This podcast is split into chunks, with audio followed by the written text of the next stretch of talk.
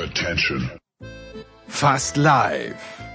Aus einem erstaunlich geschmacklos zusammengestellten Sofa-Ensemble, das aus Kostengründen dennoch Teil der dem bisherigen Baufortschritt folgend Ende 2027 endgültig fertiggestellten Michaela Schifrin Lounge werden soll, kommt die Big Show von Sportradio 360.de.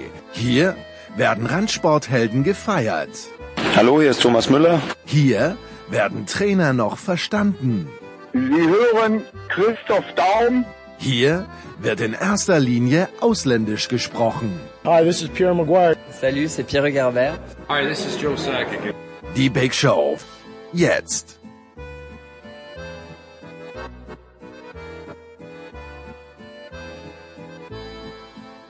Big Show 525 bei Sportradio 360. Der Producer immer noch in den Vereinigten Staaten. Frechheit. Ähm, meldet sich zum Ende der Sendung. Es übernehmen wieder die Außenstudios Linde und äh, wir fangen traditionell an mit Fußball. Zwei Experten in den Leitungen. Zum einen Andreas Renner von der Sohn. Hallo Andreas. Hallo. Und äh, den Journalisten Frank Flügger war auch am Start. Hallo Frank. Ja, hallo.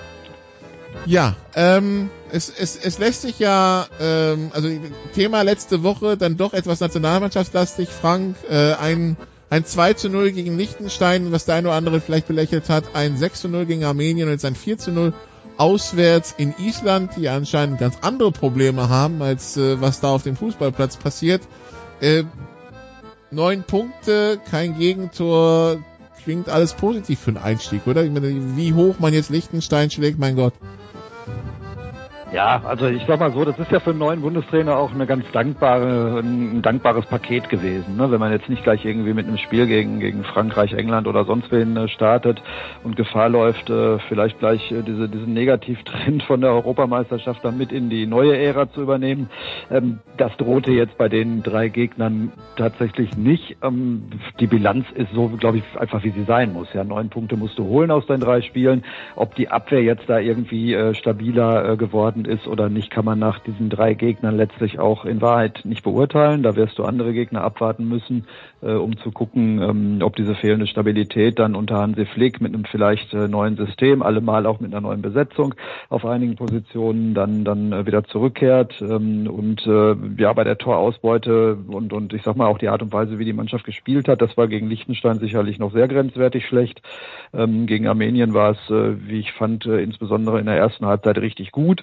Ähm, und gestern war es okay, es ist das, was man erwarten muss. Du gehst früh in Führung, spielst das dann auch irgendwie ohne jemals in Gefahr zu geraten, souverän runter. Das ist das, was man von der deutschen Nationalmannschaft erwarten muss. Von daher würde ich jetzt auch einfach sagen, das war ein guter Start für Hansi Flick. Äh, da kann er sicherlich drauf aufbauen. Er hat jetzt erstmal eine ordentliche Stimmung, er hat ein bisschen Rückenwind und äh, ja, das hätte schlimmer kommen können.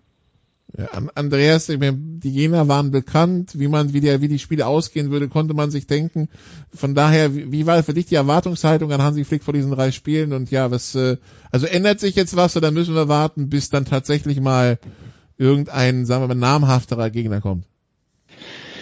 Ja, jetzt muss man bei den, bei den Gegnern natürlich sagen, Armenien, ja, die waren in der in ihrer Qualifikation in unserer oder in unserer Qualifikationsgruppe ehrlicherweise sagen, waren die ja gut gestartet. Ja? Ähm, und äh, Liechtenstein waren aber dann trotzdem zwei Gegner, wo man dann sagt, okay, da muss Deutschland gewinnen. Bei Island muss man schon ein bisschen vorsichtiger sein aufgrund der Erfolge, die die in den äh, letzten Jahren hatten. Das ist ja jetzt dann auch eine Mannschaft, die zu einem regelmäßigen Teilnehmer an großen Turnieren geworden ist. Äh, aber äh, wurde ist ja schon angeklungen, die haben äh, diverse äh, Probleme abseits des Platzes äh, in letzter Zeit. Aber ein 4-0 in Island wäre jetzt äh, aus meiner Sicht, ne, hätten sie 4-0 in Liechtenstein gewonnen und 2-0 in Island, hätten wahrscheinlich alle gesagt, das ist alles super. Äh, aber ähm, ja, man sieht halt die Erwartungshaltung rund um die deutsche Nationalmannschaft, so wie Frank das dann halt auch formuliert hat naja, ähm, äh, ist ja alles gut, weil äh, die deutsche Mannschaft hat halt äh, hat halt das gemacht, was sie machen musste. Hätte hat man auch erwartet, dass sie gegen diese Gegner gewinnt. Dass man die zu null schlägt und zwar dreimal hintereinander, ist jetzt dann auch keine Selbstverständlichkeit mehr. Ähm, und das wäre jetzt auch der eine Punkt, wo ich dann sagen würde, das wird äh, in der Amtszeit von Hansi Flick ganz entscheidend sein. Hansi Flick war ja bei Bayern München ein Trainer, der auf eine sehr hohe Abwehrlinie gesetzt hat, der sehr risikoreich gespielt hat. Die Bayern waren unter ihm nie ein Team, das besonders wenig Gegentore kassiert hat. Ähm, mhm. Die waren halt wirklich extrem offensiv orientiert, hatten aber so viel Qualität vorne, dass sie dann halt mal ein Ding halt auch nur 5-2, nur in Anführungszeichen 5-2 gewonnen haben. statt, äh, statt 3-0 oder 6-0. Aber ähm, Hansi Flick stand tatsächlich noch nie dafür, dass er ähm, defensive Stabilität äh, absolut in den Vordergrund schiebt und mit Jose Mourinho wird ihn niemand verwechseln, äh, was das angeht. Aber diese Tests, das hast du jetzt eben schon äh, angedeutet in deiner Frage, Nicolai, die werden halt in der Zukunft kommen. Muss man dann halt sehen, ob das, äh, äh, ob das dann auch funktioniert, wenn es zum Beispiel äh, gegen Frankreich geht, eine Mannschaft, die vom, vom Konterfußball lebt und die Qualität dazu hat. Die Franzosen zwei Unentschieden und ein Sieg gegen Finnland, Unentschieden gegen Ungarn und nee, nicht Ungarn, Ukraine und Bosnien, genau so war's. Ähm, das war zum Beispiel dann nicht so ganz so der Start. Die Franzosen in ihrer Gruppe drei Siege, drei Unentschieden, während Deutschland ja souverän führt mit 15 Punkten, fünf Siege, ein Unentschieden vor Armenien, elf, Rumänien zehn und Nordmazedonien neun. Äh, Frank, äh, ja, der Bundestrainer, der logischerweise natürlich ganz viele seiner Spieler kennt, weil er sie noch vor kurzem bei Bayern trainiert hat, dürfte natürlich bei der, bei der Übergangsphase auch helfen. Naja, natürlich. Also das wird ja, war ja in der Vergangenheit immer so und wird auch in Zukunft immer so sein, dass du in der Nationalmannschaft einen starken Bayern-Block hast und wenn du dann als Trainer vom FC Bayern kommst und die Jungs kennst, ist das sicherlich nicht äh, schädlich. Aber er hat ja auch ein paar neue mit dazugeholt ähm, und, und ein paar zurückgeholt und das ist ja jetzt auch letztlich dann die Aufgabe ähm, mit Blick auf die Zukunft. Ähm, sag mal, der Unterschied zu sonst ist vielleicht äh, tatsächlich, dass zwischen Europameisterschaft und äh, Weltmeisterschaft ja in, diesmal nur ein Jahr liegt, ähm, beziehungsweise ein bisschen mehr als ein Jahr, weil die WM äh, in, in, in den Spätherbst gerückt ist. Ähm, aber äh, da ist nicht ganz so viel Zeit. Ähm, und äh, von daher glaube ich schon, dass er auch mit Blick auf die nähere Zukunft auf, auf sehr viel Stammpersonal setzen wird. Das deutet sich ja auch an. Und dann ist die nächste Aufgabe spätestens dann eben nach der WM in Katar äh, dann auch den, den Generationswechsel da äh, deutlich einzuleiten. Einige Spieler sind ihm zuvor gekommen, Toni Kroos, indem sie gesagt haben, wir, wir sind nicht mehr dabei. Andere Spieler, äh, die man nochmal reaktiviert hat, äh, wie Thomas Müller oder Mats Hummels, werden auch dann alle aller, aller spätestens nach der WM sicherlich nicht mehr dabei sein.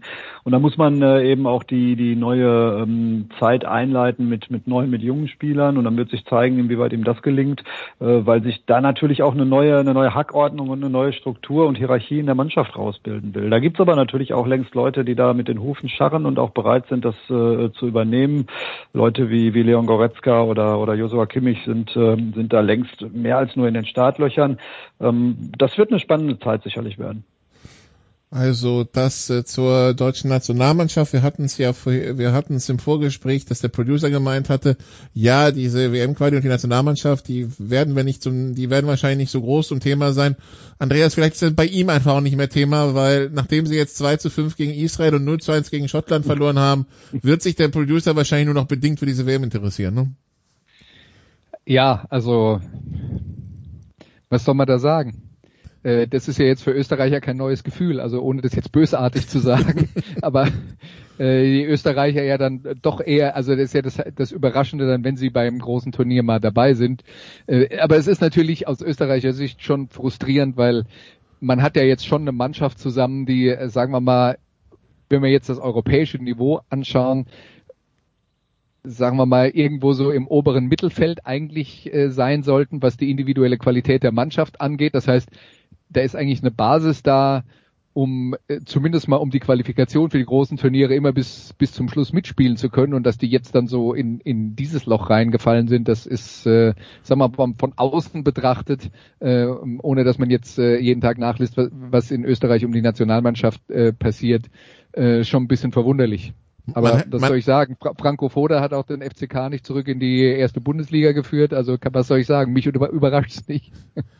Man, oh, es ist nicht überheblich zu sagen, Frank, dass der Anspruch Österreich sein sollte, immer noch vor Israel, also vor Israel zu sein, wenn man tatsächlich an großen Turnieren teilnehmen will, ne? Ich kann mich so schlecht in die österreichische Volksseele hineindenken, ehrlich gesagt. Aber ich glaube, nein, das ist nicht überheblich. Ich glaube schon, dass es der Anspruch Österreich sein sollte, vor Israel zu stehen. Ja, man sieht ja in den einigen Gruppen äh, auch, äh, dass es da durchaus noch äh, eng zugeht. Also es gibt einige Gruppen, wo der Tabellenführer und Favorit dann wirklich auch deutlich und, und klar vorne ist. Selbst Frankreich, äh, obwohl es da irgendwie holprig losgegangen ist, äh, liegt ja mit zwölf Punkten meilenweit äh, vor dem Zweitplatzierten der Ukraine mit fünf Punkten, die ein Spiel weniger haben, aber eben auch sieben Punkte Punkte weniger. Die, die wissen ja nicht, wie man Spiele gewinnt in der Ukraine anscheinend. Keine Ahnung. Fünf Spiele, fünf Unentschieden. Genau. Na, dann gibt's ja natürlich auch ein paar Gruppen, die sind äh, tatsächlich total eng und spannend. Also wenn ich mir die Gruppe G mit Holland, äh, Norwegen und der Türkei angucke, 13, 13, 11 Punkte, das ist schon, äh, da, das wird schon munter werden. Ja, das könnte noch spannend werden. Ähm, wie gesagt, es geht dann weiter im, äh, im Oktober. Äh, für Gruppe A überrascht mich ein bisschen, dass Luxemburg mit sechs Punkten aus vier Spielen vor Irland steht mit zwei Punkten aus fünf. Aber wer weiß, vielleicht hat, vielleicht hat diese Nations League ja doch äh, das eine oder andere bewirkt, dass manche kleine Nationen, und äh, zu denen wollen wir übrigens auch Island zählen, ähm, äh, ja, sich, sich vielleicht ein bisschen besser eingestellt hat. Auch Malta hat ja zwischendurch Zypern 2-0 geschlagen. Also plötzlich gewinnen solche Mannschaften auch mal EM-Spiele, EM und WM-Qualifikationsspiele. Es ist wunderbar. Ich erinnere, ich erinnere bei der Gelegenheit gerne nochmal daran, dass Nordmazedonien gegen Deutschland gewonnen hat. Das stimmt, genau. Und äh, wir wollen die österreichischen Freunde nicht dran erinnern, weil sie haben sie wieder in der Gruppe, aber es gab mal ein Spiel gegen Ferreur. Naja, egal. Ähm, es, die, bei uns in Europa läuft's ja halbwegs normal. Frank, äh, Brasilien, Argentinien abgebrochen nach ein paar Minuten, weil die Gesundheitsbehörden aus dem Platz stürmen, um Spieler in Quarantäne zu schicken. Das war dann auch etwas anderes mal. Ne? Man, könnte, man könnte auch das Adjektiv krass verwenden. Ich stelle mir das gerade am Wochenende vor. Leipzig gegen Bayern und nach fünf Minuten kommt irgendwie der Chef des Gesundheitsamtes äh, aus Leipzig und sagt, jetzt ist mal Schluss hier. Äh, ja, äh, völlig gaga. Also das äh, zeigt aber irgendwie auch die, die wahrscheinlich die katastrophalen politischen Verhältnisse in Brasilien. Ähm, da spielt bestimmt dann irgendwie auch noch die, die Rivalität zwischen Brasilien und Argentinien eine ganz besondere Rolle.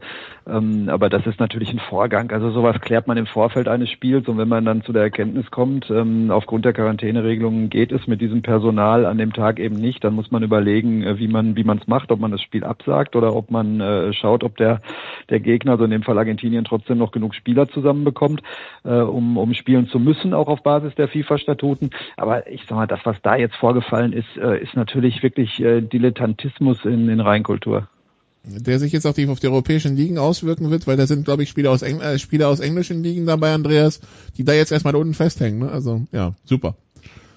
Hat sich gelohnt. Ja, also äh, ist jetzt schlicht und einfach so, dass äh, das, das war ja ohnehin äh, kompliziert mit, mit der Rückreise äh, der Spieler an diesem verlängerten äh, Länderspiel äh, Spieltag, dass, äh, dass viele Südamerikaner dann eben tatsächlich erst am Spieltag oder so wieder in ihre Länder zurückkommen und wenn es da äh, irgendwelche Quarantäne oder Testpflichten gibt, dann geht das äh, natürlich eh nicht. Und äh, ja, in der Premier League äh, zum Beispiel ist schon klar, dass am Wochenende bei diversen Clubs, also Südamerikaner, deswegen nicht spielen können. Wobei, ja, und bei, bei Bayer Leverkusen beispielsweise, die ja am Wochenende jetzt gegen Borussia Dortmund äh, spielen, ähm, da werden Charles Arangis und, und äh, Hinkapi und Palacios auch nicht dabei sein. Ja. Ähm, jetzt unabhängig von Quarantäne und so, aber allein schon aufgrund der Tatsache, dass die Reisezeiten so sind, wie sie sind, ähm, passt das einfach nicht. Da war schon von vornherein klar, dass Bayer Leverkusen auf die wird verzichten müssen. Tja, vielleicht der Kalender doch ein bisschen zu sehr vollgepackt. Äh, was will man machen? Gut. Äh, eine Sache, die wir noch hatten vom internationalen Fußball, die wir vor zwei Wochen hier angesprochen haben, damals mit Kollege Menüsch, das war diese diese auch dieses auch etwas überraschende Ende Frank zwischen Nizza und Marseille, dieser dieser Eckball, der nie ausgeführt wurde, weil Marseille nicht mehr rauskam. Inzwischen ist das ist das Strafmaß da, also Nizza äh, bekommt zwei Punkte abgezogen, davon einen auf Bewährung, drei Geisterspiele, das Spiel wird wiederholt auf neutralem Platz und äh, die Spieler, die Flaschen ins Publikum gewor geworfen hatten, einer hat zwei Spielesperre bekommen, einer eins auf Bewährung. Irgendein Physio hat sich noch mit den Fans geprügelt, der hat jetzt eine Sperre für ein Jahr bekommen, aber dass das Spiel neu angesetzt wird, in so einem, also auf neutralem Platz als Geisterspiel, wenn es so endet, finde ich ja jetzt erstmal grundsätzlich nicht falsch. Wie siehst du das? Ja, im Sinne des Sports äh, schon. Also ist es immer besser, wenn, wenn äh, letztlich dann die Punkte auf dem, auf dem Feld ausgespielt werden in 90 Minuten und nicht am grünen Tisch vergeben werden. Ähm, was sich da abgespielt hat, war ja auch, glaube ich, dann äh, im Nachhinein ähm, auch dann für die Sportgerichtsbarkeit schwer nachzuvollziehen äh, in, in der Abfolge der Ereignisse, äh, wenn man sich diese Bilder mal anschaut. Ähm, das war so dermaßen turbulent. Äh, also ich sag mal, äh, was originär und ursprünglich passiert ist, konnte man noch nachvollziehen, aber wer dann in der Folge was als erstes und was als zweites getan hat, äh, glaube ich, das lässt sich fast nicht mehr klären in diesem Tumult, der dann da entstanden ist. Ähm, insofern finde ich jetzt aus sportlicher Sicht erstmal, ja, das ist okay, dass man sagt, dann lass uns das Spiel nochmal spielen. Punktabzug für solche Sachen, Andreas, pro oder contra? Hm, also für solche Sachen, das, das wäre jetzt eine pauschale Aussage. Ähm, ich glaube, dass Punktabzug grundsätzlich ein äh, Mittel der Wahl sein sollte. Diese Option sollte es geben, aber ähm, dann reden wir tatsächlich davon, dass man äh, im Detail reden muss, was da, was da passiert ist. In dem Fall finde ich es okay. Also da bin ich zum Beispiel auch bei, bei solchen Geschichten wie, wie äh, rassistischen und antisemitischen, äh, antisemitischen Anfeindungen für, für gegen Spieler. Da, da bin ich zum Beispiel auch dabei, wenn man jetzt wieder sieht, was bei Ungarn äh, gegen England in der Quali passiert ist, wo englische Spieler äh, wieder massivst beleidigt worden sind. Äh, da bin ich nicht nur bei Punktabzug, da bin ich auch wirklich bei der Frage, wie lange will sich die UEFA dieses Spektakel noch anschauen und äh, nicht irgendwann mal entscheiden, dass man äh, diesen ungarischen Verband auch mal für, für ein, zwei oder drei Jahre von äh, europäischen Wettbewerben aussperrt. Ja. Also das muss wehtun an der Stelle, was man da macht und äh, also das ist wirklich gar nicht mehr äh, gut zu heißen. Ähm, die Engländer, die ja die richtige Antwort auf den Platz gegeben haben, indem sie das Spiel, glaube ich, 4-0 gewonnen haben. Ähm, aber ja, klar. Also, das die Probleme, die wir auch abseits des Feldes haben. Wir machen hier eine kurze Pause und dann reden wir über einen Spieltag, der ansteht, der zwei Spitzenspiele bietet und der hoffentlich problemlos über die Bühne geht. Bis gleich.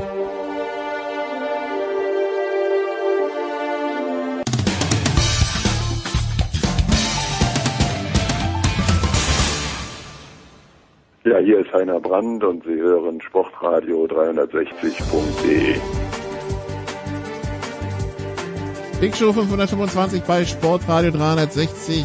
Wir sind immer noch beim Fußball. Fußball in der Big Show wird präsentiert von Bet365, die beliebteste Marke unter den Online-Wettanbietern. Heute noch ein Konto bei Bet365 öffnen und Wettcredits von bis zu 100 Euro abräumen. Wir haben immer noch Andreas Renner und Frank Pflege in den Leitungen und schauen also auf diesen Spieltag, an dem um 15.30 Uhr Borussia Dortmund der Tabellenfünfte zu Gast ist bei Bayer Leverkusen, dem Tabellensiebten. Frank erstmal dieser Saisonstart von Dortmund mit diesem klaren Sieg gegen Frankfurt, dann ähm, dem der Niederlage im Supercup, der Niederlage in Freiburg, diesem turbulenten Spiel gegen Hoffenheim. Wie ja, wie, wie fühlt sich dieser Saisonstart für dich an? Äh, holprig wie erwartet, ehrlich gesagt, äh, nach dieser Vorbereitung, die, äh, die teilweise absurd war. Also ich meine, ich verfolge das hier in Dortmund jetzt äh, mittlerweile, ich weiß nicht, seit 30 Jahren oder so. Ähm, und äh, eine solche Vorbereitung habe ich tatsächlich noch nicht erlebt, weil äh, unglaublich viele Spieler aufgrund der Europameisterschaft sehr, sehr spät dabei waren äh, und dann von denen, die da waren, auch viele verletzt waren und es wirklich Trainingseinheiten gab, auch das Trainingslager in Bad Ragaz, was im Grunde genommen nur stattfinden konnte, weil U23 und A-Jugendspieler ähm, mitgefahren sind und zwar in Hülle und Fülle. äh, mitgefahren sind, damit man überhaupt äh, trainingsfähige Gruppen auf dem Platz hatte.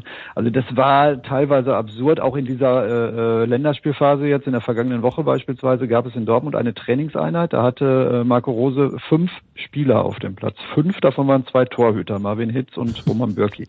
Ähm, also das nur, das nur mal dazu, um das so ein bisschen einzusortieren. Ist natürlich ein Problem, das haben viele Mannschaften, aber ich, äh, ich glaube es tatsächlich, es hat den BVB da jetzt in der Vorbereitung äh, ordentlich äh, gebeutelt und von daher bin ich davon ausgegangen. Und ich glaube, die meisten, die da so ein bisschen hinter die Kulissen schauen, sind das auch, dass es holprig werden würde. Nichtsdestotrotz war der, der Auftritt in Freiburg nicht gut und äh, der gegen Hoffenheim war eine erste Charakterfrage, muss man ganz klar sagen. Äh, die ist beantwortet worden. Wenn du in der 90. Minute den Ausgleich bekommst und in der 91. das Siegtor schießt, hast du erstmal äh, gut reagiert. Äh, jetzt hast du natürlich ein Kaliber mit Leverkusen am Wochenende äh, und, und eine Aufgabe, insbesondere deshalb, weil sich die Personalsituation beim BVB ja jetzt nicht gerade verbessert hat. Andreas, was erwartest du von dem Spiel? Naja, wir haben ja vorhin schon äh, angesprochen, dass die Leverkusener ja auch eine ähm, äh, das ein oder andere Problem haben mit den äh, Heimkehrern aus Südamerika. Das heißt, die werden natürlich auch nicht in äh, in Bestbesetzung vermutlich antreten können. Ähm, aber das ist äh, zu dieser äh, Phase der Saison, wo, glaube ich, beide Mannschaften noch nicht so richtig wissen, wo sie stehen, ist das halt ein weiteres Indiz dafür, äh, dass man äh, dass man seine eigene Geschichte in dieser Saison, aber das ist die, die Chance, dass man die eigene Geschichte für diese Saison schreiben kann und äh, einen Weg vorgeben kann, in welche Richtung das geht. Und äh, ja, dann, dann mal gucken. Äh, nach derzeitigem Stand eine ziemlich offene Angelegenheit und eigentlich doch ganz schön, dass man sich da so ziemlich jedes Ergebnis vorstellen kann. Das, äh, das äh, definitiv dort, wobei Dortmund, Frank, ähm, also bei, bei so einem Spiel gegen Leverkusen habe ich ja irgendwie mehr Vertrauen in die als bei so einem Spiel gegen Freiburg oder Bielefeld. Ich, also als Nicht-Dortmunder, ich weiß nicht, wie es den Dortmundern da geht.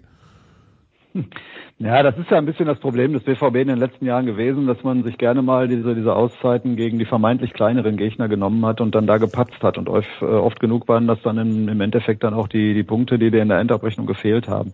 Ähm, und äh, ich sag mal so, die Lehre aus der, der Schlussphase der letzten Saison, als der BVB ja mit einer Serie von Siegen dann äh, letztlich doch noch die Champions League geschafft hat, war ja eigentlich bei der Mannschaft, dass man diese Mentalität halt in der neuen Saison wirklich Spiel für Spiel für Spiel auf den Platz Platz bringen muss, wenn man die Chance haben will, überhaupt nur ganz oben angreifen zu wollen. So und das ist die Herausforderung. Jetzt, jetzt kann man überlegen, ob das in Freiburg vielleicht dahingehend ein Rückschlag war ähm, oder nicht. Ähm, aber Leverkusen klar ist ein Gegner, wo du wo vor dem Zug schon mal nicht Gefahr läufst, äh, den zu unterschätzen. Die sind gut gestartet, die haben äh, ja letztlich auch einen gewissen Namen und eine hohe Qualität in der Mannschaft und äh, von daher wird der Faktor sicherlich dann zumindest nicht zum Tragen kommen. Aber ähm, nichtsdestotrotz kann man auch ein, ein gutes oder ein ordentliches Spiel machen und den Leverkusen verlieren. Das ist möglich.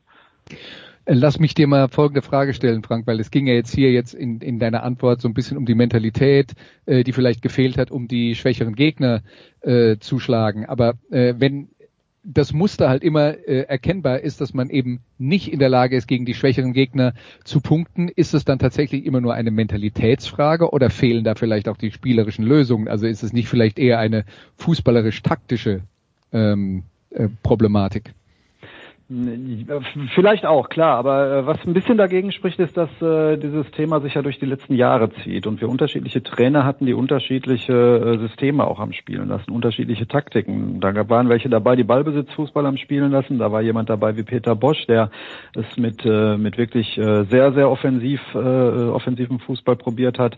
Ähm, jetzt äh, hatten wir zuletzt jemanden mit, mit Favre, der, der eher wieder Ballbesitzfußball und kontrolliert hinten raus agiert hat. Äh, dann hat es gut funktioniert funktioniert äh, unter Terzic in der Schlussphase der Saison. Marco Rose ist jetzt wieder jemand, der möchte äh, Pressing spielen, der möchte jeden Ball, wenn er weg ist, sofort wieder haben, der möchte äh, Aktivitäten auf dem Platz haben.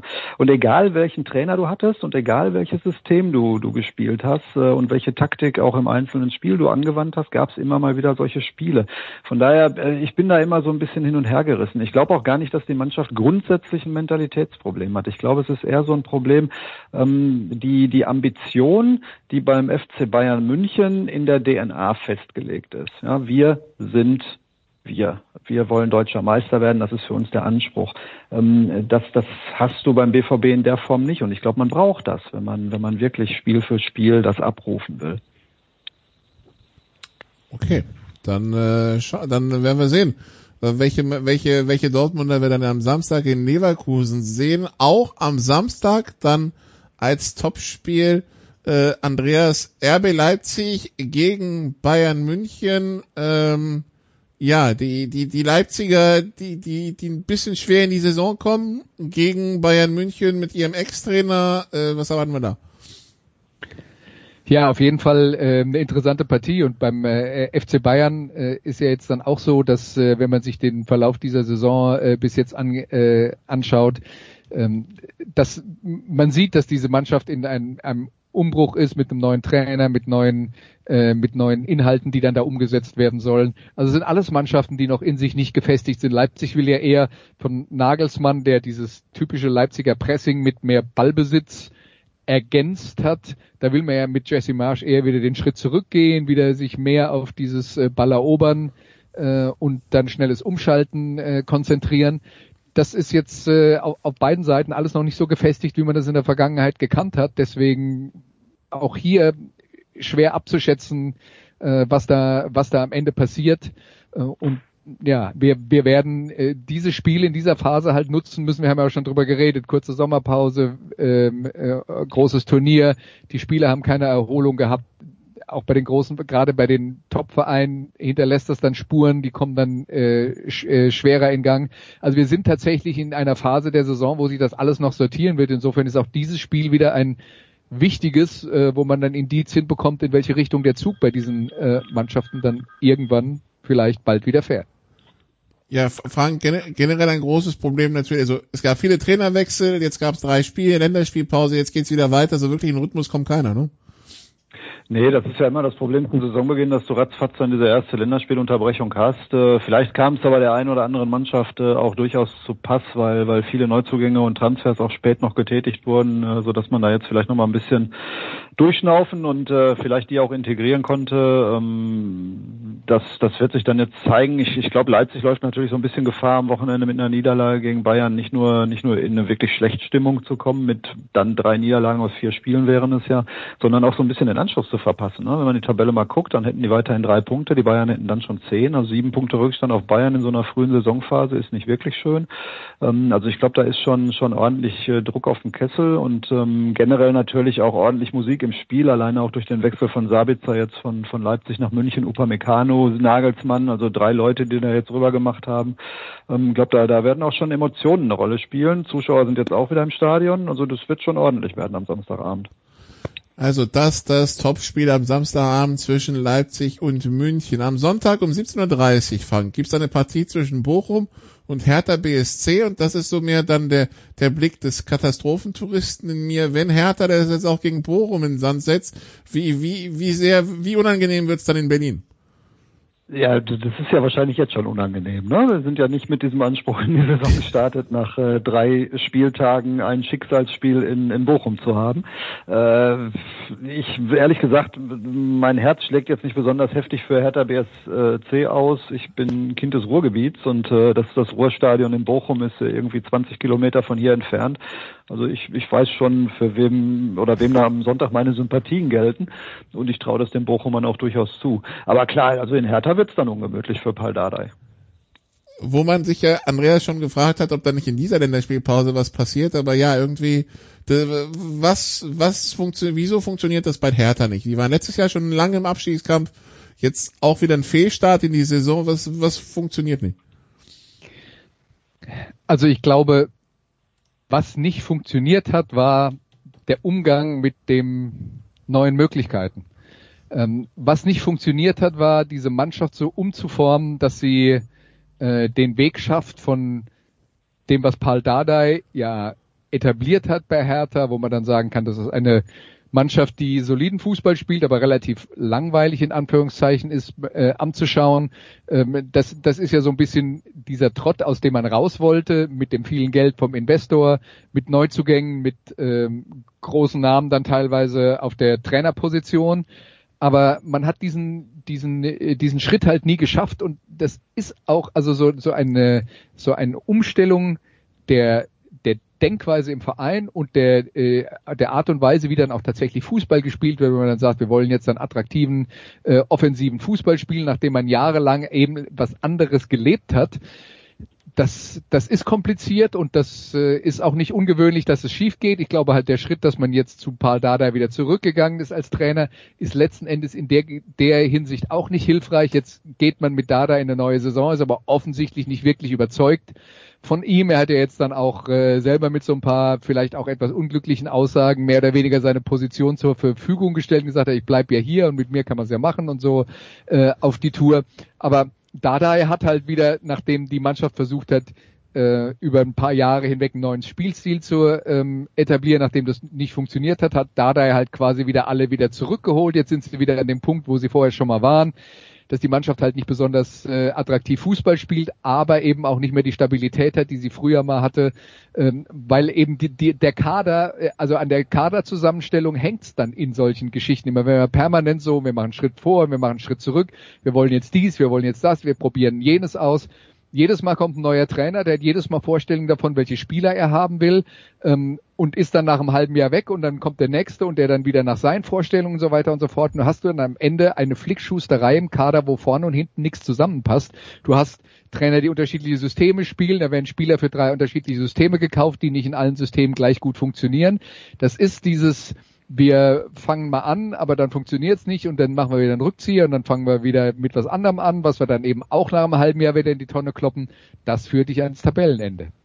Genau, das hattest du in Berlin im Übrigen auch in der letzten Saison, in der sie dann seinerzeit in die zweite Liga abgestiegen sind. Und du hattest es ja par excellence auf Schalke. Da ist ja genau das Gleiche passiert, über Jahre genau, hinweg. Ja. Du, hast die, du hast die sportlichen Leiter und die Trainer in, in sehr hoher Frequenz ausgewechselt und dann ist genau der Effekt eingetreten, den du gerade beschrieben hast. Und am Ende des Tages hast du eine, einen Kader, der, der so heterogen ist äh, und, und überhaupt nicht mehr ähm, irgendwie die Handschrift von irgendjemandem trägt, äh, dass es dich dann in die zweite Liga zieht was dann mit dem Anspruch Big City Club und was waren das, 375 Millionen, die zur Verfügung gestellt wurden, natürlich, also Blamage ja, reicht dann nicht mehr, ne? Man muss natürlich fairerweise dazu sagen, dass ein großer Teil der Millionen zum Schuldenabbau gebraucht wurde. Also es ist jetzt nicht so, dass sie 375 Millionen in die Mannschaft gepumpt haben. Das war, war, war natürlich äh, war natürlich nicht möglich. Äh, und ich glaube, ist der der Knackpunkt bei der ganzen Geschichte ist halt, äh, und da, da kommen die Probleme von oben. Was gibt der Verein vor? Was gibt die sportliche Leitung vor? Weil letzten Endes müsste man da einen fußballerischen Rahmen vorgeben und wenn man dann einen neuen Trainer verpflichtet, müsste man sagen, okay, wir holen jetzt aber keinen neuen, der das Gegenteil von dem macht, was wir schon hatten, sondern wir holen jetzt halt jemanden, der zu dem passt, was wir haben oder wo wir hinwollen. Ähm, und das passiert halt bei vielen Vereinen dann nicht. Dann äh, kommt der Druck von außen und heißt, wir müssen jetzt was Neues machen. Und der Instinkt ist bei halt ganz vielen halt, man hat einen Trainer, der das Fußballerische betont äh, das funktioniert nicht, dann sagt man, okay, jetzt holen wir einen Defensivtrainer, äh, ähm, äh, der uns in der Liga hält. Ähm, aber in der nächsten Saison hat er dann auch Probleme, dann versuchst du wieder was umzustellen und diese permanenten Schwankungen, dieses Hin und Her und dieses Nicht-Wissen, was man ist und wo man eigentlich genau wie hin will, das bringt dich dahin, wo Hertha jetzt ist. Also die Hertha am 17 Uhr, am Sonntag um 17.30 Uhr in Bochum und dann wäre ja dann die große Frage, wie läuft's bis zur nächsten Länderspielpause? Oder wird dann sogar schon vor die Reißleine gezogen, wenn es nicht läuft? Ganz, äh, ganz gewiss äh, die, also das, das wird spannend. Äh, am anderen Ende der Tabelle, Frank, grüßt der VfL Wolfsburg von oben, der sich gut gefangen hat, nachdem man mal einmal im Pokal nicht richtig gezählt hat. Aber ja, das ist, äh, aber wenn man sich die Ergebnisse anschaut, äh, das, ist das die Definition von Ergebnisfußball? Das ist jedenfalls die Definition von erfolgreichem Fußball, ehrlich gesagt. Äh, Im Moment, ich habe da jetzt äh, bei Wolfsburg auch nicht unbedingt mitgerechnet, ähm, nach dem Trainerwechsel, äh, dass das sofort so funzen würde. Funzt gut, jetzt spielen sie in Fürth. Ähm, wenn es da halbwegs normal läuft, gewinnen sie das Spiel auch, haben dann zwölf nach vier Spielen.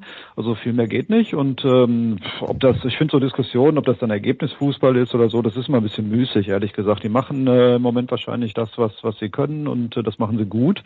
Ähm, wie lange das vorhält und, und was passiert, wenn die Gegner stärker werden, äh, das gucken wir dann mal. Aber ich sag mal, erstmal haben sie vier Punkte. Äh, ja. Erstmal haben sie äh, dann möglicherweise nach dem Wochenende vier Siege. So. Ja. Und ein Gegentor. Ich meine, das ist, das ist halt ja. der entscheidende Punkt. Und wenn genau. du dieses defensive Fundament hast, also wenn du in drei Spielen äh, äh, nur ein Gegentor kassierst, dann wirst du halt nicht oft verlieren. Äh, das, das hilft enorm. Ähm, und das ist die, die Stärke des VfL Wolfsburg. Und wenn die Abwehr weiter so gut ist, äh, dann, dann ist das die Basis für eine, für eine sehr erfolgreiche ähm, äh, Spielzeit, die dann wieder, also wir wollen jetzt nicht gleich von deutscher Meisterschaft reden, aber äh, die, die auf jeden Fall ähm, die Chance hat, wieder mit dem Champions League Platz zu enden. Äh, auch wenn da jetzt natürlich eine Zusatzbelastung kommt, muss man mal gucken, wie sie das äh, unterm Strich verkraften. Aber äh, dieses äh, defensive Fundament, wenn die da äh, keine Verletzung dazu bekommen, äh, das sieht schon sehr vielversprechend aus. Und ähm, damit kann man arbeiten. Offensiv ist gerade so auf den äh, in, in der offensiven Dreierreihe im Mittelfeld würde ich sagen, ist es ähm, da mangelt so ein bisschen an Inspiration bis jetzt. Vielleicht werden sie da besser. Ähm, vielleicht muss man auch sagen, äh, mit dem Spielerpersonal, das sie haben, ist halt das, was sie jetzt im Moment spielen können. Aber ja, das ist äh, ja, haben, genau, wenn das defensive Fundament da ist, ist es gar, gar nicht das allergrößte Problem. Sorry. Sie haben sich ja auch einer Zusatzbelastung schon erfolgreich entledigt, ne, mit dem DFB-Pokal. Das war ja wahrscheinlich der, die Champions League-Teilnahme war ja wahrscheinlich der Grund dafür, dass man gesagt hat, komm, dann lass uns den Pokal mal verzählen. Ähm, nee, aber Spaß beiseite. Ich meine, Marc van Bommel als Trainer ist natürlich auch einer, der, der kommt äh, selber als Spieler auch aus der defensiven Ecke. Das war ein Abräumer, das war einer, der, der vor allen Dingen immer geguckt hat, dass, äh, dass hinten nichts anbrennt. Und äh, das ist vielleicht auch und offensichtlich die, die Philosophie, die er da jetzt seiner Mannschaft eben auch mit, ähm, mit auf den Weg gibt. Und äh, das, das kann schon auch eine, eine logische Erklärung dafür sein, dass sie im Moment eben so spielen, wie sie spielen. Und jetzt mal ganz ehrlich, wenn man sich die Champions League Gruppe anschaut, die sie gezogen haben aus Top 4 kommen mit Lille, Salzburg und Sevilla, es hätte sie wahrlich viel, viel schlimmer erwischen können, äh, Andreas. Ja, das kann man natürlich sagen, aber ähm, sagen wir mal so, äh, gegen Sevilla und Salzburg kann man aber auch äh, jeweils zweimal verlieren. Das kann schon passieren. Ja, ja, natürlich. Es, es bleibt Champions League. Es ja, ist, äh, so sollte es aber, ja auch sein. Ja. Aber es aber, ist halt, aber es ist nicht PSG und Man City in der gleichen Gruppe, das stimmt. Genau. Also ich glaube, die Leipziger hätten gerne Sevilla und äh, Salzburg. Genau, das ist nämlich der, der, der große Unterschied. Also das dann äh, übrigens die Woche drauf, da geht's dann los. Äh, Leipzig bei Man City, Dortmund, äh, Frank, Auswärtsspiel bei Besiktas, dann haben wir das schon mal wenigstens weg, ne? Ja, also ich meine, kannst du dir ja eh nicht aussuchen und äh, ist natürlich ein Spiel, das, das musst du dann sofort gewinnen. Also da müssen wir ja gar nicht drüber reden. Wenn du in dieser Champions League Gruppe weiterkommen willst und insbesondere dann, wenn du Gruppensieger werden willst, um vielleicht dann auch äh, auf ein etwas leichteres Los im Achtelfinale zu äh, schielen, dann musst du gegen Besiktas beide Spiele gewinnen. Da machen wir uns nichts vor. Also der Kampf um die um die ersten beiden Plätze wird sicherlich eher der mit Ajax und äh, und Sporting Lissabon sein. So, von daher äh, ist das gleich mal eine bestimmt unangenehme Aufgabe. Ich weiß auch gar nicht, wie in der Türkei im Moment die Vorgaben sind mit Zuschauern und so, ob die schon wieder äh, alles reinlassen, was irgendwie zwei Beine hat. Dann hast du da einen Hexenkessel. Ähm, ist eine Herausforderung, aber das ist ein Spiel, das muss der BVB gewinnen. Und dann haben wir nächste Woche auch am Dienstag um 21 Uhr, Andreas, die Bayern in Barcelona. Und wenn ich mir anschaue, wie der Sommer in Barcelona lief, also ich weiß ja nicht, ist das also erwarten wir dann Duell noch auf Augenhöhe? Eigentlich nein. Also ich glaube, Barcelona hat ganz andere Probleme. Jetzt, wir reden natürlich immer noch von einer Mannschaft, die immer noch eine Reihe von guten Spielern hat. Aber Barcelona ist wirklich, also wir tun denen keinen Gefallen, wenn wir sie nach dem, mit dem Maßstäben beurteilen, die wir in den äh, letzten Jahren irgendwie kennengelernt haben. Das ist eine Mannschaft, die äh, die komplett ähm, äh, durcheinander gewürfelt wurde und äh, wo kein Stein auf dem anderen geblieben ist und wo der Spieler, um den man das ganze Angriffssystem aufgebaut hat, jetzt nicht mehr mit dabei ist.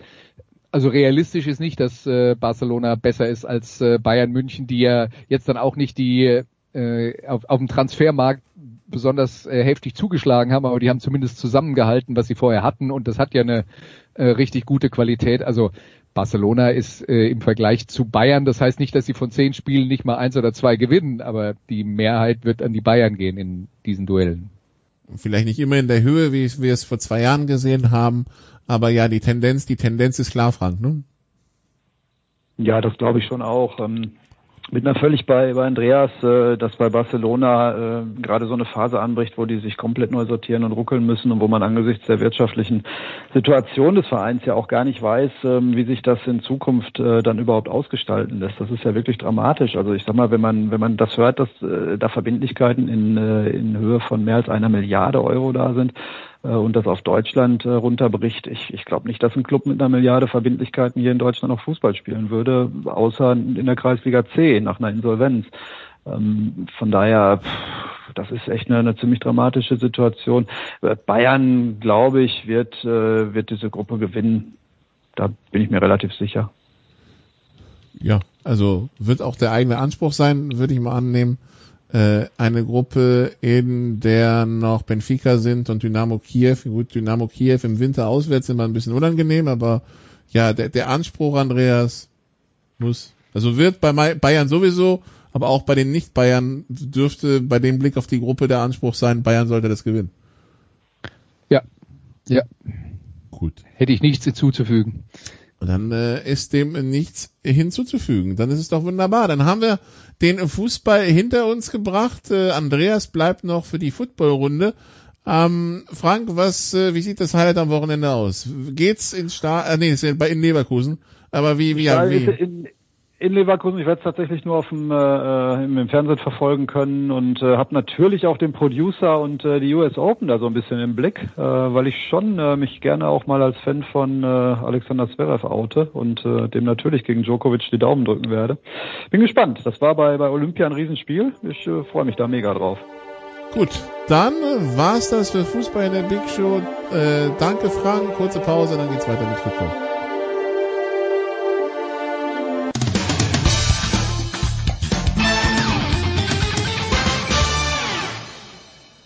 Hallo, hier ist Dirk Nowitzki und hier hat Sportradio 360.de.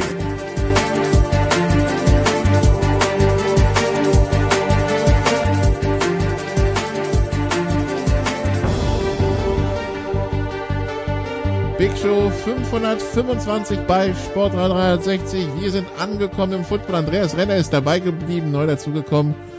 Christian Schimmel von der Draft.de und der Sohn. Hallo Christian. Einen wunderschönen guten Tag in die Runde. Ja, ja, wir haben wir, wir, und das Sohn. Das ist das ist wichtig äh, zu betonen, aber wir sprechen erst über die GFL, über die NFL sprechen wir gleich. Ja, die reguläre Saison der NFL ist vorbei und ist es nicht fantastisch, Andreas? Die reguläre Saison ist vorbei und wir wissen nicht, wer gegen wen in den Playoffs spielt. Das ist toll. Das ist fantastisch. Das ist großartig. Mir, äh, mir, wenn du mich noch weiterreden lässt, ich, äh, mir fallen bestimmt noch ganz viele Wörter dazu ein. Ja, du, ähm, jetzt darf ich dann stattdessen. Also weiß auch nicht. Äh, natürlich ist es ist es eine extrem unglückliche Situation. Zur Erklärung nochmal am 24.07. hätte Frankfurt Universe zu Hause gegen die Allgäu Comets spielen sollen. Es gab unter der Woche in Frankfurt ähm, einen Corona-positiven Spieler. Äh, damals, dann, ne? also damals unter der Woche, genau. Ja, und äh, der ist dann vom Team isoliert worden, die Mannschaft ist getestet worden, hat die Freigabe bekommen zu spielen und die Alga Comets haben sich am Tag des Spiels, am Morgen des Spiels entschieden, nicht anzureisen. Ähm, haben das dann auch äh, nur über ihre Facebook-Seite erstmal veröffentlicht. Das sind jetzt die Fakten, die unbestritten sind, was dann wer wem gesagt hat und wer mit wem geredet hat und so weiter und so fort das war halt alles ähm, offen. Und dann gab es halt eine lange Diskussion darüber, ähm, wie mit diesem Spiel ähm, umzugehen war. Und dann gibt es einen äh, Liga-Obmann und der hat die Entscheidung getroffen, das Spiel wird für Frankfurt gewertet, weil die Kemptener nicht mit ausreichender Begründung ähm, nicht angereist sind. Ähm, die Freigabe für dieses Spiel hat es ja gegeben. Jetzt muss man dazu sagen, ähm, nur um das nochmal zu erklären, weil ich glaube, viele Leute haben ein Verständnisproblem damit. Ja, die Spieler werden am Tag des Spiels getestet. Ist genauso wie wenn ich ins Restaurant gehen will und lass mich am Tag meines Restaurantbesuchs testen. Da bin ich für 24 Stunden lang, zumindest in der Theorie, sauber. Man, es ist nichts 100 Prozent auf dieser Welt, aber so sicher wie man dann halt sein kann anhand der Schnelltests, kann man innerhalb der nächsten 24 Stunden ähm, niemanden anstecken. Selbst wenn man das Virus schon im Körper hat, kann die Viruslast sich, sich, sich nicht so schnell äh, vermehren, dass man so viele Viren in sich hat, dass man jemand anders anstecken kann. Das ist die Theorie, deswegen äh, gibt es diese 24-Stunden-Regel. Wenn also die Frankfurter Spieler an dem Spieltag negativ getestet werden, können sie nach menschlichem Ermessen am Spieltag niemand anstecken. Das ist die Theorie. Das ist passiert und die Kempner sind halt trotzdem nicht angereist. So, dann haben aber die Allgäu Comets nach diesem Ergebnis einen Einspruch eingelegt. Und dieser Einspruch ist noch nicht verhandelt worden und wird jetzt erst nach unseren Informationen am Samstag verhandelt, mündlich vor Ort.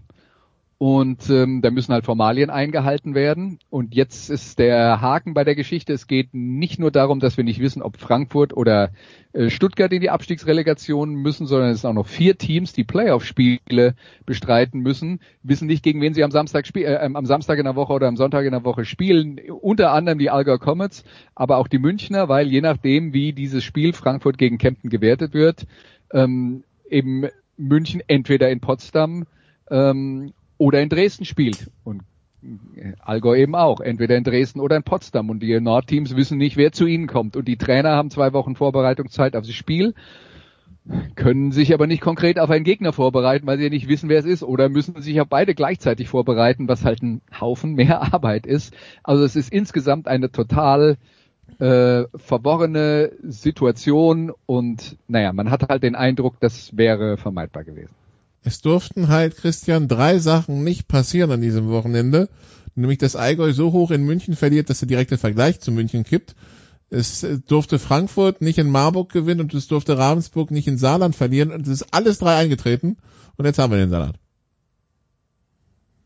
Ja, ähm, wobei man auch sagen muss, dass das, dass wir das vor dem Wochenende vielleicht nicht als komplett unwahrscheinlich nee.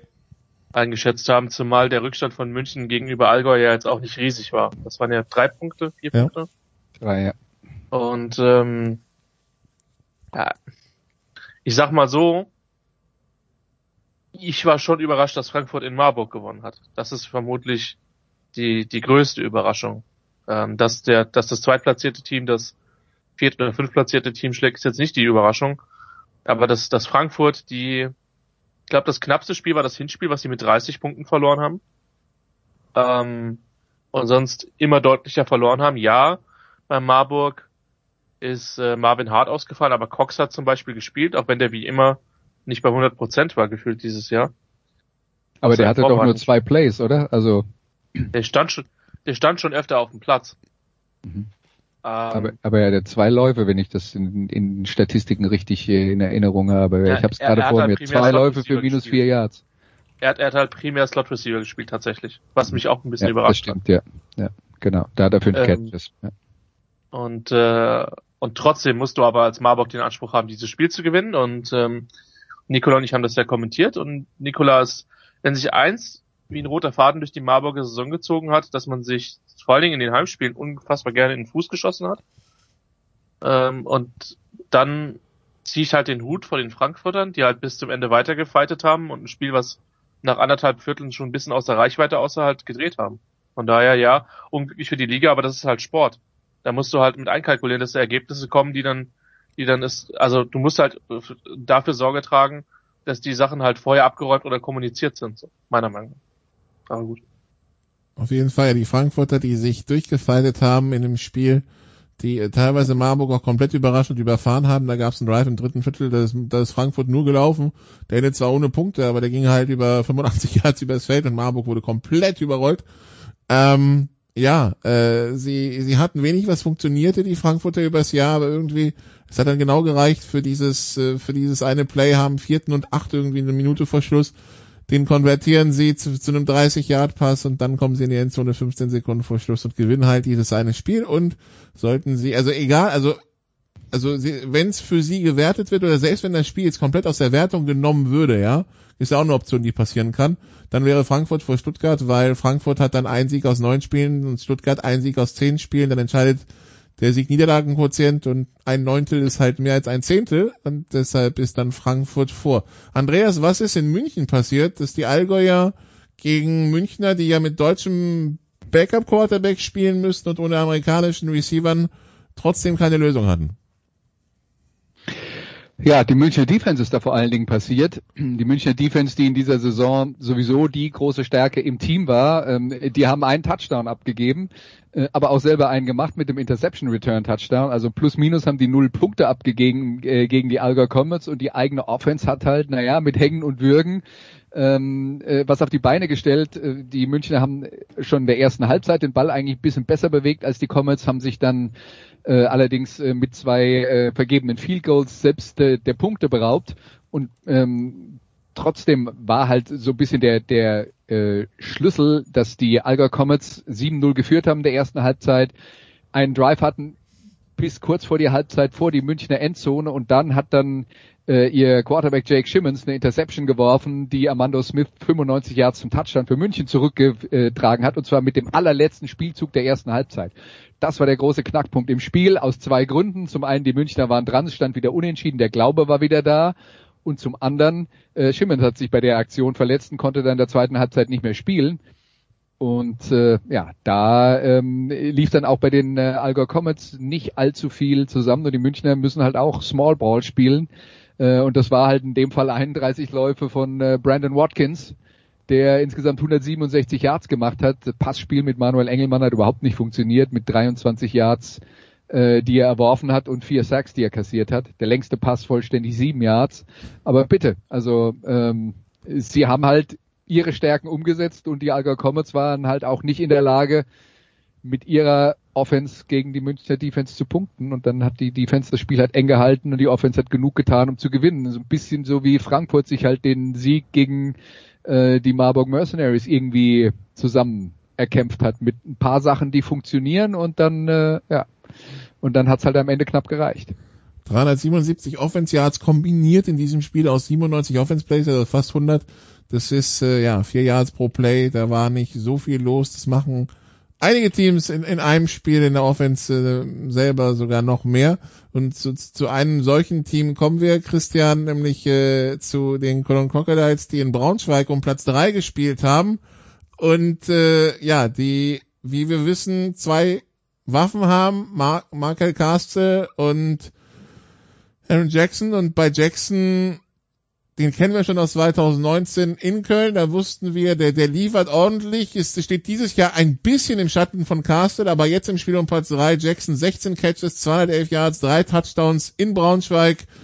Köln gewinnt zum ersten Mal, glaube ich, tatsächlich auch seit 20 Jahren in Braunschweig. Und äh, ja, was für eine Art. Also das, das Visier weiterhin offen in Köln. Das Visier ist weiterhin offen. Das Schöne ist, dass sie mit Jackson und Castle, Castle äh, wunderbar ruschieren können, auch wie sie wollen. Einer von den beiden ist meistens frei. Ähm, und äh, das war eine bemerkenswerte Leistung, nachdem die Braunschweiger ja klar in Potsdam gewonnen hatten, für mich auch der Favorit in dem direkten Duell war. Und defensiv, ich glaube, Patrick Köpper hat einfach die Schnauze voll von gewissen Dingen. und deswegen blitzt er halt einfach. Who cares? Ähm, das hat schon gegen Potsdam ziemlich gut geklappt, ein Spiel, was sie gewinnen müssen meiner Meinung nach. Ähm, und den Braunschweigern hat er auch nicht zwingend durch die Blume gesagt, wir respektieren euer Passspiel jetzt vielleicht nicht so sehr, wie ihr glaubt, dass wir es respektieren. Ähm, und hat dann halt relativ viele Leute geschickt und relativ viel Druck ausgeübt, womit Kennedy nicht wirklich umgehen konnte, hat damit den Lauf relativ gut ähm, den, den Braunschweigern weggenommen. Ja, und das Ding ist halt, die Lions produzieren ja sogar äh, ein paar Turnover, inklusive der zwei Interceptions von, von, von Strong, wo sie dann verhältnismäßig, also wo sie es nicht genau, nicht hundertprozentig nutzen. Und ähm, ja, also es ist äh, es ist eine bemerkenswerte Leistung von den Kölnern, die ja auch personell vor der Saison gerade in der Defense nicht so einfach aufgestellt haben, äh, waren. Ähm, aber ich ziehe da vor dem Coaching-Stuff, äh, insbesondere halt auch vor, vor Köpper, der den der halt anführt als, als DC, ähm, ziehe ich halt meinen Hut weil die einfach brutal competitive sind. Und ich weiß jetzt nicht, wie ihr beiden das seht. Ähm, mein erster Gedanke, als ich das Ende von dem Spiel dann gesehen habe, weil ich habe vorher noch mit Nikolai nicht ganz so spannende Partie kommentiert, ähm, ähm, war, dass die Kölner jetzt German Bowl denken und nicht Viertelfinale. Weil sie haben Waffen, glaube ich, um jedem Gegner weh zu tun. Und zumindest, ja, sie, sie fahren jetzt ins Saarland, das könnte interessant werden, weil das wird physisch. Und dann und dann, wenn sie das gewinnen würden, würden sie auf den Sieger von Dresden gegen ein bayerisches Team treffen, von dem wir annehmen, dass es Dresden ist. Und dann wissen wir, Dresden, äh, Andreas und Passverteidigung, das ist genau in deren Schwäche rein. Das stimmt und die Kölner haben Dresden schon mal geschlagen in dieser Saison, zwar im allerersten äh, Saisonspiel.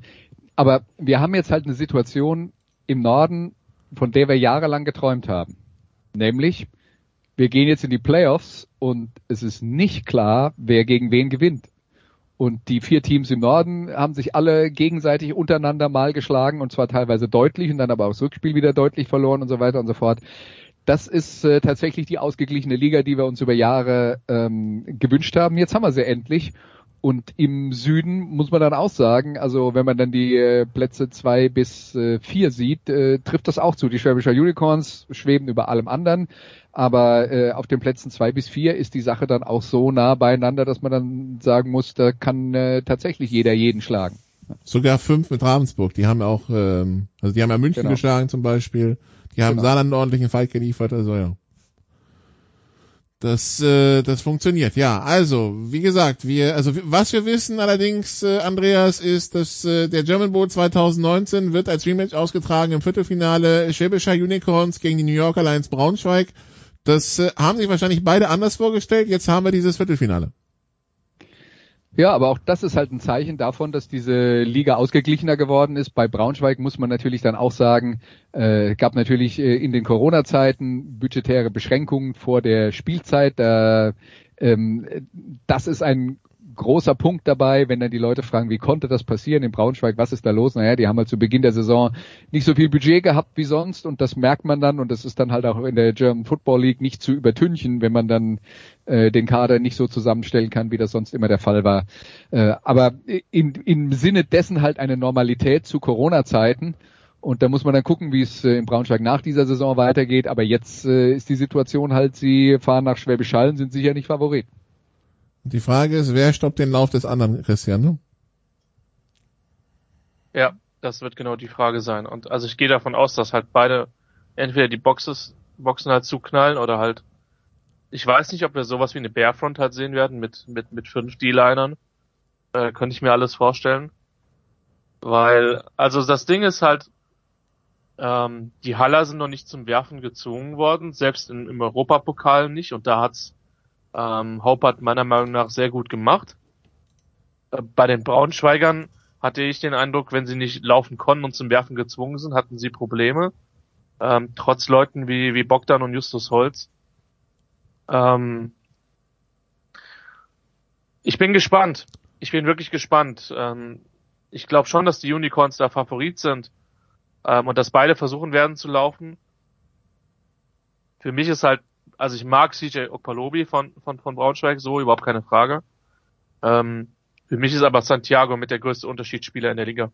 Und ich glaube, dass du den nicht komplett containen wirst können, auch wenn, auch wenn Dave Likens das sicherlich probieren wird. Ja, und ich glaube, ein Faktor, den man auch nicht unterschätzen sollte, die Braunschweiger mussten alles geben, was sie haben, um ähm, vor, äh, vor Ende der Transferperiode äh, bis Ende Juli auf einem Platz zu stehen, der für sie nicht befriedigend war, nämlich teilweise außerhalb der Playoff-Platzierung. Dann haben sie Verstärkung bekommen. Seitdem mussten sie wieder alles reinwerfen, um dahin zu kommen, wo sie jetzt sind, was jetzt unterm Strich halt Platz 4 ist. Und die Schwäbischer Unicorns haben naja, wie viele Spiele diese Saison bestritten, die eine ernsthafte Herausforderung war. Zweimal gegen die Saarland Hurricanes und äh, Kalanda und Innsbruck im Europapokal und das dürfte es dann schon so ziemlich gewesen sein. Ansonsten haben die also wirklich ähm, Verletzungen aus Korea.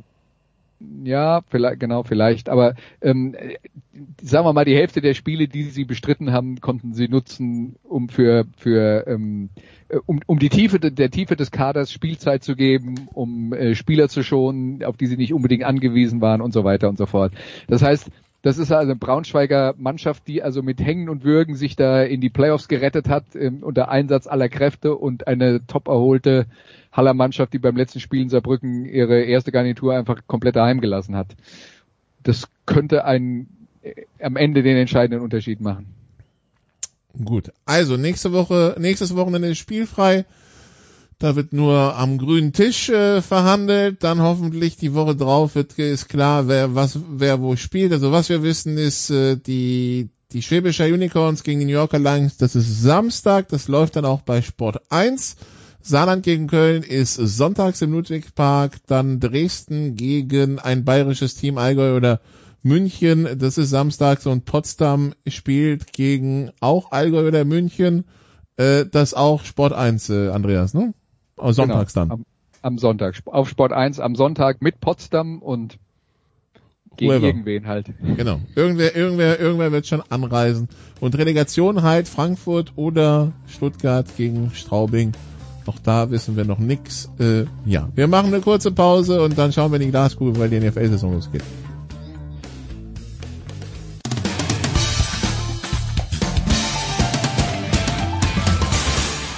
Hi, hier ist Sven Sören Christoffersen und ihr hört Sportradio 360.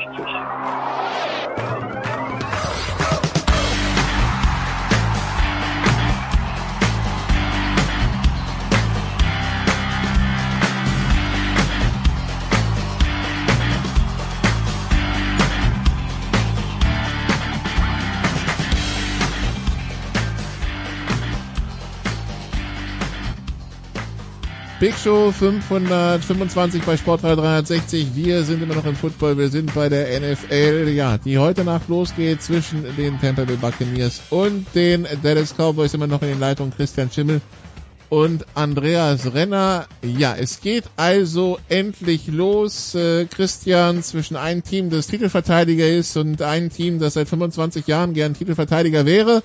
Äh, wie siehst du die Chancen der Cowboys nicht nur in diesem Spiel, sondern in diesem Jahr? Schön, dass du dich nicht mal direkt bei der, bei der Cowboys Fanbase in Deutschland beliebt machst. So. Das sind Fakten, das sind keine Meinungen. Also hier ist das Ding, ich halte halt, halt Prescott für, ein, für einen Top 10 Quarterback in der Liga. Ähm, und damit kannst du schon, kannst du schon viel gewinnen. Die O-Line ist für mich stellenweise ein ziemliches Fragezeichen. Ähm, da müssen ein paar Leute einen Schritt nach vorne machen, die entweder jung oder zum Teil unproven sind. Ähm, ich glaube, sie gewinnen extrem viel, dass sie Biadisch wieder als Center zurückbekommen. Man hat das in der Preseason gesehen, wenn er nicht gespielt hat. Wide Receiver Core ist krass. Äh, Runbacks sind alle sehr, sehr gut. Also die sollten normalerweise punkten, wenn die Line halbwegs hält. Ja, oder Patrick Köpper permanent einen Blitz schickt, den, den sie nicht aufnehmen können. Ähm, Defense ist halt eher das größere Fragezeichen, so die, eine Linebacker-Squad, mit der du vermutlich zwei, zwei Mannschaften ausrüsten könntest. Ähm, aber wo der Edge Rush herkommen soll, ist so ein bisschen das Fragezeichen und also das Ding ist halt, sie sind für mich in der äh, in der NFC East Co-Favorit zusammen mit Washington tatsächlich, äh, weil die halt, weil die eine geile Defense haben und jetzt einen Quarterback, der sie nicht verbrennt. Und ich will, obwohl es Washington ist, einen Last Run mit von Fitzmagic auf jeden Fall sehen. Ähm, äh, von der Upside her ist das ein Team, wo ich sage, wenn alles perfekt läuft, sehe ich die im NFC Championship Game oder könnt, könnte ich mir sie gut vorstellen, weil die Offense irgendwie, weiß ich nicht, 35 Punkte pro Spiel produziert. Ähm, und wenn's, wenn's, nochmal, wir haben ja bei jedem Team irgendwie ein Floor und ein Ceiling. Ich glaube schon, dass die halt, äh, wenn, wenn sich nicht der Quarterback verletzt, mindestens sieben bis acht Spiele gewinnen. Ich glaube, das ist so der, der Floor. Ähm, und das, aber ich kann mir schon vorstellen, dass das eine sehr gute Mannschaft ist. Sie sind für mich qualitativ noch ein, noch ein Schritt, Schritt weg vom, von, von Tampa Bay. Aber da ist auf jeden Fall viel da, was einem diese Saison Spaß machen wird. Aber Andreas, sie sind halt hinter, also wenn wir so einen Fünfer, Sechser Pulk haben, die wir irgendwie ganz vorne sehen in der NFC, das ist breiter aufgestellt in der AFC, Dallas wäre so die zweite Gruppe dahinter, ne? Ja, also eine Mannschaft, bei der man sagen würde, man kann sich vorstellen, dass sie die Playoffs erreichen. In der, in der NFC East hat ja in der vergangenen Saison eine negative Bilanz am Ende gereicht, um die Playoffs zu erreichen. Das äh, wird vielleicht jetzt dann nicht mehr passieren, aber man kann sich vorstellen, dass die die Playoffs erreichen. Ähm, aber ja, ansonsten die, die Fantasie bei äh, Christian, ähm, wie weit das dann gehen kann, klar, das basiert dann immer darauf, dass alles funktioniert, ähm, was selten der Fall ist in der NFL. Gut, äh, de, de, de, es ist schon ein bisschen, es ist alles ein bisschen anders, weil dies Jahr, auch wenn sie verkürzt war, es, es gab ja normale Trainingscamps und es gab eine Preseason, Andreas, das ist jetzt schon wieder ein Schritt in die richtige Richtung verglichen mit dem, was es letztes Jahr war, wo ja alle so auch so ein bisschen, gerade die, die neue Headcoaches hatten, ein bisschen kalt reingekommen sind. Ja, ganz sicher. Also gerade für die jungen Spieler war diese Offseason, so wie sie jetzt stattgefunden hat, äh, mit Sicherheit sehr wertvoll. Die sind deutlich besser darauf vorbereitet, was sie äh, in der NFL erwartet, als äh, in der vergangenen Spielzeit. Also das äh, auf jeden Fall zu ähm, ja zu, zu beachten. Ähm, Christian, wenn du hörst, dass die Baltimore Ravens Le'Veon Bell ins Practice Squad aufnehmen, was macht das mit dir? Gleichgültigkeit. Jetzt bin ich fast schon enttäuscht. Hä? Jetzt bin ich fast schon enttäuscht. Ja, keine Ahnung. Sie brauchten halt einen weiteren Back, nachdem, nachdem J.K. Dobbins halt down ist und ich gehe davon aus, dass sie ihn halt hochziehen werden ähm, spätestens zum zweiten Spiel, wenn er halt nicht gestealt wird von irgendjemand anderem. Ähm, ich weiß halt nicht, wie viel er noch, noch im Tank hat. Das ist halt die Frage. Ähm, dass der in Normalform eine Mannschaft verstärkt, ist, glaube ich, relativ unstrittig. Ähm, dass die, dass die Tiefe hinter Gaza Edwards auf Running Back extrem dünn ist für eine lauflastige Mannschaft, ist, glaube ich, auch nicht die riesige Überraschung. Aber ja, keine Ahnung. Also, es ist tatsächlich echt relative Gleichgültigkeit. Sorry, wenn ich dich da enttäuschen muss, Nikola. Ja, du. Kann ja auch passieren. Also, ähm. Sonst nur, wenn ich neben dir im Kommentar sitze, aber dann kannst du mir zumindest Tritt geben, aber das ist heute schwierig. Zum Beispiel, ja. Ähm, andere News ist, dass wir jetzt gehört haben, Andreas, dass die Houston Texans Bradley Roby in Starting Cornerback an die Saints traden wollen. Ha, schon so ein bisschen das Gefühl, dass bei Houston jetzt auch so ein bisschen das Tafelsilber verscherbelt wird. Das hatten wir von, was Miami vor ein paar Jahren, die dann plötzlich angefangen haben, auch noch zu Saisonbeginn Leute nach links und rechts zu schicken. Irgendwie wirkt das, also es, es, es kommt dann hinten auf die Liste der Sachen bei Houston, wo man dann sich schon ein bisschen an den Kopf kratzt. Naja, man kann sagen, äh, Neuaufbau und das jetzt dann halt konsequent. Also die wissen, dass sie keine Chance haben und jetzt versuchen sie halt ähm, alles zu Kapital zu machen, was halt irgendwie geht. Äh, ich glaube, das ist die richtige Herangehensweise jetzt in Houston, weil, ähm, sagen wir mal so, jetzt irgendwelche ähm, äh, Geld oder ähm, äh, Spieler zu binden für oder viel viel Geld auszugeben für Spieler, die dich möglicherweise von einem Sieg auf zwei Siege pro Saison verbessern, ergibt nicht viel Sinn. Also wenn dann die Sache konsequent angehen und äh, schauen, dass man vor der nächsten Saison so gut aufgestellt ist, dass man da einen großen Schritt machen kann und in dieser Saison vielleicht ein paar Leute identifizieren, äh, die dann in Zukunft helfen können. Aber ich glaube, für die meisten Fans der Houston Texans wäre es äh, wäre es gut, wenn man die kommende Saison einfach vorspulen könnte. Einfach nicht hinschauen. Christian, der Zeitpunkt wundert vielleicht, ne? Äh, ja gut, der, der Zeitpunkt wundert tatsächlich nicht für New Orleans, ähm, weil die dringend Cornerback Hilfe brauchen, auch wenn ja, das, Roby das. Ja, ja, ja, aus der aus der Perspektive schon klar. Ja, auch wenn, wenn Roby halt das erste Spiel gesperrt ist und wie gesagt, sie nehmen halt alles, was sie können. Auf der anderen Seite ähm, haben sie halt jetzt noch mit, mit Danny Amendola jemanden gesigned, der zumindest nachgewiesen hat, dass er, dass er Pässe fangen kann. Wie, wie fit er ist, wird sich dann zeigen. Ähm, ansonsten haben sie halt ein paar Projects auf Wide Receiver, nennen wir es so. Ähm, ich gehe davon aus, dass die relativ viel laufen werden. Ähm, aber ich, ich bin gespannt. Das Ding ist halt auch, dass mit David Cullen einen, einen, einen Head Coach, der komplett unproven ist. Lavi Smith sollte einem tatsächlich was sagen ähm, als als DC. Ähm, der hat eigentlich schon nachgewiesen, dass es kann, wenn er nicht gerade in Illinois coachen muss. Ähm, aber das ist, sagen wir mal so, die, die Texans sind. In Illinois College, also in Chicago, Illinois, bei NFL hat's ja funktioniert. Äh, ja, genau. Das ist äh, tatsächlich eine wichtige Differenzierung. Und wir wissen alle, dass Differenzierung immer eine gute Sache ist. Also Champagne, ähm, Illinois war sein Problem. Vielleicht war es einfach der Name. Ja, ich, ich, ich will jetzt keine, ich will jetzt keine Assoziation hervorrufen. Ähm, Nein, also das hat nicht geklappt. Ah, die Defense ist mit Sicherheit auch äh, zumindest in, in vielen Mannschaftszahlen besser äh, und sollte konkurrenzfähig sein, aber es wirkt, es wirkt so ein bisschen tatsächlich wie der Sonderschlussverkauf. Auf der anderen Seite, wenn du jetzt halt noch was Gescheites dafür bekommst, dann, dann machst du es halt. Und die Saints brauchen Rowie. Und ähm, die haben ja auch ein paar Fragezeichen, ähm, auch in der Offense im, im, während dem Absence von Michael Thomas. Aber der, in der Hinsicht macht der Trade für beide schon Sinn und ich sag mal so, Trade Deadline ist Woche 8, wenn mich nicht alles täuscht. Oder vor Woche 8 unmittelbar. Insofern würde ich nicht ausschließen, dass da halt noch was passiert. Dann hat äh, Christian schon angesprochen, er hätte gern so einen, so einen, so einen letzten Ride für, für ähm, Ryan Fitzpatrick. Buffalo gegen Pittsburgh, zwei Playoff-Mannschaften, die aufeinandertreffen. Andreas, ist es the last dance für Ben Roethlisberger? Naja, der Mann ist 39 Jahre alt. Man hat in den äh, letzten Jahren gesehen, dass er körperlich abgebaut hat. Ähm, hatte natürlich auch eine Ellenbogenoperation, die ihn dann im Laufe der letzten Saison ähm, behindert hat. Ob der Ellbogen jetzt besser ist und ähm, wie das jetzt sich dann auch über die Dauer einer Saison auswirkt, das wird man erstmal noch sehen müssen. Ähm, das war schon bei Peyton Manning und Drew Brees, nachdem sie äh, Arm- oder Schulterprobleme hatten, dann irgendwann mal äh, auch der Haken, dass sie in die Saison gehen und man schaut sich das an und man denkt, ah ja, auch es sieht ja ganz gut aus, aber je, je länger die Saison dauert, man darf ja nicht vergessen, wie viele Würfe dann die Herrschaften über eine Saison mit Training und Spiel im Arm haben, äh, das hinterlässt Spuren und ähm, wenn man dann äh, nicht mehr so 100 Prozent äh, fit ist, dann kann das halt schon sein, dass es gerade gegen Ende der Saison auch nochmal schlechter wird. Aber ja, Roethlisberger ist jetzt der Mann, auf den sie nochmal bauen. Sie haben auch nicht wirklich eine ähm, äh, gangbare Alternative, auch wenn sie mit Dwayne Haskins, dem ehemaligen Nummer 1 Pick der äh, des Teams aus Washington, äh, eine Option haben, aber äh, der muss auch erstmal beweisen, dass er tatsächlich NFL spielen kann. Hat er in Washington nicht getan, sonst hätten die ihn nicht entlassen. Also das, äh, das wird ein interessantes Konstrukt, aber das Tolle an den Steelers ist ja, dass sie diese Defense haben und dann äh, kann man ja auch das ein oder andere Problem in der Offense vergessen machen.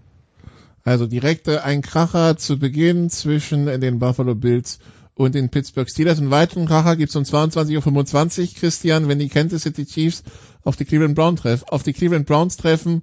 Äh, auch das äh, ein Duell zweier Playoff-Mannschaften, die wir zuletzt im Januar gegeneinander haben spielen sehen. Ja, und, und ein Spiel, was die Browns ja sehr, sehr lange bis fast bis zum Ende halt offen gehalten haben. Ähm, und da eine sehr gute Leistung abgeliefert haben. Also die Frage ist so, Cleveland hat ein bisschen was in der Free Agency in der Defense gemacht und macht, macht die Defense den nächsten Schritt. Ähm, dann kommen sie auch, sag ich mal, von einem Kronprinz vielleicht eher in den, in den Favoritenstatus mit rein, auch wenn ähm, äh, es ist immer so, so, so banal gesagt, aber es ist hier für Belichick und für Brady galt dasselbe. Solange Mahomes und Andy Reid äh, in Kansas City sind, sich beide mögen und Spaß zusammen haben, Punkte zu produzieren, wird, werden die Chiefs einer der Favoriten in der AFC sein. Fertig. Ja. Ähm, und wie gesagt, die Browns haben in der Free Agency ein bisschen nachgelegt, haben äh, mit, mit Greg Newsom einen sehr, sehr spannenden Cornerback in der ersten Runde äh, gedraftet, der, der richtig Spaß machen könnte. Äh, vor allen Dingen den Browns-Fans.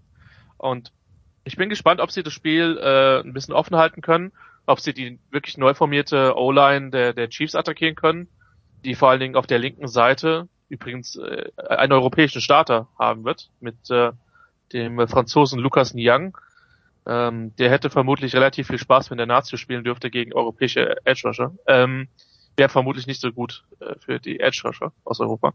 Ähm, aber ja, das ist halt, das ist halt die Spannung, die sich halt da drin begründet. Aber nichtsdestotrotz muss man halt sagen, dass, äh, dass bei den Chiefs halt Humphrey auf, auf Center vermutlich starten wird. Ähm, mit Trey Smith, einen, Guard, den ich ehrlich gesagt sehr mochte, deutlich, deutlich lieber mochte als, äh, als, äh, in der, als, als die sechste Runde, wo er jetzt gedraftet worden ist. Joe Fooney ist neu, einer meiner Lieblingsguards, die ich je gesehen habe. Also da sind schon eine Menge Spieler dabei, die ich persönlich mag. Das heißt, wenn es scheitert, können die Chiefs-Fans auch das eigentlich mir in die Schuhe schieben, ist okay. Ähm, aber also die O-Line ist halt die große Frage, große Fragezeichen und das Ding ist halt, gibt's halt neben Tyreek Hill, also entwickelt sich McCall Hartman halt, macht McCall Hartman einen Schritt nach vorne, weil die Receiver-Squad hinter, hinter Kelsey und, und Hill ist halt ein bisschen dünn. Ehrlicherweise muss man sagen, haben die beiden plus a Guy äh, dafür gereicht. Sammy Watkins ist nicht mehr da, das wissen wir. Ähm, aber es ist, es ist, es ist eine geile Mannschaft. Ähm, die werden wieder Punkte produzieren. Allerdings gibt es tatsächlich ein paar Fragezeichen, die halt insbesondere Tampa Bay im Super Bowl halt aufgedeckt hat. Gut. Und dann ist natürlich die Frage, wo kann man es sehen? Und äh, Christian, äh, nachdem du dieses Jahr mit mir äh, Stuttgart, Frankfurt und äh, Stuttgart Schwäbisch Hall kommentieren durftest, dann kam Sport 1. Äh, Saarland gegen Schwäbisch. Jetzt kommt das nächste Highlight Endzone. Jetzt kommt das nächste Highlight Endzone. Ja, ich würde mir wirklich, wirklich wünschen, dass die Zuschauer dem, dem Format eine, eine Chance geben. Es wird eine, eine deutsche Konferenz werden, ähm, angelehnt tatsächlich äh, irgendwo zwischen Red Zone und, und Sky Bundesliga Konferenz. Ähm, der Unterschied ist halt tatsächlich, dass bei der Red Zone, die, die es weiterhin auch bei der Zone zu, zu sehen gibt, ähm, ja ein äh, der, oder Scott Hansen dann quasi in die Stadien schaltet. Und hier ist es tatsächlich eine, eine Konferenzsituation. Ähm, und ja, ich habe äh, die Freude, da dabei zu sein, da in dem Kommentatorenpool zu sein, habe da richtig Bock drauf. Und ähm, ich glaube, dass das eine, eine, eine coole Geschichte wird. Ähm, und äh, prämiert dann eben an dem an dem Sonntag das erste Mal. Und äh, ja, also ich glaube, dass das ein schönes weiteres Angebot ist ich musste gestern hatte ich tatsächlich äh, wirklich in meinem Kopf gehabt, wenn mir einer vor vor sechs, sieben Jahren gesagt hätte, ähm, was mittlerweile alles im Football möglich ist. Ähm, gerade was die Medienbegleitung betrifft, den hätte ich für bescheuert erklärt.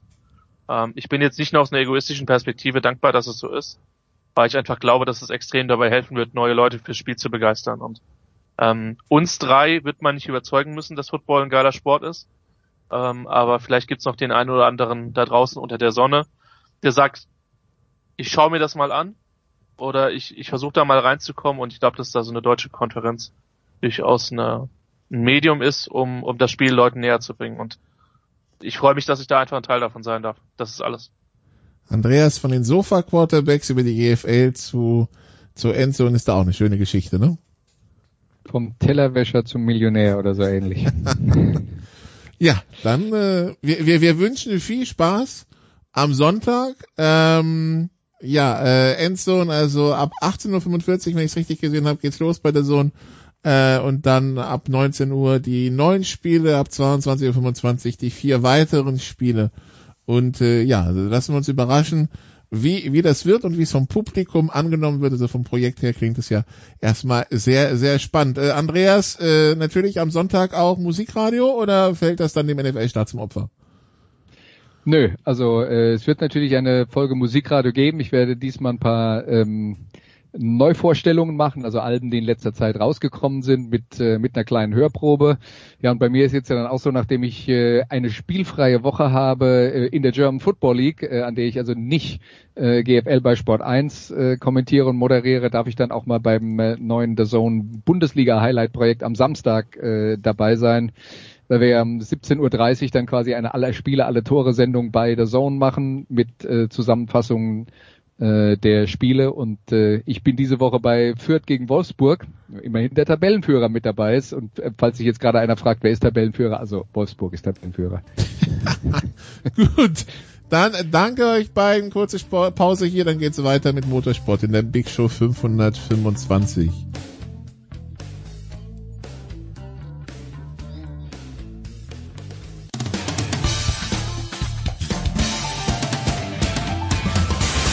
Hey, I'm Jeannie Bouchard, and you're listening to Sports Radio 360.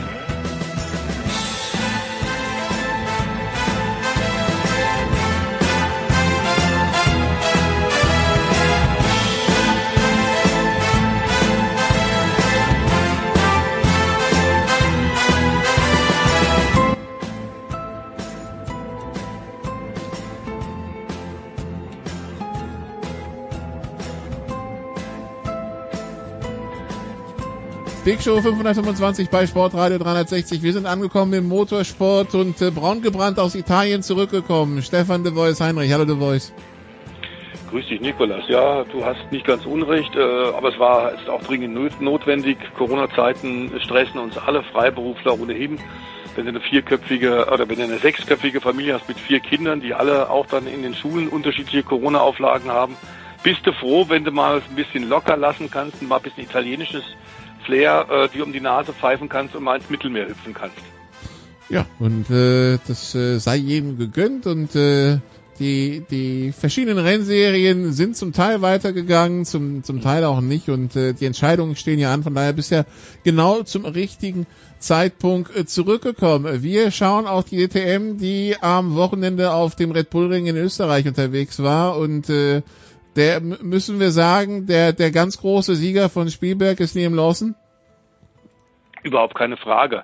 Wobei wir ja hier bei Sportradio, äh, Nikolas, tatsächlich mit den äh, verehrten Kollegen ähm, Stefan Ehlen und, und, und Eddie Mielke auch schon zu Saisonbeginn, zu Beginn dieser GT DTM 2021 gesagt haben, da kommt einer aus äh, äh, Fernost, also in diesem Fall sogar äh, Australien, nachdem er eine Weile sogar in, in äh, Neuseeland und in Asien gefahren ist, unter anderem Formel Super Formula, also das ist die Formel 2, der ist schon sehr gut, aber wie kann er denn auf europäischen Rennstrecken umgehen? Der ist ganz jung, der hat natürlich ganz klar das große Ziel Formel 1, ähm, wird von Mark Webber äh, sehr stark unterstützt, äh, dem Ex-Red Bull Formel 1 Piloten. Dass der schnell war, haben wir in den unterschiedlichen Rennserien gesehen, aber dass der tatsächlich so aufgeigt, das war jetzt am Red Bull Ring in Spielberg in Österreich schon eindrucksvoll. Sieg am Samstag, Sieg am Sonntag. Er hat ja vorher auch schon einmal gewonnen. Das war natürlich dann äh, für Red Bull auch toll, die ja seinen Ferrari lackieren, dass die auf dem Red Bull Ring gewonnen haben. Es gab auch keine Diskussion, der ist fabelhaft gefahren und damit zeigt er tatsächlich seine potenzielle Formel 1 Reife. Aber klar ist, es gibt auch ein bisschen äh, Wermutstropfen in dem Ganzen, denn wir hatten seit Saisonbeginn, seit Auftakt des Jahres immer wieder darauf hingewiesen, dass äh, zwei Fahrzeuge in der DTM in der GT, GTM Vorteile haben. Und zwar vor allem bei den Boxenstopps. Das eine sind die Mercedes und das andere sind die Ferrari. Die AF Corse Ferrari von Albon und eben auch von Lawson. Und die haben bei den Boxenstops immer entscheidende Vorteile. Die Boxenstops können, äh, weil konstruktiv die äh, Radmuttern auf den Felgen bei diesen beiden Autos, bei Ferrari und Mercedes sind, können die Boxenstops schneller abgehalten werden. Und das war das Problem tatsächlich äh, von äh, Wittmann, von Marco Wittmann, dem zweifachen DTM-Champion.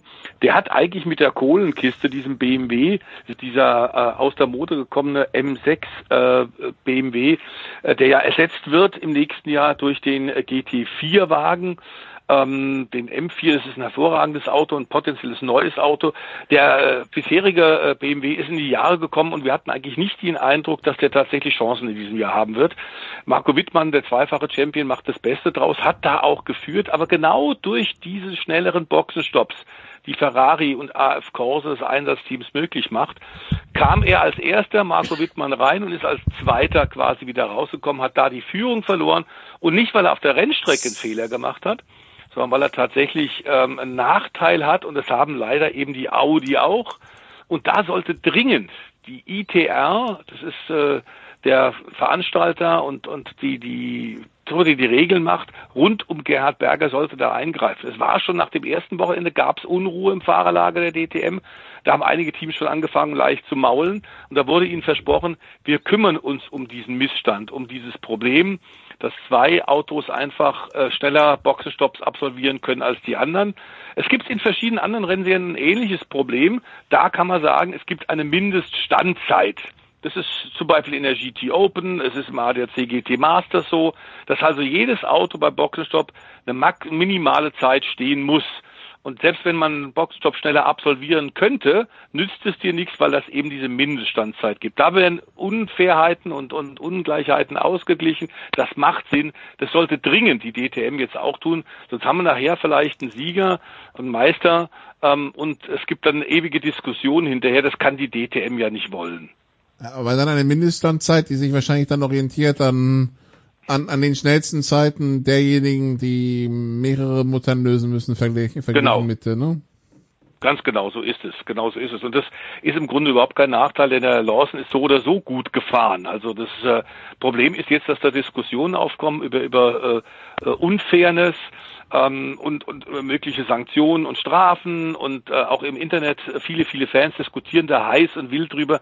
Das kann man im Grunde ja komplett jetzt stoppen, indem man das, was andere Rennserien seit Jahren gemütlich und vor allem verlässlich machen, eben genauso jetzt auch tun. Ein Rennen sollte nicht an den Boxen äh, gewonnen werden. Äh, die, diese eineinhalb Sekunden, um die es da geht, eineinhalb bis 1,8 Sekunden, das ist einfach ein großes Ärgernis. Man weiß es eben schon seit Saisonbeginn und nun sollte die ITR da dringend was tun. Gut, aber äh, Lawson, der sich jetzt also mit mhm. diesen 55 Punkten auch in der Gesamtwertung natürlich ganz nach vorne katapultiert hat, ist jetzt nur noch 10 Punkte hinter dem führenden Kelvin van der Linde. Ähm, mhm. Ja, das äh, man sieht, was so ein Wochenende den, für einen Unterschied ausmachen kann bei noch drei verbleibenden Rennen. Haben wir jetzt, also wenn man bedenkt, äh, er hat jetzt 55 Punkte gesammelt, kommt also hochgeschossen. Das heißt, wir können im Grunde genommen bis zur Elben den Strich runterziehen dass es dann die nächsten drei, also von, von Van der Linde bis Erben auf sechs, die machen dann den Titel unter sich aus oder wie sehen wir das? Ist das zu vermuten, ja, da hast du völlig recht. Das ist nach dem jetzigen Stand der Dinge, was wir so ein bisschen ähm, jetzt an, am, am Red Bull Ring gesehen haben. Also ein perfektes Wochenende hatte eben vor Liam Lawson in diesem Jahr noch keiner. Wir hatten immer sehr viel unterschiedliche Sieger, ähm, auch die äh, der Ausgleich tatsächlich äh, zwischen den unterschiedlichen Fahrzeugkonzepten ist im Debütjahr dieser GT, DTM eigentlich sehr gut gelungen. Jetzt so langsam merkt man, es gibt da äh, sehr viel Unruhe im Fahrerlager und sehr viel äh, Teams, die sagen, Leute, da müssen wir, das müssen wir ein bisschen besser hinkriegen. Es geht in die entscheidende Phase der Meisterschaft und das sehen wir in der Formel 1 auch, Nikolas, dass eben auch da jetzt die, die Nebenkriegsschauplätze wichtiger und wichtiger werden. Gerade wenn es so eng zugeht wie in der DTM oder wie in der Formel 1, dank des Max Verstappen-Siegs in Sandford. Die DTM ähm, ist auf dem gar, überhaupt gar keine Frage auf einem guten Weg, aber es ein paar Dinge, äh, gibt es noch so ein paar Problemfelder, an die sollte man jetzt wirklich rangehen. Und was wir so an, an internen Memos auch gelesen haben, will da aktuell keiner ran. Das Problem ist, dass so ein Problem so es nicht löst. Und das ist das Zeichen, was wir über die letzten Jahrzehnte im Motorsport gesehen haben.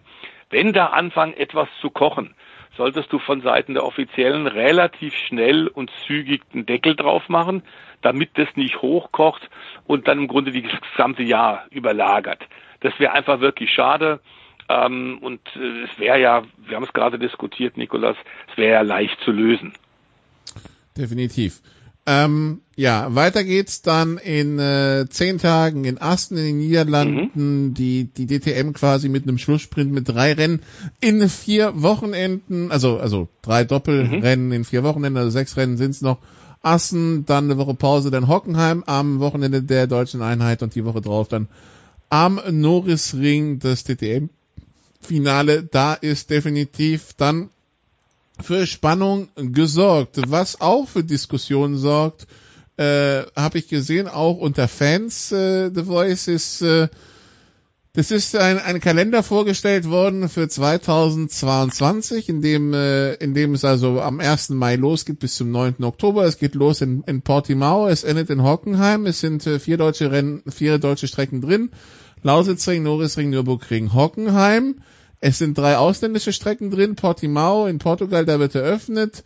Dann äh, im September Spa und äh, Ende September Spielberg und zwei to be announced im Juni, wo ich, wenn ich es richtig verstanden habe, äh, wo es auch darum geht, dass es dann auch zwei ausländische Strecken sind.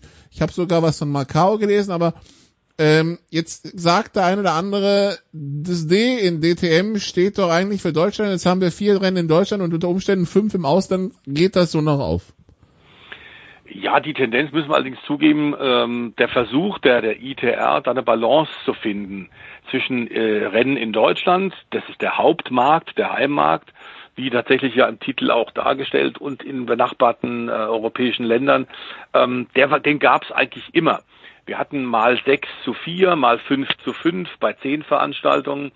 Ähm, to be announced bedeutet ja auch, ähm, Nikolas, dass da die Finanzierung noch nicht geklärt ist und deswegen da noch kein äh, Platz vergeben wurde an eine feste Rennstrecke im Ausland. Es kann durchaus sein, dass von diesen beiden äh, Terminen für 2022 einer davon noch in Deutschland stattfinden wird und einer in Europa. Das Problem insgesamt ist, in Europa kann die DTM eigentlich jetzt in schwierigen finanziellen Zeiten, wo dir äh, Fernsehgelder fehlen, wo dir Sponsoren fehlen ähm, und wo vor allem die, die Hersteller, die ja nicht mehr direkt drin sind, auch nichts zahlen. Das heißt, du kannst nur ins Ausland gehen, wenn die, der Veranstalter im Ausland dir Geld zahlt. So wie bei der Formel 1 auch. Natürlich sind die Summen bei der DTM kleiner. Aber es ist klar, du kannst jetzt nicht sagen, das äh, erwarten die Fans oft, man, da gehen wir doch zu einer fantastischen, großen, grandiosen Rennstrecke, äh, zum Beispiel in Monza und fahren da. Ähm, völlig äh, unabhängig davon, ob äh, tatsächlich da eine, eine, eine Finanzierung und, äh, steht und Geld fließt. Die ITR ist auf, auf diese Summen, auf diese Gelder dringend angewiesen. Ähm, dieses, es ist spitze auf Knopf momentan mit der, mit der Finanzierung in diesen Übergangszeiten von den Prototypen ähm, jetzt in Richtung der GT-Autos. Und deswegen ist klar, Portimao zahlt, weil Portugal gerne im Mai noch ein bisschen Fremdenverkehrswerbung machen möchte. Sie wollen auf sich aufmerksam machen. Das Problem wird da sein, dass es im Grunde eine reine Fernsehveranstaltung ist. Denn Ende April, Anfang Mai in Portimao und DTM-Rennen, da wird so, wie kein, so gut wie kein Zuschauer da sein. Das kannst du knicken. Ähm, die Portugiesen ähm, haben einen portugiesischen Fahrer da, der hinterherfährt. Äh, mit Tourenwagen haben sie es eh nicht so. Portimao, eine fantastische Rennstrecke für MotoGP, für Formel 1. DTM wird da auch gut aussehen, aber es ist ein Fernsehevent. Ähm, das ist das, das äh, Erste, was man auch zu beachten hat. Ähm, in Deutschland inzwischen so, dass ja sogar die Fahrerlager jetzt wieder aufgemacht werden können, also nicht nur Fans auf der Tribüne sind, sondern auch die Fahrerlager Schritt für Schritt geöffnet werden, so wie in Spielberg beim Red Bull Ring mhm. ja auch. Also da geht's ganz gut, aber der, Term der Terminkalender, ich verstehe die Kritik der Fans, die natürlich sagen, ich würde da gern bei den Rennen in Deutschland vielleicht auch mal hinfahren, aber das wird diese Balance etwa 50-50 wird es immer geben und auf die ist Gerd Berger auch dringend angewiesen. Also ja, für es, er hätte gern, glaube ich, Italien, das Monza Mugello Imola irgendwie im Gespräch, Misano wohl ja nicht mehr. Mhm. Äh, er würde gern nach Großbritannien, das ist mit, mit Brexit und Co. irgendwie schwierig. Ja, äh, Assen oder Sanford, es gibt viele Fragen, die noch ungeklärt sind. Ja, für diese, für diese zwei Rennen halt, ne? Genauso ist es. Ähm, bei England wird es auch äh, die Frage sein, wir sind eine ganze Weile tatsächlich in, in Donington mit der alten DTM gefahren und dann auch in Brands Hatch. Und da hatten wir auch das Problem, dass es mit der Finanzierung sehr, sehr schwierig war, jetzt ganz abgesehen von Brexit-Auflagen hin oder her und dass es vor allem sich nicht gerechnet hat. Ähm, dazu ist der Autoabsatz inzwischen von äh, europäischen Herstellern äh, in, in England dramatisch eingebrochen und das hängt, das hängt wiederum mit Brexit zusammen. Ich bin also nicht so sicher, ob tatsächlich England liest sich immer gut, sagen wir es so. England liest sich toll, wenn man sagt, Mutterland des Motorsports. Eine der Traditionsrennstrecken ist Teil des DTM-Kalenders, ist prima. Aber ich glaube, äh, zunächst mal müssen sie alle, die ganzen Macher aktuell Blick deutlich auf die Kassen haben, damit es im nächsten Jahr weitergehen kann. Also das äh, die Zukunftsmusik in äh, der DTM. Am Wochenende wird äh, keine DTM gefahren, dafür wird MotoGP gefahren. Der mhm. ähm, in ähm, Alcanis, der Grand Prix mhm. von Aragonien, äh, Fabio Quartararo geht mit 65 Punkten Vorsprung in die letzten sechs Rennen. Und äh, man muss dazu aber auch sagen, also wenn er wenn er den jetzt in, in Spanien noch mal ein bisschen ausgebaut bekommt, äh, dann sind wir mal bei dem Punkt angekommen, wo aus den letzten fünf Rennen quasi Quartararo drei Totalausfälle bräuchte, damit er wieder rankommt. Ne? Also irgendwie, äh, das, also wenn wenn nicht jetzt, muss sich die Konkurrenz denken, wann dann? Völlig richtig. Äh, also Aragonien und dann ähm, am 19.09. eine Woche später in Misano, äh, der Grand Prix San Marino ist für die Verfolger, nämlich äh, Weltmeister Juan Mir, der Titelverteidiger auf der Suzuki, Joan Sarko auf der Ducati und äh, Francesco Bagnaia und Co. ist jetzt im Grunde der letzte Aufruf, Leute, jetzt müssen wir zu Jagd blasen. Diese Konstanz von Quattararo ist wirklich erstaunlich. Er ist ja noch ein relativ junger Mann, ähm, 23 Jahre, äh, hat bisher sich ein bisschen im Weg gestanden, obwohl er Jahr für Jahr Top-Ergebnisse und Siege geholt hat, dass er die Konstanz hat vermissen lassen. Das hat er wirklich gelernt in diesem Jahr, muss man sagen. Selbst wenn er kein siegfähiges Motorrad hat, holt er immer Punkte, macht keine Kamikaze-Aktionen mehr wie früher. Er ist unheimlich gereift und ist deswegen ganz klar der, der überlegene Tabellenführer. Und du sagst es, 65 Punkte bei 25 Punkten für einen Sieg ist jetzt schon ein äußerst komfortabler Vorsprung. Und er hat an Selbstbewusstsein tatsächlich gewonnen. Jetzt ist ja die Frage neben ihm im Yamaha-Werksteam tatsächlich auch geklärt. Er hat sich aber in diesem Jahr, glaube ich, insgesamt sowieso äh, neben dem, dem Querulanten äh, Maverick Vinales immer als Ein-Mann-Team verstanden und nur auf sich geschaut. Das tut er jetzt auch weiterhin. Das wird verdammt schwer für die Konkurrenz, zumal die Suzuki äh, in diesem Jahr tatsächlich auch ein bisschen äh, technische Probleme hat. Ähm, die Start äh, das Startexperiment hat doch nicht so richtig gut bei Suzuki funktioniert. Ron Mir hat sich jetzt wirklich gesteigert, aber ähm, er hat auch so eine Nullrunde, das kannst du auf Dauer nicht leisten. Im Grunde sehen wir tatsächlich, was mit dem Motorrad äh, möglich ist an dem zweiten Fahrer bei Suzuki, nämlich Alex Rins, der hat ja auch schon Podiums geholt, Siege geholt, aber der ist nur Elfter in der WM. Das heißt, äh, Juan Mir, der äh, Weltmeister des vergangenen Jahres auf der blauen Suzuki, maximiert alles, was geht. Ich glaube aber, er hat einen technischen Nachteil. Und so auf dieser Welle, auf der Fabio Quattararo gerade schwimmt, der ja tatsächlich in Frankreich auch immer wieder auf L'Equipe vorne auf der Sportzeitung, auf Titelseite ist. Äh, die Franzosen haben äh, eine hervorragende Chance, in diesem Jahr tatsächlich den Weltmeister zu stellen. Und dann gäbe es keine Diskussion, das wäre ein absolut verdienter Titelgewinn denn ganz sicherlich ist die Yamaha nicht das schnellste Motorrad. Sie hat sehr viele Universalfähigkeiten. Sie kommt gut beim Beschleunigen aus den Kurven raus. Sie hat äh, die, die äh, Startdevice funktioniert hervorragend. Aber vor allem ist es, der den Unterschied macht, wirklich Fabio Quattararo. Und der durfte, weil äh, auch Monster Energy und Petronas äh, Sponsoren nicht nur bei, bei ihm sind, sondern auch bei Mercedes, der durfte dann äh, die Tage einen Blick werfen bei Williams, äh, nee, nicht bei Williams, bei Mercedes im, im, im Werk und durfte auch mhm. Simulator fahren und scheint eigentlich und äh, fand das wohl auch besonders reizvoll. Naja, klar. Also ich meine, da gibt's ja immer eine direkte Verbindung. Ähm, diese, diese Einladungen, gegenseitigen Einladungen, die natürlich beiden Seiten helfen. Dem Motorradfahrer und natürlich der, der Formel 1, die damit natürlich auch sofort wieder Schlagzeilen produziert. Ähm, ist klar und natürlich jeder Motorradfahrer äh, liebt auch schnelle Autos, ist doch völlig klar. Ähm, interessant ist, dass tatsächlich aber bisher in der Geschichte des Motorsports nur einen Fahrer gab, der beides äh, so gut machen konnte. Auto, Rennfahren, und Motorradrennfahren, dass er in beiden Klassen, sowohl in der Formel 1 wie in der Motorrad-WM Weltmeister werden konnte, John Surtees. Es haben viele andere danach probiert. Und wir wissen ja auch nach dem äh, angekündigten Rücktritt von Valentino Rossi, wird auch er Ende der Saison dann wieder anfangen, äh, GT-Rennen zu fahren ähm, und wird das auch sehr gut machen. Im Übrigen hat gerade ähm, kurz vor äh, dem äh, Aragonien Grand Prix am letzten Wochenende ähm, der äh, Marc Oliveira, der Miguel Oliveira, der KTM-Werksfahrer, sein äh, Rundstreckendebüt im Auto gegeben und ist da bei den 24 Stunden von Barcelona hervorragend gefahren mit dem GT4 KTM. Äh, die haben lange die Klasse mit angeführt. Also der hat da wahnsinnig gelernt und das zeigt auch, die Motorradrennfahrer haben eben tatsächlich auch Instinkte und können sich sehr gut auf ein, auf ein Auto einstellen. Da gibt's viele Beispiele für. Ähm, ich, wir gehen mal davon aus, dass auch zwar jetzt an Andrea Dovizioso, der immer wieder gesagt hat, ich habe ja in diesem Jahr keinen keinen äh, Werksvertrag, ich fahre nicht, nachdem er im letzten Jahr nach Spielberg 2020 gesagt hat, ich verlasse Ducati, war klar, für dieses Jahr wird schwer. Er hat unter anderem sich auch mit einigen äh, kleinen Rallyes äh, wieder ein bisschen fit gehalten, ist Motocross gefahren und hat jetzt aber die große Chance tatsächlich äh, bei Yamaha mit einzusteigen und damit mit 36 eine Rückkehr nach einem Jahr äh, Rennpause im Motorradrennsport ist ähm, nicht unbedingt üblich. Ich glaube aber, der dreifache Vize-Weltmeister wird das hervorragend machen. Er kann nämlich tatsächlich jetzt bei Yamaha andocken und äh, Maverick Vinales, äh, der weggegangen ist, ersetzen. Das ist toll. Ähm, und er wird in jedem Fall dann ab Misano die letzten fünf Rennen in diesem Jahr fahren und im nächsten Jahr.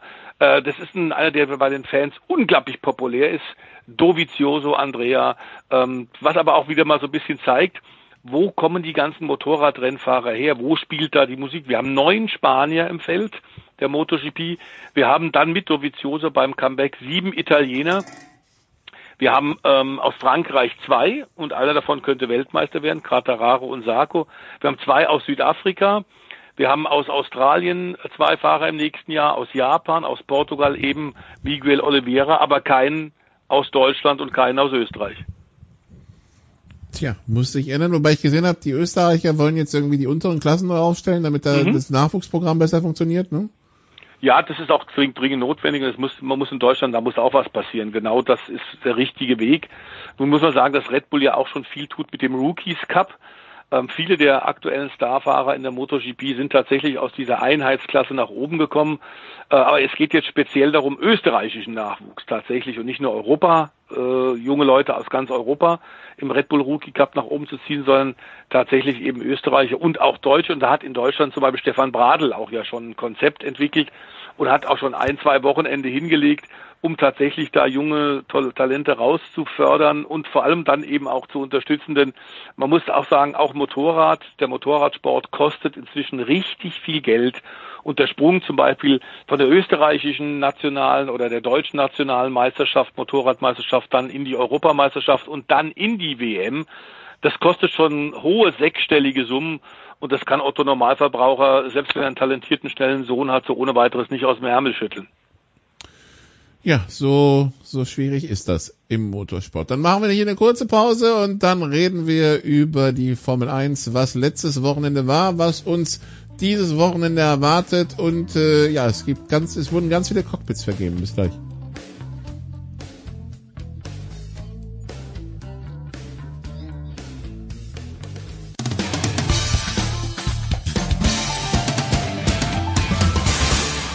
Hallo, hier ist Gerhard Samov von Schalke 04 und ihr hört Sportradio 360.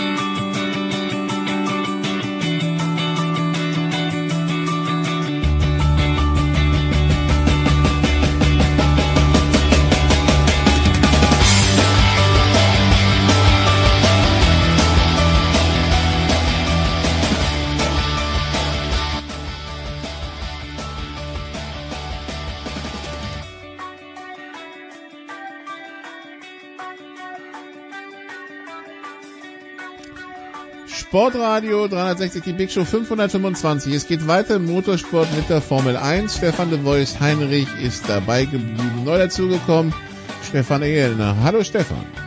Servus.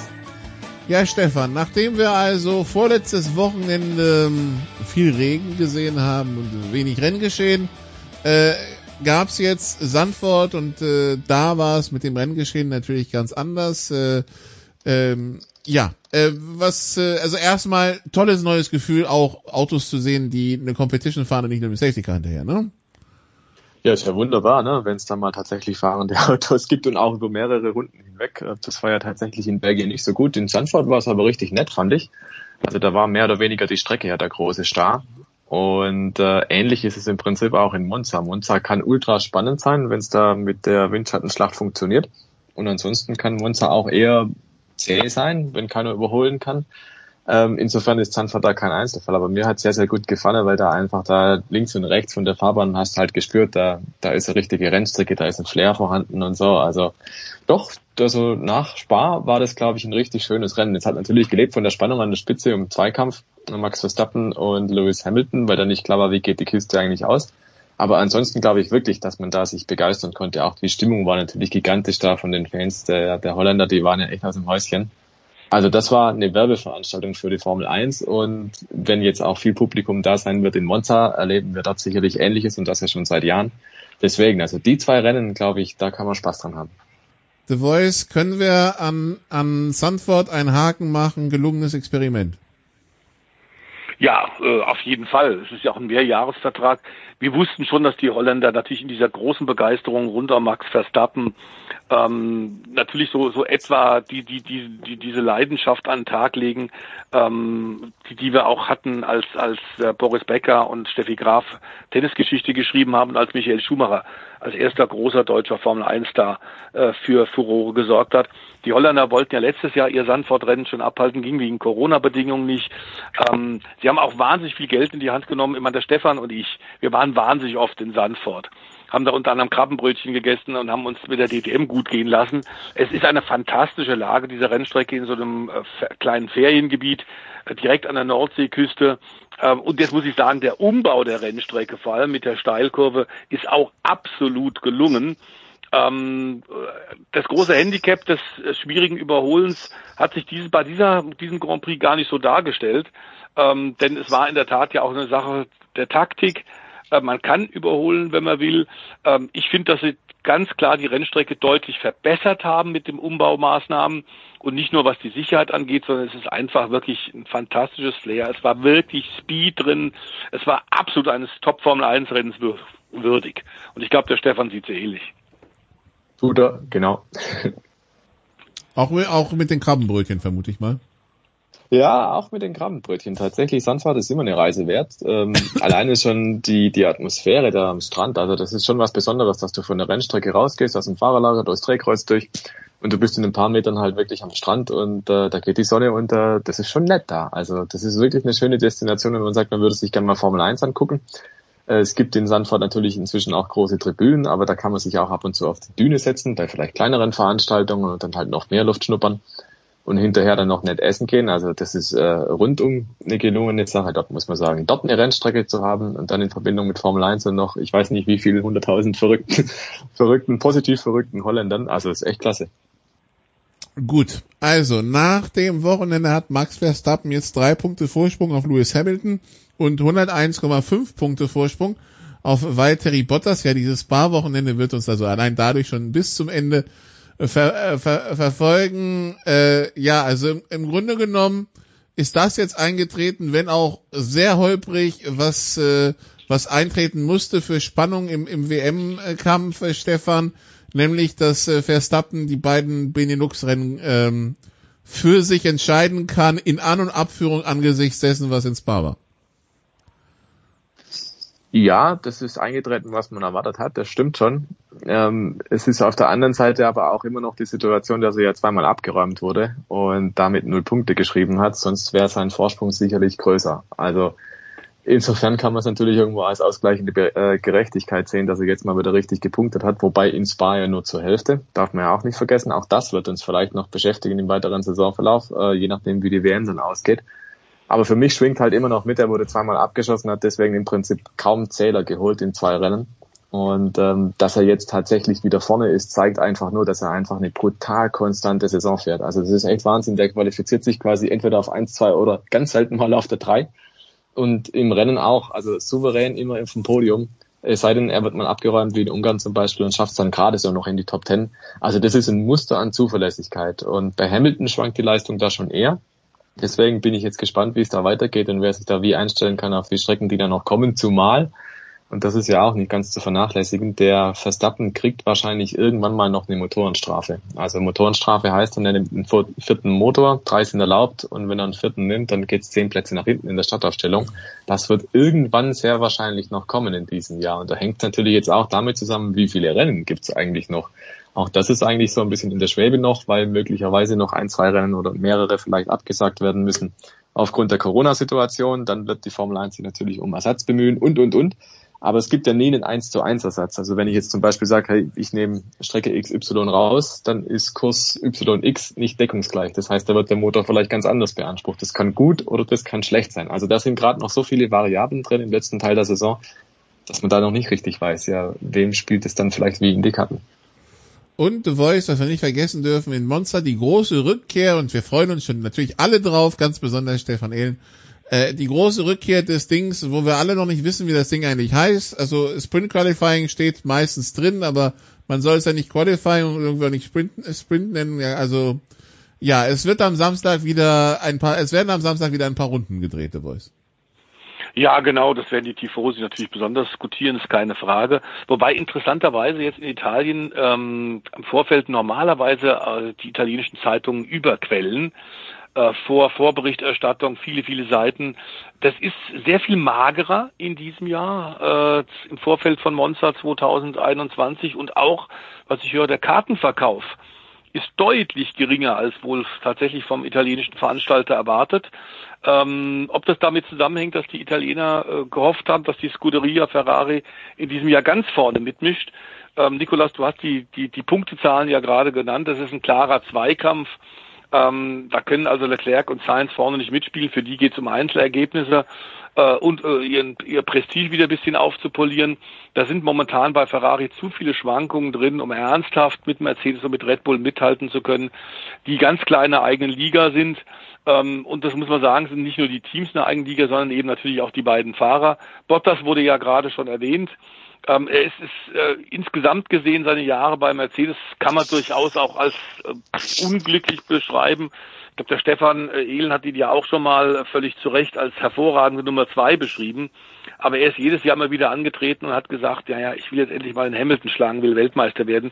Das wird jetzt nichts mehr, nachdem auch tatsächlich klar ist, dass George Russell mit Mercedes jetzt als Mann neben Hamilton einen Mehrjahresvertrag bekommen hat und dass es für Bottas leider bei Mercedes nicht mehr weitergeht. Er ist offenbar ein hervorragender Teamplayer, hat ganz sicherlich auch sehr technisch sehr viel getan, dass Mercedes so viele Hersteller und Konstrukteurstitel hat holen können. was aufgefallen ist, das liest man ja äh, selten eigentlich in, in offiziellen Pressemitteilungen, dass der, der geht, in dieser phänomenalen Art und Weise hoch gelobt wird ähm, das ist schon, schon besonders, zeigt aber auch, dass die gesamten Mercedes-Leute, auch die Mechaniker, den Bottas durchaus schätzen. Man darf nicht vergessen, der ist ja gekommen, als es dieses Zerwürfnis gab zwischen äh, Hamilton und Nico Rosberg. Und da hat man natürlich jetzt mit einem ruhigen Finnen, äh, der durchaus eben schnell ist, aber eben leider oft auch glücklos, hat man dann da Ruhe im Team gehabt. Es war klar, wer ist die Nummer eins. Und ähm, ich bin mal gespannt, wie es im nächsten Jahr wird. Ich äh, glaube durchaus, dass es für Herrn Hamilton ab 2022 ungemütlicher werden könnte. Was meinst denn du, Stefan? Sehe ich auch so, weil mit Bottas hat man immer das Phänomen, der ist mal punktuell schnell, der fährt mal auf die Paul, aber im Rennen kriegt das meist nicht so gut gebacken wie der Hamilton. Der Hamilton hat schon mit dem Reifenmanagement natürlich einen irren Vorteil. Und der kriegt es im Rennen einfach auch immer besser umgesetzt. Und diese Konstanz, die der Hamilton natürlich über ein Jahr hat, die hatte der Bottas nie. Das war immer das größte Manko. So ein, zwei Wochenenden im Jahr, da war er wirklich sensationell unterwegs. Da ist er regelrecht geflogen, der Bottas, aber das war's halt dann. Und beim Russell, da bin ich mir sehr sicher, der wird dem Hamilton im Qualifying erstens mehr zu untergeben, weil Qualifying ist die Russell-Disziplin schlechthin. Da zeigt er auch im Williams immer schon auf. Sie Startplatz zwei, glaube ich, war es in Spa, ne? Ja. Und ähm, da, da, da fährt der Sachen runter, da schlackerst mit den Ohren. Deswegen gehe ich schwer davon aus, wenn ihm der Mercedes halbwegs liegt, davon gehe ich jetzt mal aus, das, das weiß man natürlich vorher nicht, ähm, dann könnte da was ähnliches reinbrennen. Also der Vergleich im Qualifying zwischen Hamilton und Russell auf eine Runde hin, wenig Sprit, frische Reifen, der wird, glaube ich, sehr interessant. Und im Rennen, da muss er naturgemäß irgendwelche Nachteile haben. Das kann ich mir nicht vorstellen, dass er da von Anfang an auf dem Niveau fährt wie der Hamilton, der den Mercedes seit Jahren kennt und damit auch die Designphilosophie, die dahinter steckt. Ein bisschen was wird sich sicherlich transferieren lassen auf 2022, auch wenn die Regeln da neu sind und es neue Autos gibt mit neuem Fahrverhalten. Aber so die, die Grundgene, weil es ein Mercedes ist, die bauen ihre Autos halt auf bestimmte Art und Weise, die kennt der Hamilton natürlich besser. Der Russell hat aber auch schon schon Mercedes getestet, für den ist es also auch kein Neuland. Ja, aber ich gehe davon aus, dass der zum Beispiel auch ein bisschen sagen wird, hey, ähm, ich fahre meine Ellenbogen aus. Und das hat der Bottas nie gemacht. Nie. Ich kann mich an keine einzige Situation erinnern, wo er mal richtig gesagt hat, so, hier bin ich, du bist da. Ich fahre dich mal von der Rennstrecke. Das hat er mit dem Hamilton praktisch nicht veranstaltet. Ein, zwei Mal so eine leichte Andeutung, dass er sich mal wehrt. Aber das war's auch schon. Und beim Russell gehe ich schwer davon aus. Der will natürlich auch zeigen hier, hey, äh, ich bin jetzt nicht der Lückenbüßer und ich bin nicht die Nummer zwei, sondern bin die Nummer eins B. Das also eine Sache, die jetzt äh, bekannt gegeben wurde. Also Bottas wechselt zu Alfa Romeo. Äh, Russell kommt in den Mercedes rein. Dann haben wir bei Williams die Combo Latifi Albon. Ähm, The Voice Albon, der also aus der DTM wieder reinkommt in die Formel 1 nach den ja, wie bewerten wir die Jahre bei, bei Red Bull im Formel 1 Auto? Er war nicht schlecht, aber ganz offenbar aus Sicht von Dr. Helmut Marko eben nicht konstant genug, deswegen ging der Daumen darunter. Bei Toro Rosso hat er ja auch schon Rennen gezeigt. Der hat einfach ein bisschen Erfahrung, das könnte Williams jetzt helfen.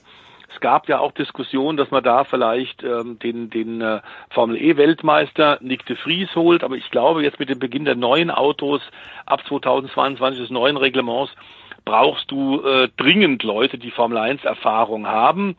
Dazu müssen wir sagen, Albon ist sicherlich, obwohl er auch ein DTM-Rennen in diesem Jahr ja schon gewonnen hat mit AF Corse Ferrari, ähm, ist jetzt äh, nicht deswegen wegen seiner überragenden fahrischen Fähigkeiten äh, wieder zurück in die Formel 1 gekommen. Er ist in London geboren, hat thailändische Wurzeln und ganz offenbar hat die Hauptbesitzerfamilie von Red Bull, das sind Thailänder, äh, ganz klar äh, Christian Horner angewiesen, dafür zu sorgen, dass äh, Albon wieder Formel 1 fahren kann.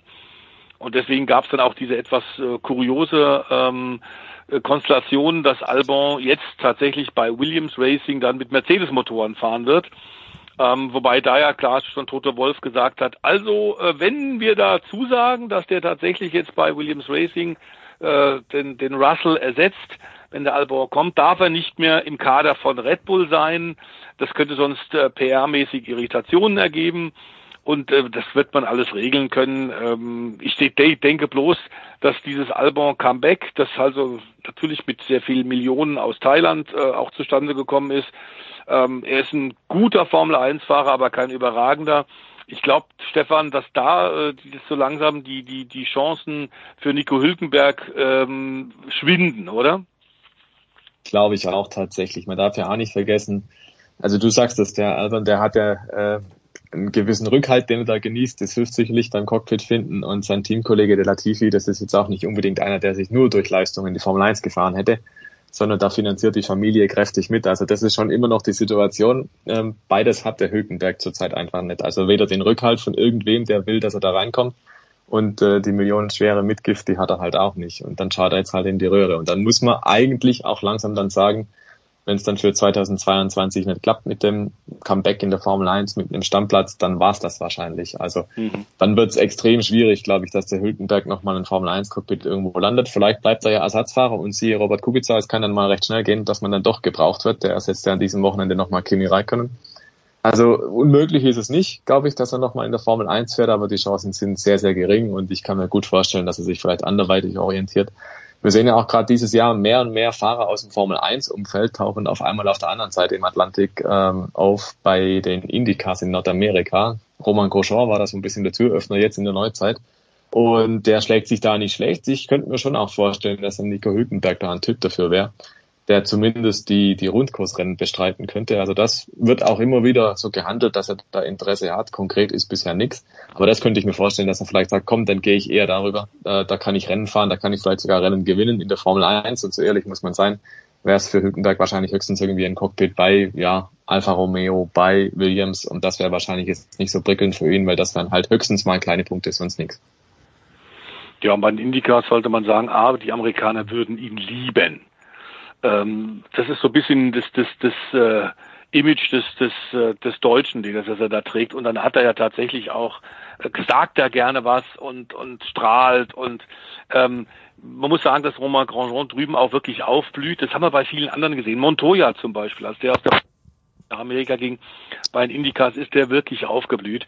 Es ist halt eine etwas andere Art von Motorsport und ich glaube durchaus, weil da äh, du mit Spec-Autos fährst, ähm, und Motoren, die wirklich nahezu identisch sind, hat da einer, ein, Hülkenberg, wirklich gute Chancen tatsächlich, um Podiumsergebnisse mitzufahren.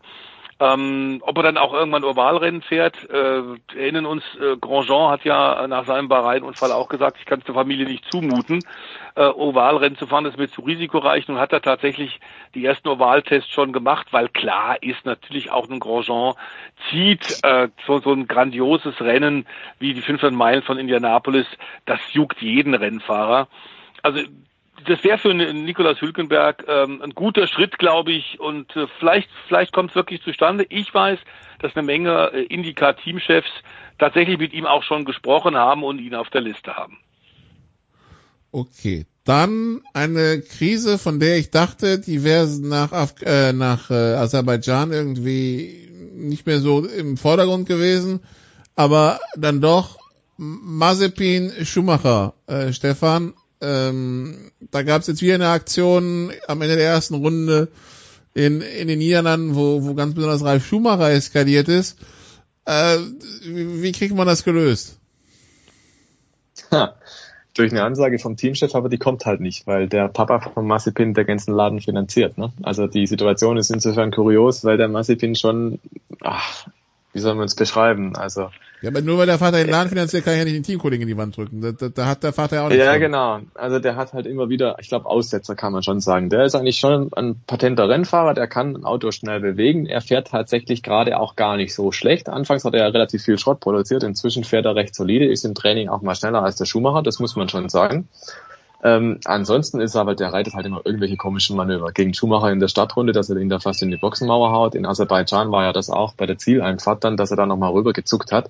Sergio Perez hat sich im Duell ähm, auch verbremst, jetzt in Sandford konkret vor der ersten Kurve, weil der Mazepin, der ähm, gemeint hat, er musste nochmal spät nochmal rüberziehen und zucken und so. Also das sind alles so Geschichten, die macht man nicht und schon gar nicht bei 300 kmh. Und da bräuchte es mal wirklich eine Ansage, da müsste mal der Teamchef Günther Steiner einfach mal anfühlen und sagen, Freund, so geht's nicht. Und Papa, der finanziert hin oder her. Es gibt halt gewisse Spielregeln und die muss auch ein Mazepin einhalten. Und solange das nicht passiert, solange der nicht mal kommt, äh, du Freund, das machen wir so nicht, äh, solange das quasi immer heißt, ja, wir regeln das intern, bla bla bla bla bla, solange ändert es auch nicht. Und vielleicht sind da auch einfach mal die Sportkommissare gefragt, dass die bei solchen teaminternen Duellen auch ein bisschen genauer hingucken. Und mein, das, das, ich will es nicht an die Wand malen, ganz im Gegenteil.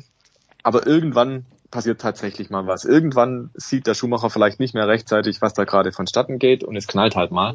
Und wir alle wissen, wenn es knallt im Motorsport bei gewisser Geschwindigkeit, das ist nicht so schön. Und auf das müsste man vielleicht nicht warten. Das wäre mir lieber, man würde vorher agieren und vorher mal sagen, ähm, so ein Verhalten, das unterlassen wir jetzt bitte, weil das hat auf der Rennstrecke nichts verloren. Und solange das nicht passiert und ich sehe nicht, wie es passieren kann, weil Steiner hat seinen Laden da nicht im Griff, offensichtlich. Ja. Entweder er will ihn nicht im Griff haben oder er hat ihn halt nicht im Griff. Das ist von außen ein bisschen schwierig zu beurteilen. Aber solange da keine entsprechende Ansage kommt, solange werden die da weitermachen und irgendwann muss halt mal scheppern. Ja, wenn du wolltest, dann kann, kann er sagen, das konnten wir nicht ahnen. Naja, gut, das Problem ist, es ist natürlich ein Eiertanz. Äh, Stefan hat es ja gerade sehr gut beschrieben. Wenn die Kohle äh, aus, aus äh, äh, Russland kommt, die das Überleben deines Rennteams äh, sichert, dann ist es schwierig, da äh, tatsächlich äh, mal Grenzen zu ziehen. Ähm, ich habe aber den Eindruck, äh, wir, wir mögen ja den, den äh, Günther Steiner sehr, äh, Südtiroler mit seiner Art und, und äh, immer, immer einen coolen Spruch auf Lager. Hat bisher ja versucht, das auch immer so ein bisschen, ähm, ja, wegzubügeln. Ich glaube, dass es jetzt aber so, sich so hochgeschaukelt hat, ähnlich wie Stefans beschreibt, dass das jetzt einfach nicht mehr geht, sondern dass man jetzt auf den Tisch schauen muss. Das muss man nicht vor laufenden Fernsehkameras machen, das ist klar. Aber er, er müsste tatsächlich jetzt mal äh, zur Ordnung rufen, was ich interessant finde, dass so viele äh, Spitzen-Formel-1-Fahrer oder Ex-Formel-1-Fahrer sich auch melden wie ein Jensen Button, die da ziemlich deutliche Worte finden und sagen, also äh, so oder so, selbst wenn man im Qualifying mal teamintern irgendeine Absprache nicht eingehalten worden ist oder nicht klar genug war, darf man auf keinen Fall hinterher ähm, das in Sonntag mitnehmen und dann sagen, okay, das ist Revanche. Das hat im Motorsport nichts verloren. Und ob tatsächlich, wir hatten ja von Anfang an Zweifel, nicht über den Speed, man in der Formel 2 ist er gute Rennen gefahren von, von Mazepin, aber über seine, sagen wir, sittliche Reife, ähm, es gab dann im letzten Jahr ja auch einige äh, Diskussionen und Meldungen über, über Damen, die er angegrapscht hat. Ähm, also ich bin mir nicht so ganz sicher, ob er tatsächlich vom Kopf her äh, tatsächlich reif für die Formel 1 ist, denn wenn er dann am Ende sagt, ich lasse mir sowas nicht akzeptieren, ich kann sowas nicht akzeptieren. Ähm, er hat sich da am Samstag dann auch, äh, ohne sich beim Team nochmal zu informieren, äh, was da tatsächlich, was das Team dem, dem Mick Schumacher per Funk mitgeteilt hat, was da Befehle gab. Er ist direkt zu den Mikrofonen gerannt und hat da rumproletet. Ähm, ich habe da Bedenken tatsächlich, dass da was passieren könnte, weil er einfach ähm, ganz offensichtlich ein großer Egozentriker ist. Unschön natürlich, äh, weil nicht ungefährlich. Also Retourkutsche bei Ballsportarten ist das eine in der bei 300 kmh oder mehr ähm, natürlich ganz was anderes. Gut, also am Wochenende also Monza mit äh, dem äh, Stefan, gibt es inzwischen einen Namen für das Ding oder immer noch nicht? Ja, äh, don't call it a race. Also es gibt eigentlich einen Antinamen, wenn man so will. Alles außer Rennen ist erlaubt. Ja, aber ich dachte Qualifying auch nicht. Doch, es ist ja ein Sprint-Qualifying, so heißt es ja offiziell, aber wir alle wissen, es wird äh, gestattet, die fahren mehrere Runden am Stück, am Ende gibt's eine Zielflagge, also was soll es sein? Es ist ein Rennen. Auch wenn die Formel 1 sich auf den Kopf stellt und sagt, es ist kein Rennen, es ist natürlich ein Rennen. Und es gibt jetzt an diesem Wochenende zwei Rennen in der Formel 1. Das eine ist das Qualifying-Rennen und das andere ist halt der Grand Prix. Aber die Formel 1 will halt nicht, dass man es Rennen nennt, weil das könnte ja irgendwie schädlich sein für einen Sonntag. Also der Eiertanz, den der Stefan gerade beschrieben hat, den gibt's auch da. Und ich finde es völlig sinnlos und Banane. Also nenn es einfach ein Rennen, weil es ist ein Rennen. Fertig aus. The thing. Ähm, ja. äh, also, frei, erstes freies Training, Freitag 14.30 Uhr bis 15.30 Uhr, Qualifying Freitag ab 18 Uhr, zweites freies Training Samstag ab 12 das hm, Samstag ab 16.30 Uhr und dann das echte Rennen ähm, Sonntag ab 15 Uhr. So, dann danke euch beiden. Wir machen hier eine kurze Pause und dann geht's hier weiter mit Eishockey.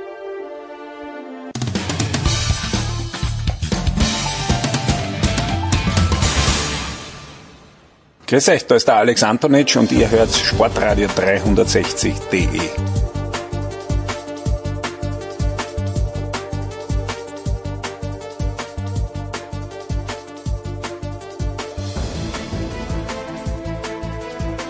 Big Show 525 hier bei Sportfall 360. Es geht weiter. Wir sind angekommen beim Eishockey, weil die DL-Saison losgeht.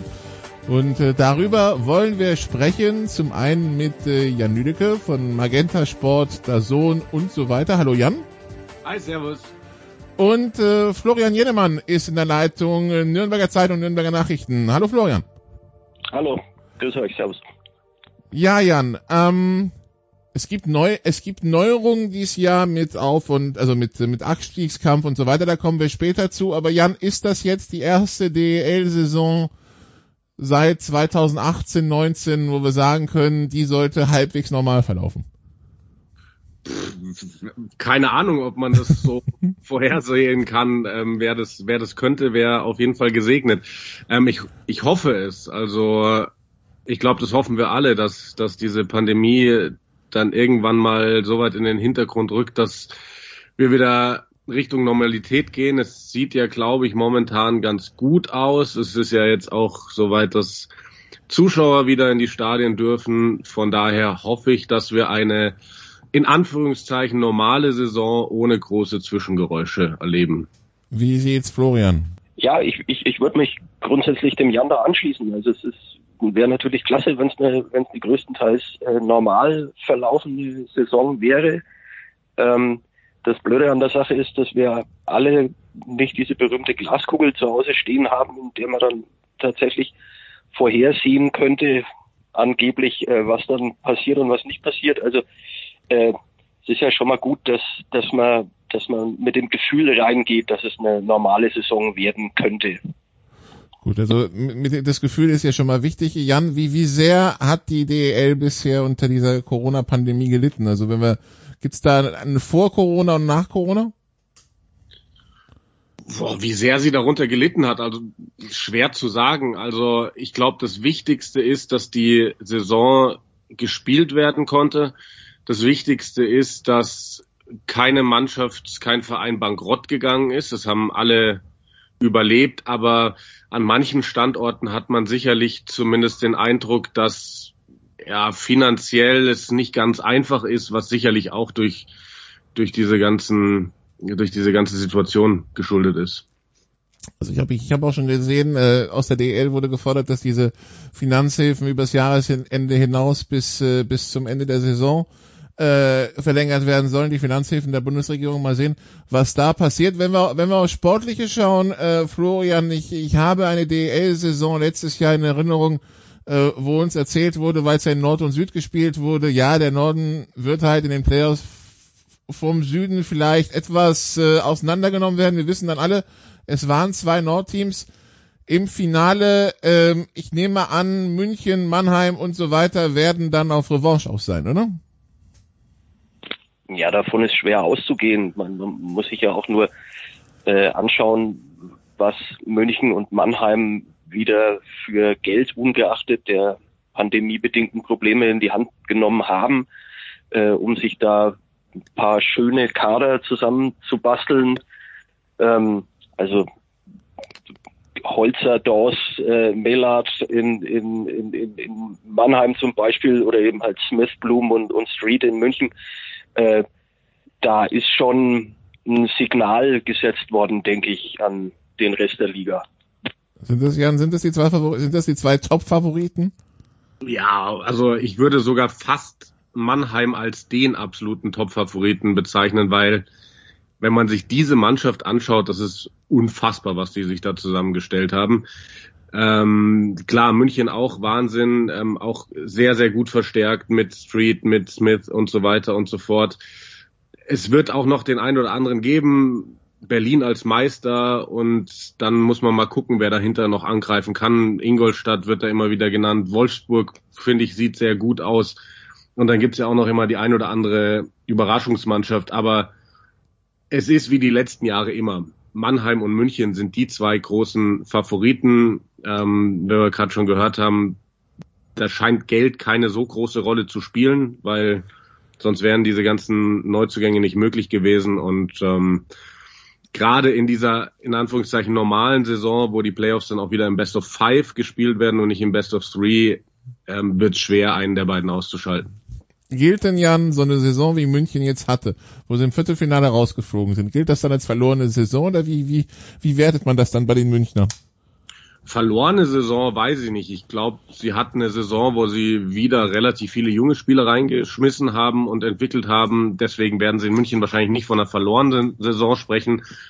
Aber die werden extrem angestachelt sein, es besser zu machen, weil genauso wie die Adler Mannheim übrigens, beide, weil das sind zwei Organisationen, da zählt nur eins und das sind Titel und wenn du ein Jahr keinen Titel gewinnst, dann willst du es im nächsten Jahr dreifach, vierfach. Gut, welche Rolle, Florian, kann Nürnberg da spielen im äh, Jahr, jetzt müsste es das Jahr zwei sein, seit dem Ausstieg von Thomas Sabo, ne? Ja, ist es äh, tatsächlich ähm, die, die Rolle, die Nürnberg spielen kann? Ähm, das ist eine gute Frage. Äh, das äh, ist eine kleine bis mittelgroße Wundertüte. Also der große Vorteil sicherlich in, in diesem Jahr ist, dass dass das, äh, dass diese Idee von von Frank Fischöder ähm, Eishockey zu spielen, die Mannschaft jetzt ähm, im zweiten Jahr oder in der zweiten Vorbereitung, in der richtigen Vorbereitung, die sie letztes Jahr ja im Grunde nicht hatten, äh, verinnerlichen konnte. Das äh, sieht wohl, wenn man die Vorbereitungsspiele so zu Rate zieht, auch schon ganz gut aus. Ähm, also die unter den ersten vier, das ist Achtung, Überraschung, unter den ersten vier sehe ich sie jetzt nicht unbedingt, wahrscheinlich auch nicht unter den ersten sechs, aber ähm, ich halte es nicht für ausgeschlossen, dass dass äh, irgendwas zwischen zwischen acht und zehn ähm, möglich sein wird. Vielleicht ist Nürnberg auch eine Überraschung. Ähm, das, das wird auch sehr davon abhängen, wie, wie gut die wie gut die neuen Ausländer einschlagen. Da gibt es mit Stoa zum Beispiel schon einen, der andeutet, dass er eine wichtige Rolle äh, spielen wird. Aber ähm, ich glaube nicht, dass es, dass diese Mannschaft äh, nochmal so eine vergleichbar schwache Runde spielt, wie das in der letzten Saison der Fall war. Jan Nürnberg, also das wäre, was, was Florian gerade vorgerechnet hat, wäre irgendwo Pre-Playoffs, ne?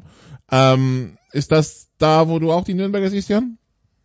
Also sie, sie können um diese Plätze mitspielen, das denke ich auch. Also für mich auch ganz entscheidend, dass Frank Fischöder jetzt in sein zweites Jahr als DEL-Coach geht. Ich denke, der wird dazu gelernt haben, der muss dazu gelernt haben. Ähm, da denke ich, wird es besser laufen. Und ja, die Ausländer müssen diesmal besser sitzen. Mit, mit Ryan Stower haben sie ja scheinbar wirklich einen ganz guten Griff gemacht. Es ist da, da unten jetzt auch wieder in Anführungszeichen, finde ich, super schwer einzuschätzen, weil die, die Teams aus dem Westen machen ja Iserlohn vielleicht mal ausgeklammert, jetzt auf dem Papier nicht den allerbesten Eindruck. Da sind aber sehr gute Trainer am Werk, Uwe Krupp in Köln und ähm, so weiter und so fort. Da kann man so schwer vorhersagen, was passiert, wie gut die sein werden. Es kommt dann auch bei all diesen Teams drauf an, wie kommen sie durch die Saison. Verletzt sich ein großer Leistungsträger, kann es ganz schnell nach unten gehen. Ähm, ich sehe Nürnberg aber besser aufgestellt, definitiv als letztes Jahr und traue ihnen zu, irgendwo Platz sieben bis zehn zu erreichen, ja. Also sieben bis zehn. Und dann haben wir natürlich eine Neuerung beziehungsweise etwas, was zurückkommt, äh, nämlich Auf- und Abstieg. Es gibt schon einen Aufsteiger, weil es letztes Jahr keinen Absteiger gab. Deshalb gibt's dieses Jahr auch 15 Teams in der DEL. Die Bietigheim Steelers, wer noch nie von Bietigheim Bissingen gehört hat, das liegt äh, in, das liegt zwischen Karlsruhe und Stuttgart grob. Ähm, da die Ecke. Florian, was äh, können wir vom Aufsteiger erwarten? Äh, was über reinen Klassenerhalt hinausgeht. Äh, wenn ich es richtig verstanden habe, der letzte steigt direkt ab und der vorletzte steigt dann ab, wenn der erste der DL 2 am Ende der Saison eine DL-Lizenz bekommt. Das heißt, ein bis zwei Absteiger, das ist ja auch neu und das sind direkte Absteiger, keine Playdowns. Was können wir von Bietigheim erwarten? Gute Frage, kann ich dir am Sonntag beantworten, wenn Bietigheim in Nürnberg gespielt hat. Ähm, nein, ist ich denke, dass das, äh, auch wenn man sich den Kader anguckt, ohne den Steelers da ähm, Unrecht tun zu wollen, aber wenn wir jetzt über äh, Abstiegskandidaten sprechen, dann, dann werden wir sicher an Bietigheim nicht vorbeikommen. Also die, die Mannschaft ist äh, jetzt mal abgesehen von, von Konstantin Braun oder Mitch Hurt, ähm, ist es ja, da ist nicht viel dazugekommen, da ist vielleicht auch nicht viel weggekommen, aber ähm, wir haben gerade von den von den Kadern im, im Westen gehört, die auf den ersten Blick vielleicht nicht so doll aussehen. Ähm, da würde ich Bietigheim schon tatsächlich auch äh, einreihen, aber dann auch eher weiter hinten bei den Kadern, die nicht so toll aussehen. Man, natürlich ist, können die überraschen, ähm, aber ich sehe doch Bietigheim in akuter Abstiegsgefahr. Jan, können wir überhaupt bemessen, wie der Unterschied im Niveau zwischen DL2 und DL ist, wenn quasi seit 15 Jahren der, der Auf- und Abstieg, ich glaube so lange war es, ne, ausgesetzt war, weil ähm, es musste sich ja quasi nie einer kümmern, sich dann auf DL-Niveau hochzuarbeiten oder von DL wieder auf DL2, wie man es von anderen Ligen kennt, wo halt Auf- und Abstieg ist. Was, was wissen wir über den, was, was wird die größte Herausforderung für Bietigheim sein in dieser DL? Naja, ich glaube, man kann das Niveau schon ganz gut einschätzen. Also ich meine, nur weil es keinen Aufstieg gab, heißt es nicht, dass die DL2-Teams in den letzten 15 Jahren sich irgendwie haben hängen lassen, weil da ging es ja auch jedes Jahr um eine Meisterschaft und äh, die, die hatte dann einen sehr, sehr großen Stellenwert. Jetzt war ich letzte Saison tatsächlich zweimal in Bietigheim sogar, weil wir für Magenta Sport ja die DL2 eine Zeit lang übertragen haben mit einem Spiel am Sonntag und muss sagen, was mir aufgefallen ist, ist, dass vor allem die Defensive einfach nicht annähernd das Niveau hat in der DL2 wie in der in der DEL. Also was da für Tore fallen und wie die zustande kommen, da hat man sich dann schon gedacht, so hui, hui, hui, hui. Gerade auch wenn man dann sieht, was da für Namen rumlaufen, weil das sind ja sehr, sehr viele Spieler, die teilweise auch jahrelang in der DEL gespielt haben, wo man sich denkt, so, wie hat das damals funktioniert, wenn das jetzt irgendwie so aussieht? Und also Bietigheim, klar, das ist eine wahnsinnige Wundertüte und die sind sicherlich als Neuling in der Liga einer der großen Abstiegskandidaten. Aber das Beispiel Bremerhaven, finde ich, äh, zeigt so ein bisschen, dass man es echt gar nicht absehen kann, weil wie die sich entwickelt haben, jetzt Champions Hockey League spielen. Aber für mich ist wirklich der, der größte Punkt für Bietigheim ist die Defensive. Auch wenn ich mir das, da haben sie fast nichts verändert. Also wenn ich mir, die haben Tine Braun dazu geholt als erfahrenen Spieler, ähm, und ich glaube, Markus Koyo ist noch neu. Ansonsten sind das die Jungs, die in der DL 2 gespielt haben. Tim Schüle, der da offensiv ein Feuerwerk abgebrannt hat von hinten und gepunktet hat ohne Ende. Die müssen schauen, dass sie hinten irgendwie einigermaßen sicher stehen, weil wenn die anfangen, irgendwie die Schießbude der Liga zu werden, dann äh, können die vorne produzieren, was sie wollen, dann werden sie viele Spiele verlieren. Das ist für mich so das größte Fragezeichen bei denen. Wie, wie gut sind sie defensiv? Florian, finden wir es denn überhaupt gut, dass in der DL jetzt der Auf- und Abstieg wieder eingeführt wurde, nachdem es ja über Jahre dieses geschlossene System war? Ich finde es nicht schlecht. Ähm, das hat einen, einen Hauptgrund und zwar den, dass du natürlich äh, vorne wie hinten dir die Spannung erhältst. Äh, die, die letzten Jahre hatten immer mal wieder gezeigt, dass du dann irgendwann ein, zwei Mannschaften hast, die so, ich sage jetzt mal flapsig, außer Konkurrenz mitgespielt hatten, weil eigentlich klar war, dass da nach vorne nicht mehr viel passieren wird. Ähm, natürlich haben die dann auch versucht, irgendwie die Sache ähm, seriös zu Ende zu bringen in, in den meisten Fällen. Aber äh, ich halte es für keine schlechte Lösung zu sagen, okay, da hinten kann jetzt auch wieder was passieren, weil das ja die Dynamik der Liga irgendwie insgesamt äh, an beiden Enden am Laufen hält und das kann für den Sport ja auch nicht verkehrt sein. Und welche Teams, Jan, müssen sich jetzt umschauen, dass sie ja nicht in diesen Sog reingeraten und unter Umständen böse Erwachen im Sommer 2022 haben, dass es dann DL2 heißt und nicht DL? Naja, im Endeffekt alle, ne? Ähm, da kann es auch Überraschungen geben, dass du auf einmal ein Team da unten drin hängen hast, mit dem du eigentlich weiter oben gerechnet hattest.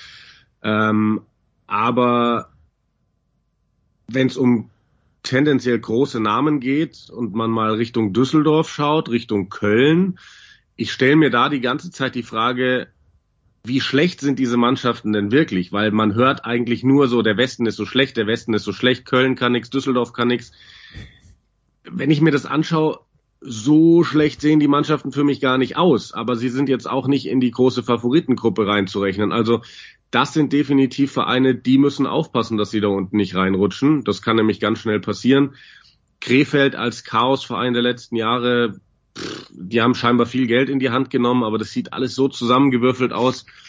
Ja, und da muss man mal gucken. Also wo ich mir zum Beispiel auch die Frage stelle, wie gut sind die denn überhaupt, ist, ist Schwenningen. Da reden viele jetzt davon. Ich habe einen Geschäftsführer, glaube ich, aus der Liga gehört, der sagt, die werden bis Weihnachten in den Top 4 stehen. Was danach passiert, kann er nicht äh, vorhersehen. Ich habe mit einem Kollegen gesprochen, der sagt, Schwenningen definitiv Top 6. Ich persönlich denke mir, wenn ich mir die Mannschaft auf dem Papier anschaue, vielleicht steht Schwenningen am Ende auch auf der 12 oder auf der 13 und dann ist es nach ganz unten auch nicht mehr so weit. Aber vielleicht liege ich da auch komplett falsch. Also aufpassen muss im Endeffekt jeder, außer den genannten Top-Favoriten ganz oben. Denen wird sicherlich nichts passieren. Die könnten auch immer noch nachschießen, aber ähm, Kandidaten für unten gibt es einige. Sicherlich gehört auch Nürnberg dazu. Auch Nürnberg kann am Ende ganz unten stehen. Also wie, da sind viele dabei. Wie, wie muss ich mir... Ja, ja, ja Florian? Wollte Florian noch was sagen, oder? Äh, ich war, war die Frage an mich, war eine Frage an mich gerichtet. Ich dachte, nein, nein, nein, ich dachte, du willst noch drauf einsteigen. Das war das. Ach so. Äh, ich kann das nicht ausschließen, um Gottes Willen. Ja. Kann, kann, kann auch sein, dass die da unten reinrutschen. Das ist ja auch immer so eine Frage, wie, wie fängt so eine Saison an? Was passiert dann da? Wie viel, wie viel Verletzte hast du? Wie, wie groß sind deine Möglichkeiten nachzulegen? Ähm, äh, klar, Nürnberg war in der, in der letzten Saison ähm, nun nicht gerade das Gelbe vom Ei. Ähm, die müssen jetzt erstmal, äh, wie man es so schön sagt, aus dem Quark kommen. Ähm, auszuschließen ist da gar nichts. Äh, es gab eine Sache, die mich irritiert hat, Jan, in, der, in deiner Aussage von wegen hier äh, Schwenningen äh, bis Weihnachten auf Platz 4 und danach schauen wir mal, äh, wie jetzt? Also ich meine, wenn es in der Hinrunde gut läuft, in der Rückrunde dann nicht, oder?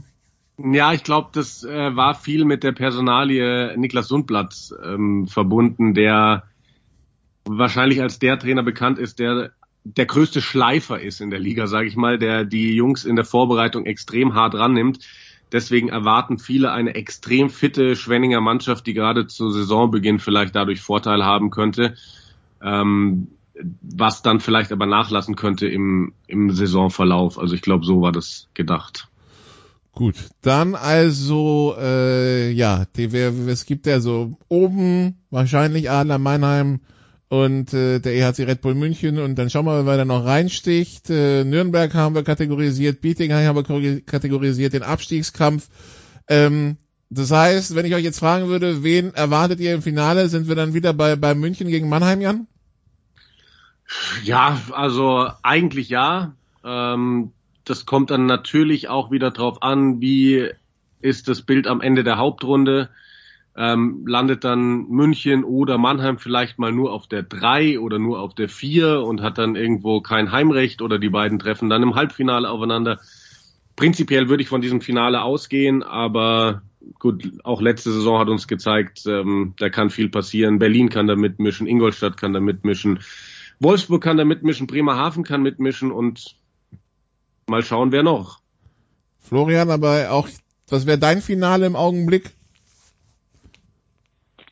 Ja, also ähm, das ist sicherlich vor der, bevor auch nur ein einziger Puck gefallen ist, ist es sicherlich die, die naheliegendste Prognose. Ähm, ob die dann eintrifft, das lassen wir einfach mal dahingestellt. Also äh, es ist immer schwierig, ein Finale zu tippen vor einer Hauptrunde, vor der du dann auch gar nicht weißt, wie sich äh, eben die Playoffs äh, darstellen werden, ähm, wie gerade schon gesagt, aber wenn du jetzt rein auf, auf, äh, aufs Papier guckst, müsstest du eigentlich da drauf tippen, ja. Dann äh, wünsche ich uns eine Vorrunde, die nicht so, ähm, wo, wo nicht eine, einige so weit vormarschieren, wie wir es die letzten Jahre zwischendurch erlebt haben. Ein Thema habe ich noch, Florian. Es wurde die Tage bekannt gegeben, dass man sich anscheinend zwischen Weltverband und äh, also NHL, Weltverband und IOC scheinen sich äh, geeinigt zu haben, dass man die NHL-Spieler jetzt vielleicht zur Olympia nach Peking schicken könnte, nachdem sie ja in Sochi nicht dabei waren. Ist das eine positive Nachricht fürs Eishockey? Ja, also wenn das keine positive Nachricht ist, dann weiß ich nicht. ähm, ja, ich meine, es ändert ja für, also es, es, es verschiebt ja dann schon ein bisschen, Jan, die, die die Kader, wenn dann die NHL-Spieler mit reinkommen, dann fliegen natürlich ein paar andere raus. Äh, wie, wie siehst du das? Ja, absolut auch nur positiv, weil du willst bei diesem Turnier das Beste vom Besten sehen und das ist damit dann gesichert. Okay, gut. Dann bedanke ich mich bei euch beiden und äh, würde dann sagen, äh, ja, wir, wir verfolgen die DL-Saison, die ja so heute Abend losgeht. Gibt's äh, in den Spielen, die jetzt für heute Abend terminiert sind, ein offizielles Eröffnungsspiel? Was meinst du jetzt genau? Also gibt's ein offizielles Eröffnungsspiel, äh, weil so heute Abend ist ja Eisbären gegen München, aber wenn ich den Spielplan richtig verstehe, sind ja auch drei weitere Spiele angesetzt. Nee, das ist heute Abend das Eröffnungsspiel der Saison ähm, und auch das einzige heute Abend, oder? Okay, dann, dann lese ich das bei den, auf ja, den, dann da, sehe ich, dann lese ich das auf der Website der DEL falsch, okay. Nee, also ich gehe auch davon aus, dass heute nur eins ist. Ja, es ist nur eins und die restlichen sechs sind morgen, definitiv. Ach so, ja genau, dieses Morgen 19 Uhr irritiert mich auf der Seite der DL. Dann passt wieder, also dann ist das das Eröffnungsspiel. Also heute Abend dann ähm, Eisbären gegen Red Bull München auf Magenta Sport zu sehen und ja, dann also viel Spaß mit der DEL-Saison, viel Spaß jetzt hier in der Big Show mit dem Producer, der hat auch noch ein paar Segmente aufgenommen. Und wenn ich es richtig sehe, geht's weiter mit Handball hier in der Big Show nach einer kurzen Pause.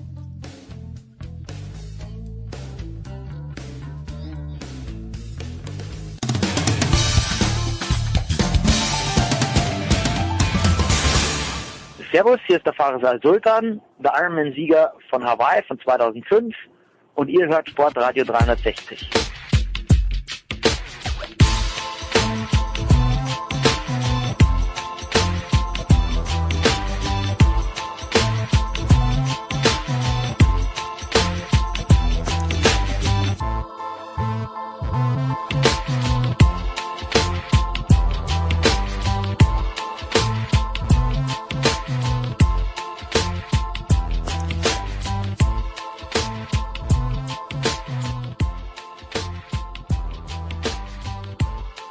So, weiter geht's in der Big Show 525. Danke, Nicola. Äh, wir die Leitungen laufen heiß nach München zu Markus Götz. Götzi, grüß dich. Exzellente Qualität deiner Leitung. Jens, servus. Ja, ich bin noch bei meinem Gastgeber auf Long Island, wo nicht nur die Leitung exzellent ist, sondern auch das Ambiente mit Pool und allem, was dazugehört. Fernseher draußen. Übrigens, was dort nicht übertragen wurde, erstaunlicherweise, und da bin ich ein kleines bisschen sauer und I blame ESPN, ist das Supercup oder der Super Dingsbums Endspiel der deutschen Handball-Bundesliga zwischen Kiel und Minden. Götzi, habe ich was versäumt? Äh, Die Kieler haben natürlich... du warst, glaube ich, zu lange jetzt in Amerika. das Super Dingsbums Endspiel zwischen Kiel und Minden. Also es war der Super Cup und es war Kiel Lemgo, gegen Lemgo. Lemgo, Lemgo natürlich. Ja, Lemgo natürlich. Was habe ich versäumt, Götzi? Was habe ich versäumt? Ja, nix. Herrlich. Großartig. Nein, du, der Super Cup. So, also, Punkt. Hey, das, klar, jeder will es am Ende gewinnen und es ist der sogenannte erste Titel äh, der Saison, aber diese, weißt, diese Einspieltitel, ähm, Ja, ja, also für mich, schwierig. für mich bedeutet das rein gar nichts und ich glaube, man hat es ganz gern auf dem Briefkopf, aber mehr ist es definitiv nicht. Im Grunde ist es das letzte Vorbereitungsspiel, äh, bevor es dann heute richtig losgeht. Ja, dazu Und kommen die wir. Kieler haben übrigens nur mit Ja. einem Torunterschied gewonnen. Also es war relativ offen. Lemgo hat gefeitet ohne Ende. Ja? Also das, war ganz nett äh, zu gucken, aber nochmal, wenn es um die Bedeutung geht und um die Frage, was du verpasst hast, du bist in Amerika, du bist in New York, du bist bei den US Open, gerade auch, wenn du jetzt gesagt hast, ich sitze äh, München Nord, ich habe nichts zu tun, was soll ich machen? Dann hätte ich gesagt, ja, dann guck halt mal rein, ja. Aber jetzt äh, äh, aus deiner Lage raus, finde ich, hast du wenig verpasst. Ja, schön, schön. Was ich nicht verpasst habe, ist ein sehr bewegter, bewegender Artikel von Saskia Aleite in der Süddeutschen Zeitung vom heutigen Mittwoch über den HSV Handball. Die sind wieder da mit Thorsten Janssen. Wir haben ja vor ein paar Wochen drüber gesprochen als Coach. Martin Schwalb hat, äh, was ist er, Vizepräsident äh, oder er hat auf jeden Fall eine ehrenvolle Aufgabe. Yogi Bitter ist da. Jetzt wird in Hamburg, wenn ich den Artikel von der Saskia richtig deute, tief gestapelt. Man spiele gegen den Abstieg. Ist das die Wahrheit, Götzi? Das ist die Wahrheit, lieber Jens, das ist die Wahrheit. Also, wir haben äh, in der Bundesliga, das ist, das ist einfach so, das ist keine Floskel, das ist die beste Handballliga der Welt. Ähm, und jetzt haben wir ja in der vergangenen Saison Corona-bedingt 20 Mannschaften gehabt. Vier mussten also absteigen, zwei sind mit dazugekommen, der HSV und der TuS in Lübbecke. Und Corona hin oder her, wo du hinguckst, wenn du dir anguckst, was bei den oder in den Bundesliga-Vereinen jetzt im vergangenen Sommer passiert ist, so gut wie alle Mannschaften haben im Rahmen ihrer Möglichkeiten versucht, sich nochmal zu verbessern und aus meiner Sicht ist es fast allen auch gelungen. Das ist ein gnadenloser Wettbewerb, diese Handball-Bundesliga und aus meiner Sicht auch in allen Bereichen äh, in dieser Saison genauso spannend, mindestens wie in der vergangenen. Und ich sag dir, da, da, ja, der HSV ist ein großer Name. Ja, der HSV hat sich auf manchen Positionen wirklich namhaft verstärkt. Aber trotzdem musst du gucken, wer sind die Konkurrenten dort im Abstiegskampf, wen kannst du hinter dir lassen. Und es sind nicht so wahnsinnig viele, ja, äh, wo ich sagen würde, die kommen, die kommen für den Abstiegskampf äh, in Frage. Das sind am Ende drei, vier, fünf, vielleicht auch sechs Mannschaften. Logisch gibt's immer auch mal wieder Ausreißer nach unten. Aber ja, der, der HSV äh, kann für diese Saison nur ein Ziel haben und das ist der Klassenerhalt. Und wenn es am Ende, ja, überraschenderweise ähm, besser läuft und man sich irgendwo im, im gesicherten Mittelfeld wiederfindet. Ich würde das gar nicht kategorisch ausschließen, verstehe mich nicht falsch. Ja. Aber äh, mit der Mannschaft, mit der der HSV jetzt in diese Liga, mit diesen Konkurrenten startet, kannst du, wenn du klaren Verstandes bist, nur mit einer äh, Zielsetzung reingehen und das ist der Klassenerhalt. Alles andere wäre äh, Stand heute Träumerei.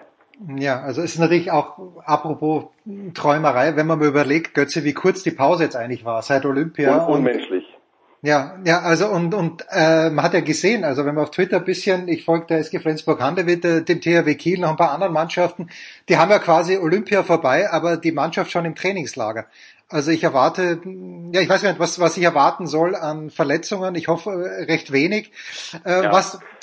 Bitte, Götze, bitte. Also das vielleicht nochmal ganz kurz, damit sich Leute, die ganz, nicht ganz so nah dran sind am Handball, damit die sich mal ein Bild machen können. Die vergangene Bundesliga-Saison endete am 27. Juni und die Olympiateilnehmer, und zwar nicht nur die der deutschen Nationalmannschaft, sondern in der Bundesliga spielen bekanntermaßen ja auch ein paar ähm, Topstars aus anderen Nationen. Also diejenigen, die zu den Olympischen Spielen gefahren sind, die hatten im Schnitt fünf bis sieben Tage Urlaub. Wahnsinn. Dann ging die äh, kurze Vorbereitung für Tokio los, dann das ganze Event und dann sind die zurückgekommen und haben vielleicht noch ein, zwei, drei Tage bekommen und dann ging es los mit der Vorbereitung auf die Bundesliga. Und das nach einer extrem schwierigen Corona-Saison mit 38 Bundesligaspieltagen. Die Jungs aus den Top- Top-Clubs haben noch äh, Champions League, EHF Cup, äh, Final Four beim, beim DHB-Pokal, Nationalmannschaft und so weiter gespielt.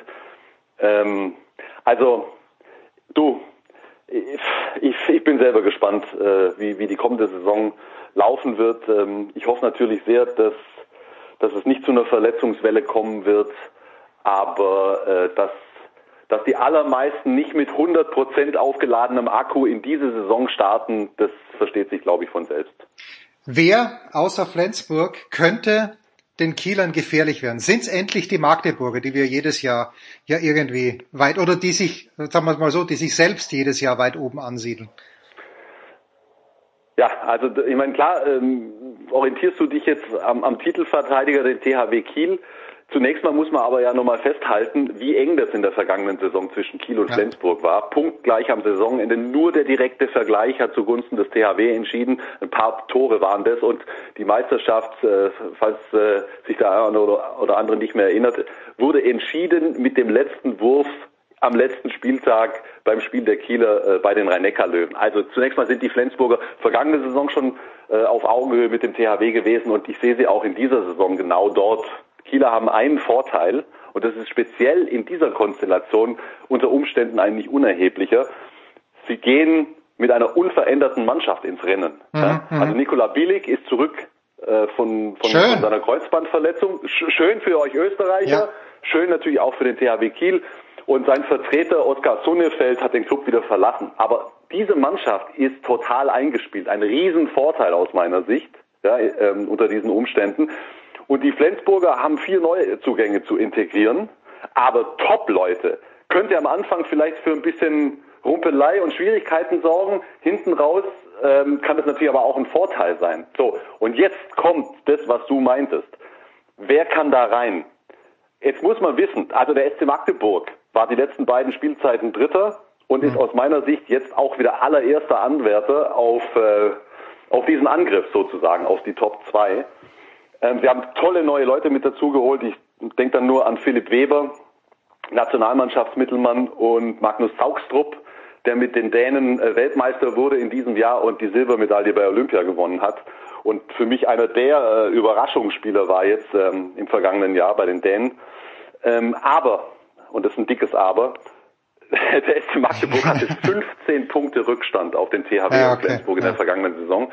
Und diese 15 Punkte, das ist schon echt ein, ein fettes Brett. Also Stand heute würde ich, würde ich sagen, es muss das Ziel des SC Magdeburg sein, mindestens diesen Abstand zu verkleinern. Ja? Und zwar nicht nur das SC Magdeburg, sondern auch die Teams direkt dahinter, Berlin äh, und die Rhein-Neckar-Löwen zum Beispiel. Ähm, also es muss deren Ziel sein, wieder näher an die beiden äh, absoluten Top-Clubs ranzurücken. Stand heute würde ich aber immer noch davon ausgehen, dass, äh, dass die Meisterschaft nur zwischen Kiel und Flensburg vergeben wird. Wenn, wenn nichts Dramatisches in Sachen äh, Verletzungen passiert. Das ist natürlich immer eine Grundvoraussetzung. Das kannst du ja nicht vorhersehen. Also nur mal rein theoretisch, wenn sich beim THW Sargosen, äh, Duvniak und Landin den Hacks brechen, äh, dann reden wir halt von einer ganz anderen Situation. Aber so möchte ich nicht denken. Grundsätzlich für mich auch in der kommenden Saison Kiel und Flensburg. Und wenn da tatsächlich noch jemand anders bis zum Schluss mitredet um die Meisterschaft, würde es mich heute überraschen. Aber Magdeburg muss näher ran mit dieser Mannschaft. Und übrigens, weil Götze sagt 15 Punkte, nicht vergessen, im Handball gibt's für den Sieg keine drei Punkte, sondern Nein, immer noch zwei Punkte. Das sind sieben Siege und ein Unentschieden, die Magdeburg gefehlt haben. Und wir wissen, wie, ja, das ist, ist natürlich komplett absurd. Äh, jetzt, wenn wir nach unten schauen, du hast ja immer gesagt, äh, vergiss, mir, vergiss mir die Eulen nicht, die Eulen, ja, auf, ja. auf, die, auf die haben wir, ja, die guten alten Eulen, aber Balingen, da irgendwie, Balingen, da bist du ja auch äh, bist du ja auch äh, mit, mit Herzen verbunden gewissermaßen. Ist das eine Mannschaft? Der Ballingen beginnt ja heute Abend beim THW. Gut, da werden sie wahrscheinlich keine Punkte eingeplant haben. Aber gibt's denn da unten irgendeine Mannschaft, die die letzten Jahre wirklich gekämpft hat, um in der ersten Liga zu bleiben? die vielleicht mal einen besseren Start hinlegt und nicht bis zum vorletzten Spieltag eigentlich doppelgleisig mit zweiter Liga auch planen muss. Siehst du da Potenzial für irgendjemand? Also zunächst mal geht es nicht darum, ob ich mein Herz in Balingen habe oder bei den Eulen oder sonst wo. Ähm, das ist nur schlicht und ergreifend so, dass ich großen Respekt habe für, für die Arbeit, die äh, zum Beispiel in Balingen oder auch äh, in den letzten Jahren bei den Eulen geleistet wurde. Und übrigens, nur nochmal, ja, wenn, wenn du hier gerade so triumphiert hast, äh, ich, die ich Eulen sind, ja sind ja abgestiegen. Ja. Also, wenn, du, wenn du hier ähm, mir die Spitze gegeben hast, vergiss mir die Eulen nicht, die Eulen, ja, die, die, die, die waren bis zum allerletzten Moment noch in der Verlosung am zweitletzten Spieltag, wenn die ähm, äh, gewonnen hätten in Minden und die hatten ja das Spiel komplett in der Hand und wenn die nicht äh, am Ende da eingebrochen wären, dann wären die nicht abgestiegen. Ja? Also es war auch da hauchzart und was den HBW betrifft und die Mannschaften, die ähm, in der vergangenen Saison unten drin standen und sich noch gerettet haben, zum Beispiel eben Minden oder auch der TVB Stuttgart, Du, ich, ich fürchte, für die genannten wird es auch in dieser Saison wieder brutal schwer. Ich glaube nicht, dass Balingen, Minden und Stuttgart einen dramatischen Schritt nach vorne machen hm. können. Und zwar nicht, nicht, weil ich nicht der Meinung bin, dass sie, dass sie gute Handballmannschaften sind und sich unter Umständen sogar handballerisch weiterentwickeln, sondern, und das ist das große Problem in der Bundesliga, weil die Mannschaften davor noch besser sind. Ja? ja. Das ist, das ist einfach brutal, auch dieser, dieser Konkurrenzkampf im Mittelfeld weißt nur mal Mannschaften, die jetzt, die jetzt äh, etwas unter ihren Erwartungen geblieben sind in der vergangenen Saison, wie der belgische HC, die sind, glaube ich, Zwölfter gewesen am Ende. Erlangen auch, äh, äh, war auf jeden Fall zweistellig, ja. ja. Ähm, ey, die haben alle den Anspruch, sagen wir mal, in Schlagdistanz zu den Europapokalplätzen zu kommen. Und das wollen mittlerweile so viele Mannschaften in der Handball-Bundesliga, dass du dich fragst, ja, wie machen wir das jetzt, wenn neun Mannschaften Sechster werden wollen? Wo tun wir die da alle hin auf diesem, auf diesem Podest? Ja? Und äh, deswegen, also das, das glaube ich schon, dass da dann nochmal, also wie gesagt, ich habe gerade nochmal geguckt, BHC war Zwölfter, Erlangen war Dreizehnter und dann kommt sozusagen diese, diese, diese, diese Abstiegszone mit, mit Stuttgart, mit, mit Balingen, mit Minden und dann eben in dieser Saison mit Hamburg und mit, mit dem TuS in Lübbecke. Ja, klar, die spielen alle gut Handball, aber die davor, fürchte ich, sind halt noch ein Stück besser. Und weil du gerade, und jetzt muss ich natürlich schauen, dass ich geografisch keinen Fehler mache, aber weil du gerade die einzige bayerische Mannschaft genannt hast, den HC Erlangen, wo wir hoffentlich in der in dieser Spielzeit, Götze, mal gemeinsam hinfahren werden. Ja, das wird nichts mehr. Das erzählst du mir, glaube ich, seit zehn Jahren. Ich weiß, ich weiß. Aber was, was ist, was ist mit Erlangen? Hat Erlangen, äh, haben die auch aufgerüstet oder sind die auf ihrem konstanten Mittelfeldniveau geblieben? Warum sollte sich ja, was so rum? Warum sollte sich in der Region Nürnberg, warum sollte man sich die Spiele der Erlanger anschauen? Also die haben schon echt einen richtig guten Kader und einen breiten Kader und haben den nochmal punktuell äh, ergänzt und, und, und ja, möglicherweise auch verstärkt. also, guck, 13. habe ich gerade, glaube ich, gesagt, oder? Ja, 13. Ja. war Wenn die am Ende äh, kommende Saison siebter oder sogar sechster werden, dann wird keiner ähm, überrascht aufspringen und schreien, das gibt's ja gar nicht, hätte ich nie erwartet. Ähm, Sie haben ja selbst die, die, die, die, Ambition, da mindestens einen einstelligen Tabellenplatz äh, zu erreichen, durchaus auch Richtung internationales Geschäft zu gucken. Und dann habe ich schon wieder hier den Bogen zu schlagen. Problem ist dabei nur, dass fünf, sechs, sieben Mannschaften hinter den eigentlichen Top-Teams genau dasselbe Ziel haben. Das ist die Handball-Bundesliga. Wahnsinn. Ja. Götzi, jetzt, äh, wir freuen uns drauf, wie gesagt, also Götzi und ich nehmen am Mittwoch auf, mit anderen Worten, bei Zeitpunkt der Ausstrahlung der Big Show, da wird man dann schon wissen, wie es am ersten Spieltag bei den ersten Matches gelaufen ist. Aber was mich natürlich von dir noch interessiert, mein lieber Götzi, du bist ja einer der größten, wirklich, und das meine ich, äh, du bist einer der größten, das meine ich sowieso, aber auch einer der größten Tennisfans. Was sind deine Eindrücke so ganz kurz, zwei, drei, weil wir ja später dann auch noch über Tennis sprechen, aber zwei, drei Eindrücke, die du von den US Open aus der Ferne gewonnen hast? Hm. Äh, das finde ich schön, dass du sozusagen aus, aus New York mich Ja, ja, ja, ich, ich, ich brauche ich, ich, ich ja, brauche ich weiß ja genau, was du meinst. Ja, ich habe natürlich, wobei ich muss gleich mal äh, vorwegschicken, äh, meine äh, meine Beobachtungen, die haben sich ausschließlich auf den äh, auf den Abend äh, konzentriert und nicht auf die Night Session. Ja, das, ja. Ich, das ist mir echt, da bin ich glaube ich zu alt für sowas. Da bin sogar ich zu alt und ich bin hier, ähm, also zunächst mal fällt auf, dass wir ein paar Leute äh, tief im Tableau hatten und natürlich auch ja bis in die zweite Woche jetzt hinein. Äh, wenn du mir das gesagt hättest vor den US Open, hätte ich dich für noch verrückter erklärt, als als ich das ohnehin schon getan habe. Also wenn du mir erzählt hättest, Goyo kommt ins Achtelfinale, ähm, Oskar Otte kommt ins Achtelfinale, äh, ich weiß nicht, ob ich überhaupt noch was gesagt hätte oder ob ich noch gefragt hätte, was du zu dir, was du zu dir genommen hast. Äh, völlig verrückt, ja. Auch, auch andere äh, Geschichten, dass der Alcaraz gegen gegen Tsitsipas gewinnt äh, in, in, in dieser Art und Weise, so wie das äh, Match gelaufen ist.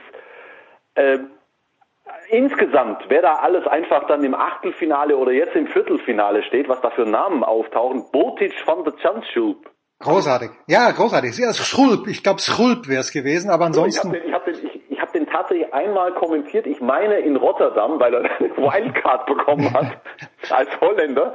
Der steht plötzlich, hey, der hat doch sonst wirklich nirgends, noch nicht mal bei einem 500er Turnier, auf sich aufmerksam gemacht. Jetzt steht der da plötzlich im Viertelfinale. Also das, also so kannst du es ja gerade weiter durchgehen. Ein, ein Turnier mit vielen Überraschungen hat natürlich auch verdammt normal damit zu tun, dass viele von den Top-Jungs der vergangenen Jahre einfach im Moment nicht mit dabei sein können.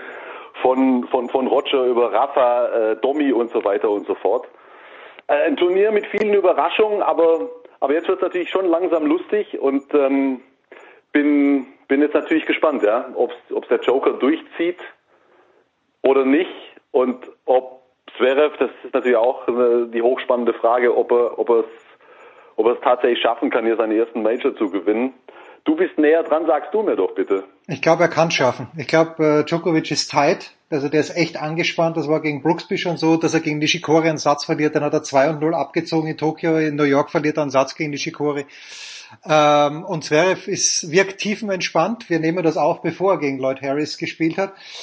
Ähm, und ich glaube, Zverev kann, wenn er keinen allzu großen Durchhänger hat mit den Aufschlägen, glaube ich, dass er gewinnen kann. Das Match Also- gegen, und ich glaube aber, dass Zverev dann das Finale gegen Medvedev verliert. Ja, das wollte ich gerade eben sagen. Das wollte ich gerade eben sagen. Reines Bauchgefühl. Also wäre natürlich Wahnsinn, wenn er, wenn er tatsächlich jetzt erstmal hier ins Halbfinale käme, dort auch Djokovic schlagen könnte. Aber dann würde ich Stand heute aus dem Bauch raus auch sagen, dass er das nicht packt gegen Medvedev. Aber hey, gucken Ja, wir da- uns in Ruhe an. Freuen wir uns. Ähm, Götze, was wirst auf du Fall- angucken? Ja? Ist, ist geil natürlich, ja. So, was wolltest du noch wissen? Na, ich wollte nur noch wissen, äh, den Mittwoch, da da werden wir nicht mehr nachreichen können, was du kommentiert hast, aber was wirst du am Wochenende machen, Götze? Ja, ja, also wenn ich das mal ganz kurz an der Stelle echt einwerfen darf, weil ich glaube, dass das echt geil ist. Ähm, ich werde heute gleich mal mit der neuen Konferenz einsteigen. Also wir machen etwas Neues, also was die Handballkonferenz Okay, betrifft. okay. Und ich habe da wahnsinnig Bock drauf und äh, bin einfach auch gespannt, wie gut es funktioniert. Ich glaube nicht, dass es ein Format dieser Art schon gegeben hat äh, ähm, im deutschen Fernsehen. Also vereinfacht gesagt, ich werde mit Kretsche fünf Spiele kommentieren heute. Wahnsinn. Ja, ja, genau.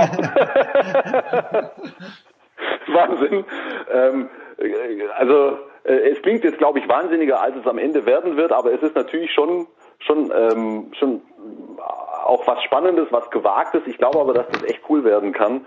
und äh, freue mich dann natürlich vor allen Dingen auf, ähm, auf die echt bockstarken Experten, die wir da haben äh, für, für, für dieses Format. Ja, neben Kretsche haben wir ja auch noch ein paar andere. Ich glaube, dass das, dass das, dass das aufregend wird. Also weißt du, die, die, die Grundidee ist, ähm, wir sitzen zu zweit auf dem Sofa und gucken Handball.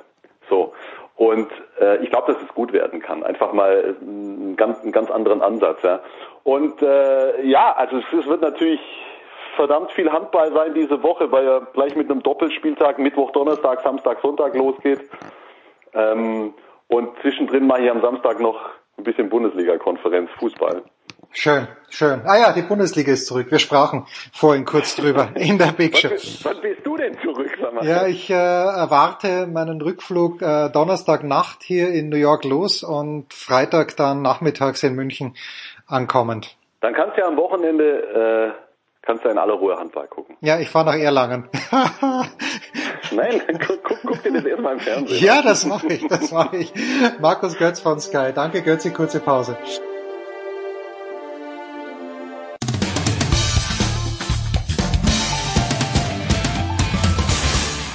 Hallo, ich bin Julia Görges und ihr hört Sportradio 360. Big Show 525.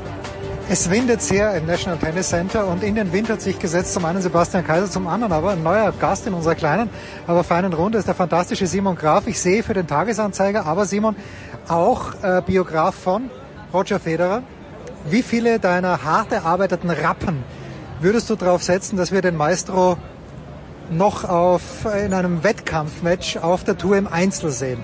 Vielleicht spielt er Doppel mit irgendjemand, aber im Einzel, ich hege große Zweifel. Wie ist da deine Einschätzung, Simon? Ja, ich glaube, er wird alles tun, damit er es nochmals schaffen kann, aber momentan sieht es nicht gut aus. Ich äh, habe gehört, er hat, letzte Woche war die dritte Knieoperation.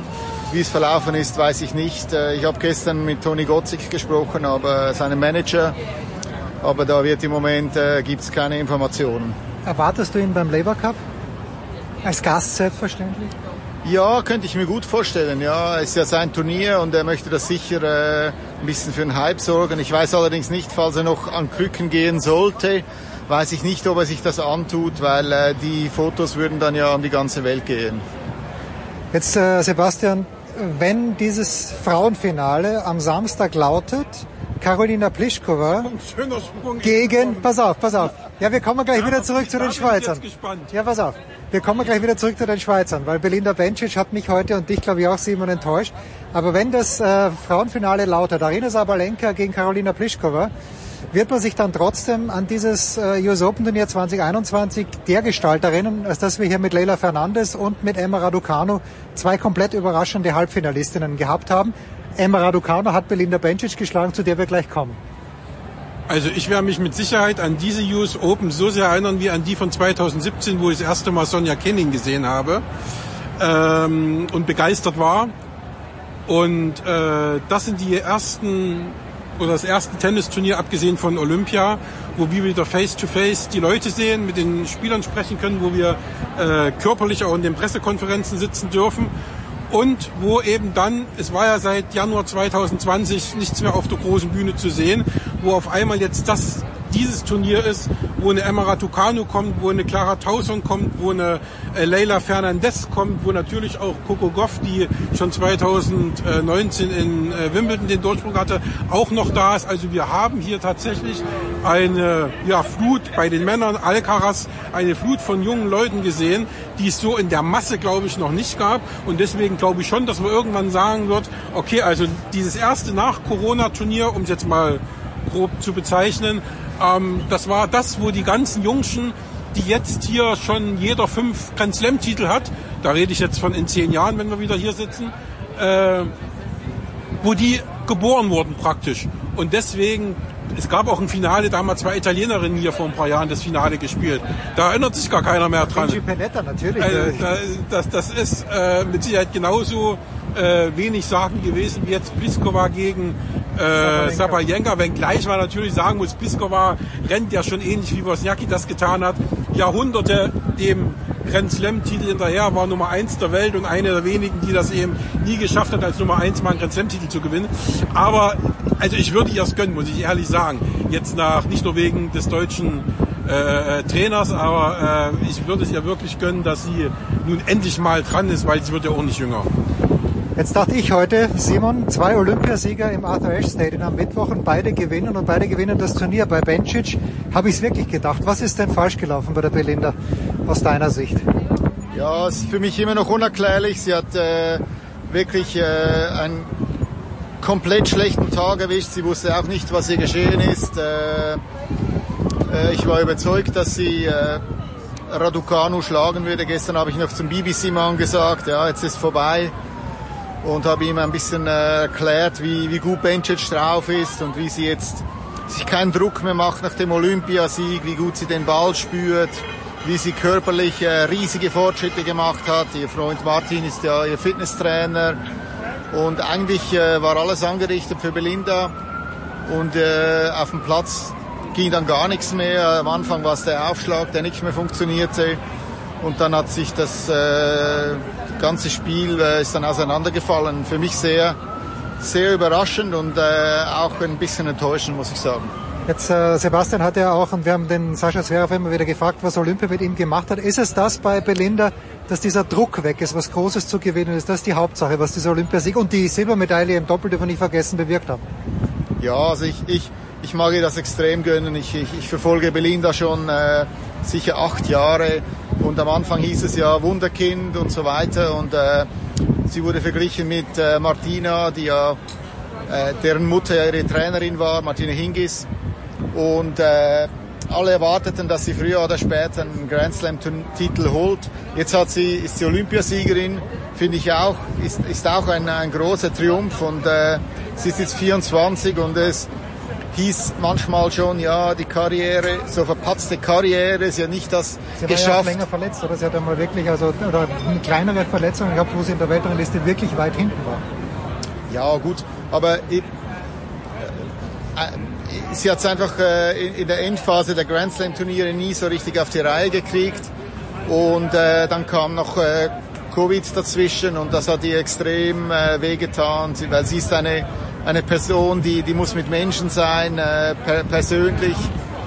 Und äh, letztes Jahr ist sie ja gar nicht angetreten am US Open und äh, vor zwei Jahren war sie ja hier im Halbfinale gegen äh, Bianca Andrescu und dann hat sie wirklich äh, super gespielt. Hat sie gewinnen können, äh, Genau, ja, war, war, war vielleicht sogar das beste Match, das ich von ihr gesehen habe. Dann war ich so enttäuscht heute, aber gut, kann mal vorkommen, jeder hat mal einen schlechten Tag. Äh, bei Roger Federer waren es ein bisschen weniger. und, und, sie hat jetzt äh, so einen, einen solchen eingezogen, aber es ist 24, äh, ist immer noch alles, alles okay und äh, es freut mich auch, dass sie, dass sie jetzt so zufrieden ist mit sich und dass sie sagen kann, nee, ich, ich, ich habe den großen Titel geschafft und äh, alles, was kommt, ist Zugabe, das, äh, weil ich mag sie persönlich sehr gut auch.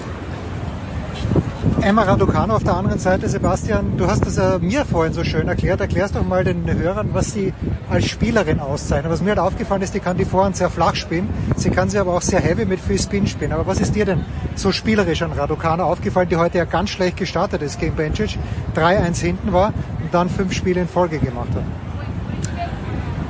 Also Raducanu hat ähm, eine unheimliche Unbekümmertheit, finde ich. Ähm, das mit dem Spin war schon sehr gut. Also sie nimmt ja die Bälle, also man hört oft, dass Trainer zu ihren Spielern sagen, du musst die Bälle zeitig nehmen, am besten noch im Ansteigen. So sie nimmt aber wie viel. Fernandes macht wie es, ja, Fernandes macht das fast immer. Genau. Und, und, und Raducanu macht aber das Gegenteil. Die nimmt viele Bälle, wenn sie schon wieder am Fallen sind und haut die dann aber so platziert in die Ecken, an die Linie, mit keiner hohen Geschwindigkeit, aber platziert so dass sie sie auch schön verteilen kann. Sie möchte ich gern mal gegen Williams spielen sehen, gegen Serena. Ähm, die würde die, glaube ich, hervorragend äh, ins Laufen bringen. Und vom Kopf her ähnlich äh, wie, wie Leila Fernandez. Sie scheißt sich nichts. Ne? Sie freut sich auf den großen Plätzen zu spielen. Und äh, wie gesagt, für mich ist das Zauberhafte dieses Repertoire an Schlägen, dass sie eben wirklich dann vielleicht sogar noch im letzten Moment guckt, was macht die Gegnerin jetzt, äh, bevor ich den Ball von unten hochziehe. Und äh, das ist das eine ganz große Mittel und das andere ist, sie hat, wenn man hinter ihr sitzt, sieht man das sehr schön. Ähm, also aus der Fernsehperspektive und wenn man ziemlich flach auch sitzt am Platz. Sie hat einen Aufschlag, der nach außen gesliced, aber sowas von einem Bogen macht und wunderschön weggeht. Den müsste sie meiner Meinung nach noch viel öfter bringen. Aber das wird sie auch noch machen und lernen. Also für mich ist die von den Jungen, die wir hier gesehen haben, äh, abgesehen von Coco, die ja schon zwei Jahre mehr Erfahrung hat, aber von den drei anderen, die ich vorhin genannt habe, ist sie, glaube ich, auch wenn sie vielleicht nicht gewinnt und keine Ahnung, aber äh, vielleicht gewinnt sie ja auch, ist sie die kompletteste schon. Also da ist, also ich bin von der vollkommen begeistert, muss ich sagen. Ich dachte auf der anderen Seite, Simon, dass die in Wimbledon so gut gespielt hat. Okay, das ist das Heimturnier, da hat sie jetzt einen Flow. Ich bin komplett überrascht, dass Emma Raducano hier so gut spielt. Wie geht's dir? Ich auch, ehrlich gesagt. Äh, in Wimbledon war sie ja dann im Achtelfinale Schluss. Da hat sie Atemprobleme gehabt. Man hat das Gefühl, es war alles ein bisschen zu viel gegen Alja Tomljanovic. Und äh, ja, dann kam sie in die USA, hat sich hier in kleineren Turnieren durchgespielt und äh, jetzt einen Riesenlauf. Ich habe sie in der ersten Runde gegen äh, Stefanie Vögele gesehen. Da fand ich jetzt, fand ich jetzt, war ich noch nicht so beeindruckt, aber das ist ja das Spannende am Tennis, wie man sich da in einen Lauf reinspielen kann. Ich finde, ich finde auch, dass sie eine sehr komplette Spielerin ist. Äh, könnte mir aber, also ich, ich würde noch nicht unterschreiben, dass sie Grand Slam Turniere gewinnt. Also ich, ich muss sagen, bei den, bei den Männern äh, bin ich mir ziemlich sicher, dass Carlos Alcaraz, der, der wird seine Grand Slam Titel holen. Da bin ich, also da würde ich äh, viel meines äh, sehr gut verdienten Geldes meiner Federer-Biografie darauf setzen. Bei Emma, ich, ich, ich finde sie, äh, ich muss sagen, ich finde sie total sympathisch. Aber der Rummel, der jetzt um die entsteht, ist mir ein bisschen unheimlich. Also ist schon fast ein bisschen too much äh, im Moment. Äh, und ich hoffe, ich hoffe, da, dass sie da Leute um sich herum hat, äh, die, die das auch mal ein bisschen Tempo rausnehmen, dann äh, vielleicht mal sagen, nee, das, ne, dieses Vogue-Shooting gibt's jetzt nicht und so weiter. Wir haben ja bei äh, Naomi, Naomi Osaka gesehen, das, das kann dann irgendwann zu viel werden. Also ich muss ganz kurz noch dazu. Also ich muss sagen, wenn wir jetzt gesehen haben, wer in den letzten fünf, sechs Jahren alles Grand Slams gewonnen hat, dann glaube ich, dass Emma Raducanu nicht nur einen gewinnt, sondern die wird mehrere gewinnen. Da, da würde ich jetzt relativ viel drauf setzen. Und genauso Leila Fernandez. Äh, bei Tausend bin ich mir noch nicht sicher, aber auch Coco Goff bin ich mir auch sicher, dass da was kommen wird. Und vielleicht auch jemand, der jetzt schon zwei Jahre älter ist, wie eine Jastremska oder vielleicht Kostuk ist auch erst 19, vielleicht kommt Marta Kostuk doch nochmal, die ist ja schon wieder auf dem Aufstreben erst, auch wenn sie hier zeitig äh, raus ist, aber hat jetzt auch ihr höchstes Ranking erreicht ähm, nächste Woche. Also äh, da glaube ich schon, dass da äh, aus diesem Kreis die nächsten Grand Slam-Siegerinnen kommen werden und äh, wie gesagt, die Frauen sind ja so breit gefächert, da können ja aus den ersten 30 im Grunde genommen fast jede, das hat man ja auch gesehen in den letzten Jahren, äh, und deswegen, wenn eine Krejcikova einen Grand Slam gewinnen kann oder eine Schlag mich tot. Wen haben wir noch gehabt? Nein, nein, nein, die wird noch ein paar gewinnen, wenn sie zurückkommt. Aber äh, da muss ich echt sagen, dann ist eine Emma aber ganz weit von mir dabei, glaube ich. Ja, wir dürfen natürlich nicht vergessen, Sabalenka ist auch noch nicht alt. Barty ist eigentlich noch nicht alt, die sind auch ja. noch länger da. Wir gehen zu den Herren weiter. Alexander Zverev ist im Halbfinale. Jetzt würde mich mal die Schweizer Perspektive äh, von Zverev interessieren. Ich glaube, er kann, mittlerweile glaube ich, vom Turnier habe ich nicht geglaubt, aber nach dem, was ich hier gesehen habe, auch von Djokovic, ich glaube, er kann Djokovic schlagen, weil Djokovic echt nervös, tight gewirkt hat, äh, zuletzt gegen Jensen Brooksby. Ähm, Simon, wie siehst du das? Die Chancen von Zverev, wenn es denn am Freitag zum Match gegen Djokovic kommen sollte? Ja, also als ich die Auslosung gesehen habe, habe ich sofort gesagt, das wird ein sehr, sehr schwieriges Halbfinale für Novak. Und äh, Zverev bestätigt, bestätigt das. Ich habe das Gefühl, er ist ein anderer Spieler geworden äh, im Vergleich zum letzten Jahr. Da, da, da war es irgendwie, er kam ins Finale, aber es war so nicht so überzeugend und dann im Finale hat er es noch verspielt wieder mal. Und äh, jetzt habe ich das Gefühl, ist wie ein Mann auf einer Mission. Also bei Djokovic weiß man nie so recht, was passiert. Man hat das Gefühl, er ist angeschlagen, äh, es ist ihm alles zu viel und dann, und dann spielt er plötzlich wieder groß auf. Also ich, äh, es wird sehr spannend, aber ist für, für, für Djokovic sicher ein sehr schwieriger Weg noch äh, zu diesem äh, Grand Slam. Also muss Matteo Berrettini heute anschlagen und dann gegen, gegen Sascha. Äh, die eine Frage natürlich, Sebastian, die dem Sascha ja auch gestellt wurde in der Pressekonferenz. Er hat noch keinen Top-10-Spieler geschlagen beim Grand Slam-Turnier. Jetzt müsste er die Nummer 1 der Welt Best of Five schlagen. Schafft er das? Und wenn ja, warum? Also ob er das schafft, weiß ich nicht, aber ich glaube auch, äh, wie du, dass er es schaffen kann. Also ich war in Tokio dabei, ich habe es gesehen, zu was er mög zu was er fähig ist, auch wenn es scheinbar aussichtslos ist. Und wenn er diesen ähm, Geist behalten hat, wonach es ja aussieht, er hat 16 Spiele in Folge jetzt gewonnen, ähm, dann glaube ich, dass das nochmal möglich ist, den zu schlagen. Sascha hat recht, wenn er sagt, dass natürlich diese Niederlage eine besondere Motivation für Djokovic ist und dass der natürlich da extra ja, äh, noch, ja, logisch, da wird, da wird, das wird bei ihm arbeiten, genau. Und das glaube ich schon. Und wenn Sascha bei sich bleibt, da gar nicht mehr so groß auf Olympia eingeht, sondern wirklich das äh, Match angeht, als wäre es noch vor dem Olympia-Halbfinale, wenn er das wirklich nochmal so angeht, möglichst nicht mit einem äh, 1-6 im ersten Satz, aber ähm, Sebastian, besser ein 1-6 als ein 6-7. Ganz ehrlich. Wie auch 1-6 ist nach 24 war, Ja, Minuten da vorbei. wusstest du auch genau, dass er eben schmerzfrei ausscheiden wird.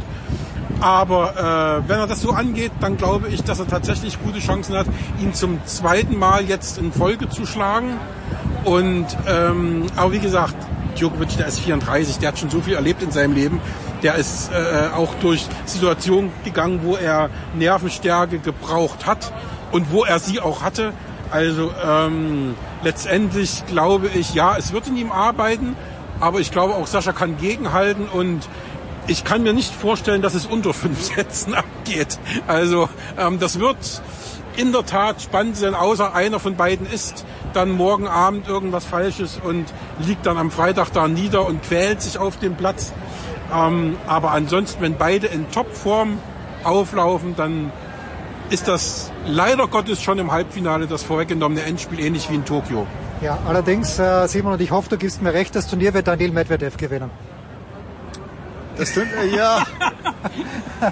Schade, dass wir jetzt den Blick nicht sehen Ja, genau, der Blick war, Simon war komplett konsterniert, bitte. Nee, nee, also ich schließe das nicht aus. Also äh, ge- gegen Van der Zanschulp Er hat ein bisschen geschlafen. hat er, hat er mich nicht so überzeugt, aber Medvedev ist, äh, den musst du hier schlagen zuerst mal. Also der hat so, ist ein so solider Spieler, ist unfassbar. Ich glaube, der könnte den gleichen Schlag äh, 10.000 Mal bringen. Ist nichts Spektakuläres. Sieht irgendwie, würde ich jetzt nicht meinen Töchtern äh, sagen, dass die, dass sie die Vorhand so schlagen sollten, aber, aber ist unglaublich solide. War ja hier auch schon im Finale gegen Nadal, hätte das auch gewinnen können. Also es, die Bedingungen hier liegen ihm schon, behagen ihm schon. Ich habe das Gefühl, es ist ein bisschen schneller als sonst. Das spricht eher für Zverev, auch gegen Djokovic, habe ich das Gefühl. Zumal er ja der, der Aufschlag sicher ein großer Vorteil sein wird für Zverev. Muss bums, also es muss bumsschnell sein hier. Also ich habe mit einer Spielerin heute früh gesprochen, die auch schon alle vier Grand Slam Turniere gespielt hat und also auch in Australien war, wo man ja auch sagt, da gerade die Außenplätze immer richtig schön schnell und so.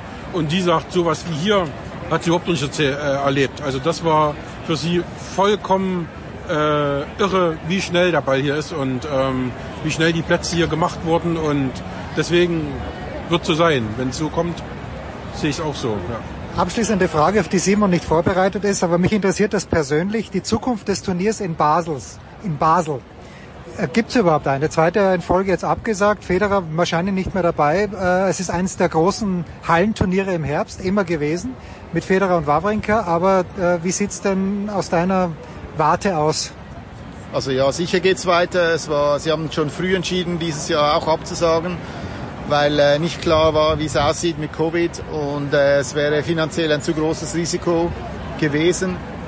Ja, möglich, dass, dass Roger nie mehr in Basel spielt, kann, kann, kann gut sein, aber Roger Brennwald hat dieses Turnier aus dem Nichts aufgebaut und äh, ich bin überzeugt, dass er das Turnier weiterführen kann, dass er hat so viel Know-how und hat so viele gute Kontakte und äh, es ist ja nicht so, dass sich die Schweizer jetzt plötzlich nicht mehr für Tennis interessieren würden, oder? Also das wäre, äh, wenn wir jetzt 20 Jahre lang äh, den besten Spieler haben und plötzlich, oder sagen wir 15 Jahre, und, und, und plötzlich interessiert sich niemand mehr fürs Tennis, das wäre, das wäre jammerschade. Also es gibt eine Kultur, die da gewachsen ist. Es gibt Sponsoren, die da mittun. Äh, die Halle ist neu, ist ja umgebaut, ist seit, äh, seit zwei Jahren ist, ist die umgebaut. Also ich denke, es geht, äh, es geht sicher weiter. Also sicher kurz- und mittelfristig, was dann längerfristig, wie es aussieht. Äh, vielleicht kommen dann auch die nächsten Schweizer. Wir haben ja einen Dominik Stricker. Wir Geiler haben, Spieler, wenn ich das äh, sagen darf. Der gefällt mir unheimlich. Ich habe den in Stuttgart gesehen. Der gefällt mir sehr gut, aber er ist leider noch nicht austrainiert. Äh, das sieht nur so aus. Ah, okay. Äh, der hat, der das ist wie bei mir. nee, und dann haben wir noch andere junge Spieler und äh, also ich, also es wird sicher weitergehen, ja, ist klar, aber es wird sicher nicht einfach nach Roger. Wird auch interessant zu sehen, ob sich vielleicht Roger mal engagiert beim Turnier.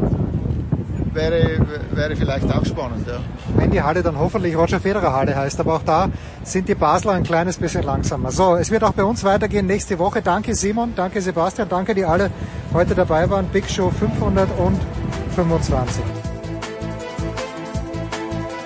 Das war die Big Show auf sportradio360.de. Folgen Sie uns auf Twitter, klicken Sie den Gefällt mir-Button auf unserer Facebook-Seite und abonnieren Sie uns via RSS-Feed oder auf iTunes. Die nächste Ausgabe der Big Show gibt es am kommenden Donnerstag. Bis dahin sollten Sie die Zeit nutzen und die weiteren Angebote auf sportradio360.de wahrnehmen. Play Ball! Da ist gar nichts toll.